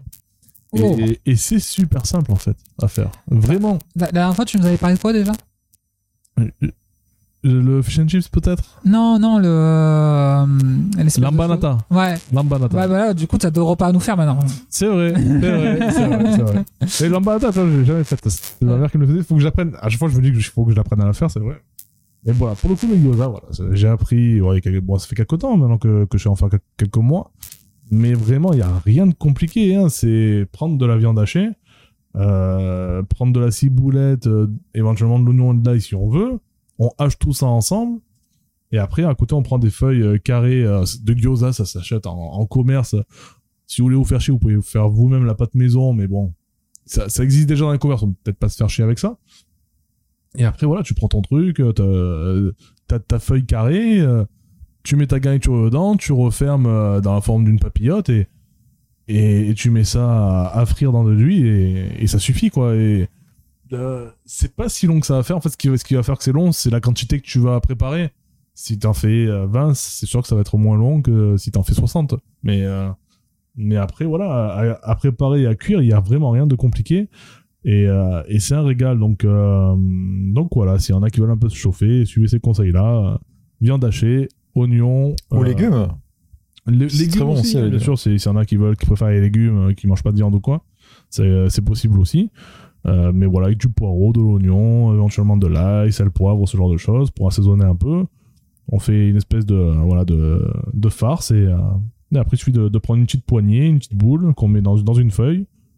On la, on la, on, la replie en papillote et, et fini hein, dans l'huile et c'est prêt. Donc voilà, c'était ma, ma petite recommandation cuisine pour ceux qui aiment un peu cuisiner et qui qui ont pas forcément du gros skill parce que ça nécessite pas du skill, hein, juste un peu de C'est pas le mode petit chef, mais, voilà, un, mais c'est presque aussi. un petit peu d'huile de coude, mais vraiment c'est pas compliqué, ça se prépare très vite et, et derrière c'est Ouais, je, je pense qu'avec Ultra Chili, on est curieux de goûter ça. Ouais. Et il va falloir, c'est un rendez-vous qui est pris, je pense. D'accord, Ouais, bon, ouais, carrément. J'essaierai, je, je garantis rien au prochain numéro de les faire. Voilà, au prochain, fait un enregistrement physique. Bon, en théorie oui parce que On pourra même se commander des pizzas à côté. hein. c'est vrai. Ouais. Ouais, faire en entrée les pizzas à Peut-être côté. qu'on inventerait la pizza au gyoza et que ce serait un truc de ouf. Ah non, à l'horreur. Ou alors peut-être qu'on pourrait faire un gyoza géant avec une Ah, farce de pizza. Vendu comme ça, déjà c'est Ouais. mieux. Ah, une calzone, quoi. Ouais, une calzone, c'est exactement ça. Et, et toi, Ultra Chili, du coup, euh, Alors moi, euh, tu peux fa- parler de ton fameux repas que tu avais encore faim au bout de quatre euh, repas ouais, C'est vrai, j'ai eu tout à l'heure ça. ouais, euh, j'ai. en fait, il y a- y a- j'ai, il y a- je suis tombé sur un truc. Vous savez, vous savez euh, pardon, je reprends. Il y a un moment donné, je me suis dit, j'ai pas beaucoup de temps pour manger le midi et ça me fait chier d'aller jusqu'au magasin parce que le temps de faire l'aller-retour, j'ai ma pause du midi, elle est déjà niquée aux trois quarts. Euh, ça coûte cher aussi parce qu'en fait les magasins qui est autour de mon taf, euh, bah, il ah, il y a un Lidl mais qui est vraiment un peu loin et qui a tout le temps la même chose. Et sinon le magasin qui est à côté, il est super cher. C'est un petit Vival de voilà. Et aussi, je mange n'importe quoi et du coup, je prends 300 grammes par jour de manière euh, linéaire depuis depuis un an et qu'au bout d'un moment, ça commence à être problématique. Euh, Vous ne le voyez pas, mais il fait à peu près 130 kilos maintenant. Voilà. Et euh, non, dis pas ça. Écoute, il y a peut-être des, il y a l'image dans peut-être- les lives. hein. il y a peut-être des auditrices qui euh, qui nous écoutent après avoir lu mon profil Apple. Les photos sont récentes, elles datent de de, de l'année dernière. Euh, non, ouais. Du coup, je me suis dit, hey, c'est quoi les bars repas là? Ça solutionne tous mes problèmes. Crois que Je me suis dit, ça, ça, solu- ça solutionne tous mes problèmes. Bon, c'est proportionnellement, c'est pas très cher parce que tu payes 7 balles, 6 balles, 7 balles pour, euh, pour euh, genre 8 repas, un truc comme ça. Mhm. Euh, ça dépend des marques, hein, mais là, je suis parti sur une marque cheap. Euh, c'est pas besoin de faire des courses parce que je les ai avec moi. Et euh, c'était quoi le troisième problème que j'avais? Ouais, et puis du coup, je grossis pas. Sauf qu'en fait, euh, c'est la torture ce truc parce que c'est pas mauvais. Alors ça dépend parce que t'en as qui sont vraiment dégueulasses. J'en avais goûté, c'est pour ça. J'avais déjà essayé une fois. J'avais goûté un truc et c'était vraiment pas ouf. C'était vraiment, t'avais l'impression de mâcher. dans- C'était compliqué à manger. Ouais. Tu prenais vraiment zéro plaisir. Là, je suis tombé sur des trucs qui sont bons. Ils sont super bons. J'ai pas envie de dire la marque parce que bah, j'ai Ouais. pas envie de le Tu refaire. pourras me le dire en off, euh, C'est ça pas peut. Ouais, voilà. Mais bref, il y a un truc à la, à la myrtille là, et c'est super bon. C'est vraiment bon comme un biscuit, quoi. Et euh, sauf que t'en- alors en, en encas, parce que moi je bouffe beaucoup le matin euh, au travail. Je mange plein de trucs, j'ai des trucs des- jusqu'à des chips, voire des sushis, voire euh, des, des plats quelque part que j'ai sur mon bureau euh, que je mange. La dernière fois, tu as mangé quoi? 3 hot dogs avant de venir ou 2 Ouais, quatre. Enfin non, trois et quatrième sur, sur place. Ça. Mais voilà. Et, euh... et bref, pour ça, ça marche très bien. Parce que du coup, t'en manges un comme ça en milieu matinée, bah effectivement, ça, te coupe un petit peu. Parce que du coup, t'as as, plusieurs formats. T'as des formats en cas et des formats repas où t'en prends deux pour faire un repas. non, clairement non. T'en prends deux, tu fais ah ouais, c'était bon. Maintenant, j'ai faim. Alors que et en fait, c'est très bizarre comme sensation parce que ton corps te dit non, c'est bon, on a tout ce qu'il faut là, monsieur, euh, faut arrêter. Mais t'as tous tes autres sens qui te disent non, j'ai pas eu ce que j'ai pas eu le goût. Enfin, j'en ai eu un petit peu, mais vraiment, c'était pas assez long pour être euh, pour être acceptable. Il y a ton estomac qui fait moi, euh, honnêtement, là, je, oh, je pourrais en caler beaucoup plus.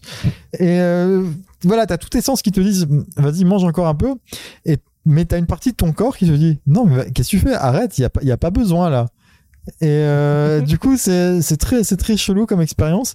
Et bah du coup, voilà, au lieu de manger euh, deux barres, j'en ai mangé euh, genre 8. Tous les quatre repas, donc. euh, non, en fait, non, j'en ai mangé genre 6 et après j'ai mangé euh, d'autres trucs chez moi. Et un paquet de chips. et, avec du coca aussi, c'est ça. et avec du coca. Et tu avais encore faim après, c'est ça qui me. Et j'avais super faim. Et euh, du coup, au niveau euh, en termes de diététique, ça marche pas des masses, mais je valide en termes de goût et de voilà, c'était plutôt sympa. ça. En plus, ça doit, ça doit, ça doit être blindé de- d'acides gras saturés, de, de trucs comme ça, non? Non, mais l'idée justement, c'est que c'est plus c'est des vitamines, des conneries comme ça, et t'as peu de t'as peu de calories en fait dedans. T'as peu de calories. J'ai plus, c'est genre 300 calories euh, pour le Hmm. les deux barres, je crois, un truc comme ça. D'accord. Enfin, ça te fait les calories que tu devrais prendre dans un repas normal, quoi. Hmm. oui, oui, c'est ça. C'est Voilà. niveau calorique, c'est l'apport qu'il te faut, mais ça remplit pas le ventre, quoi. C'est ça le problème. Non, ouais, voilà. Alors ils te disent que non, il faut boire un grand verre d'eau avec chaque barre. Ouais. Ça, c'est un truc que je ferai jamais. Je me Oui, plierai c'est jamais à cette, à cette directive. Et donc voilà. C'était mon expérience culinaire de la semaine. Et euh, bon, bah, ça vaut ce que ça vaut, quoi.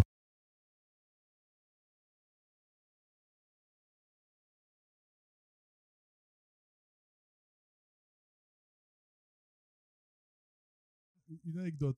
Ouais, c'est plutôt une anecdote. ouais, ouais. Ah, je pour revenir sur la merde qui est Marseille, euh, voilà. parfois, je sais pas si vous avez vu euh, le gamin. Alors pour le coup, c'était pas Marseille, c'était à Aix. Euh, le gamin là-bas qui avait été retiré à, sa- à ses parents parce que ses parents le, le, le battaient malheureusement. Et euh, du coup, ils, ils sont passés au tribunal, etc. Et ils ont filé ça, ils l'ont filé le gamin à, à sa tante. Et euh, ben rebelote, là, je sais pas si vous avez vu, il y a même pas, il y a quelques jours là, il est repassé au tribunal, ils sont repassés au tribunal parce que sa tante le battait aussi. Entre deux, elle l'a confié aux grands-parents parce qu'elle disait, ben en gros, elle supportait pas le gamin. Ça, c'est fou. Les grands-parents, bah, c'est la même, euh, les poires, les chiens, les chiens ne font pas des chats, hein, donc euh, ben c'est pareil, euh, même même type d'éducation. Et donc cas exceptionnel, le tribunal d'Aix-en-Provence a décidé que le gamin, bah, vu le vu la situation, pouvait choisir sa famille d'accueil parce que lui, il avait un truc à proposer en fait. D'accord. Et lui, il a dit, et c'est touchant quelque part, il a dit j'aimerais être, j'aimerais être adopté.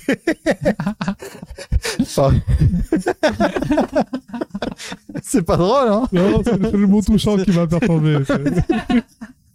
J'aimerais être adapté, adopté par l'Olympique de Marseille. Ce à quoi le juge bah, lui a dit, mais euh, bon, je pense pas que ça soit possible. mais surtout, pourquoi? Le gamin, leur dit, bah, au moins, ils battent personne.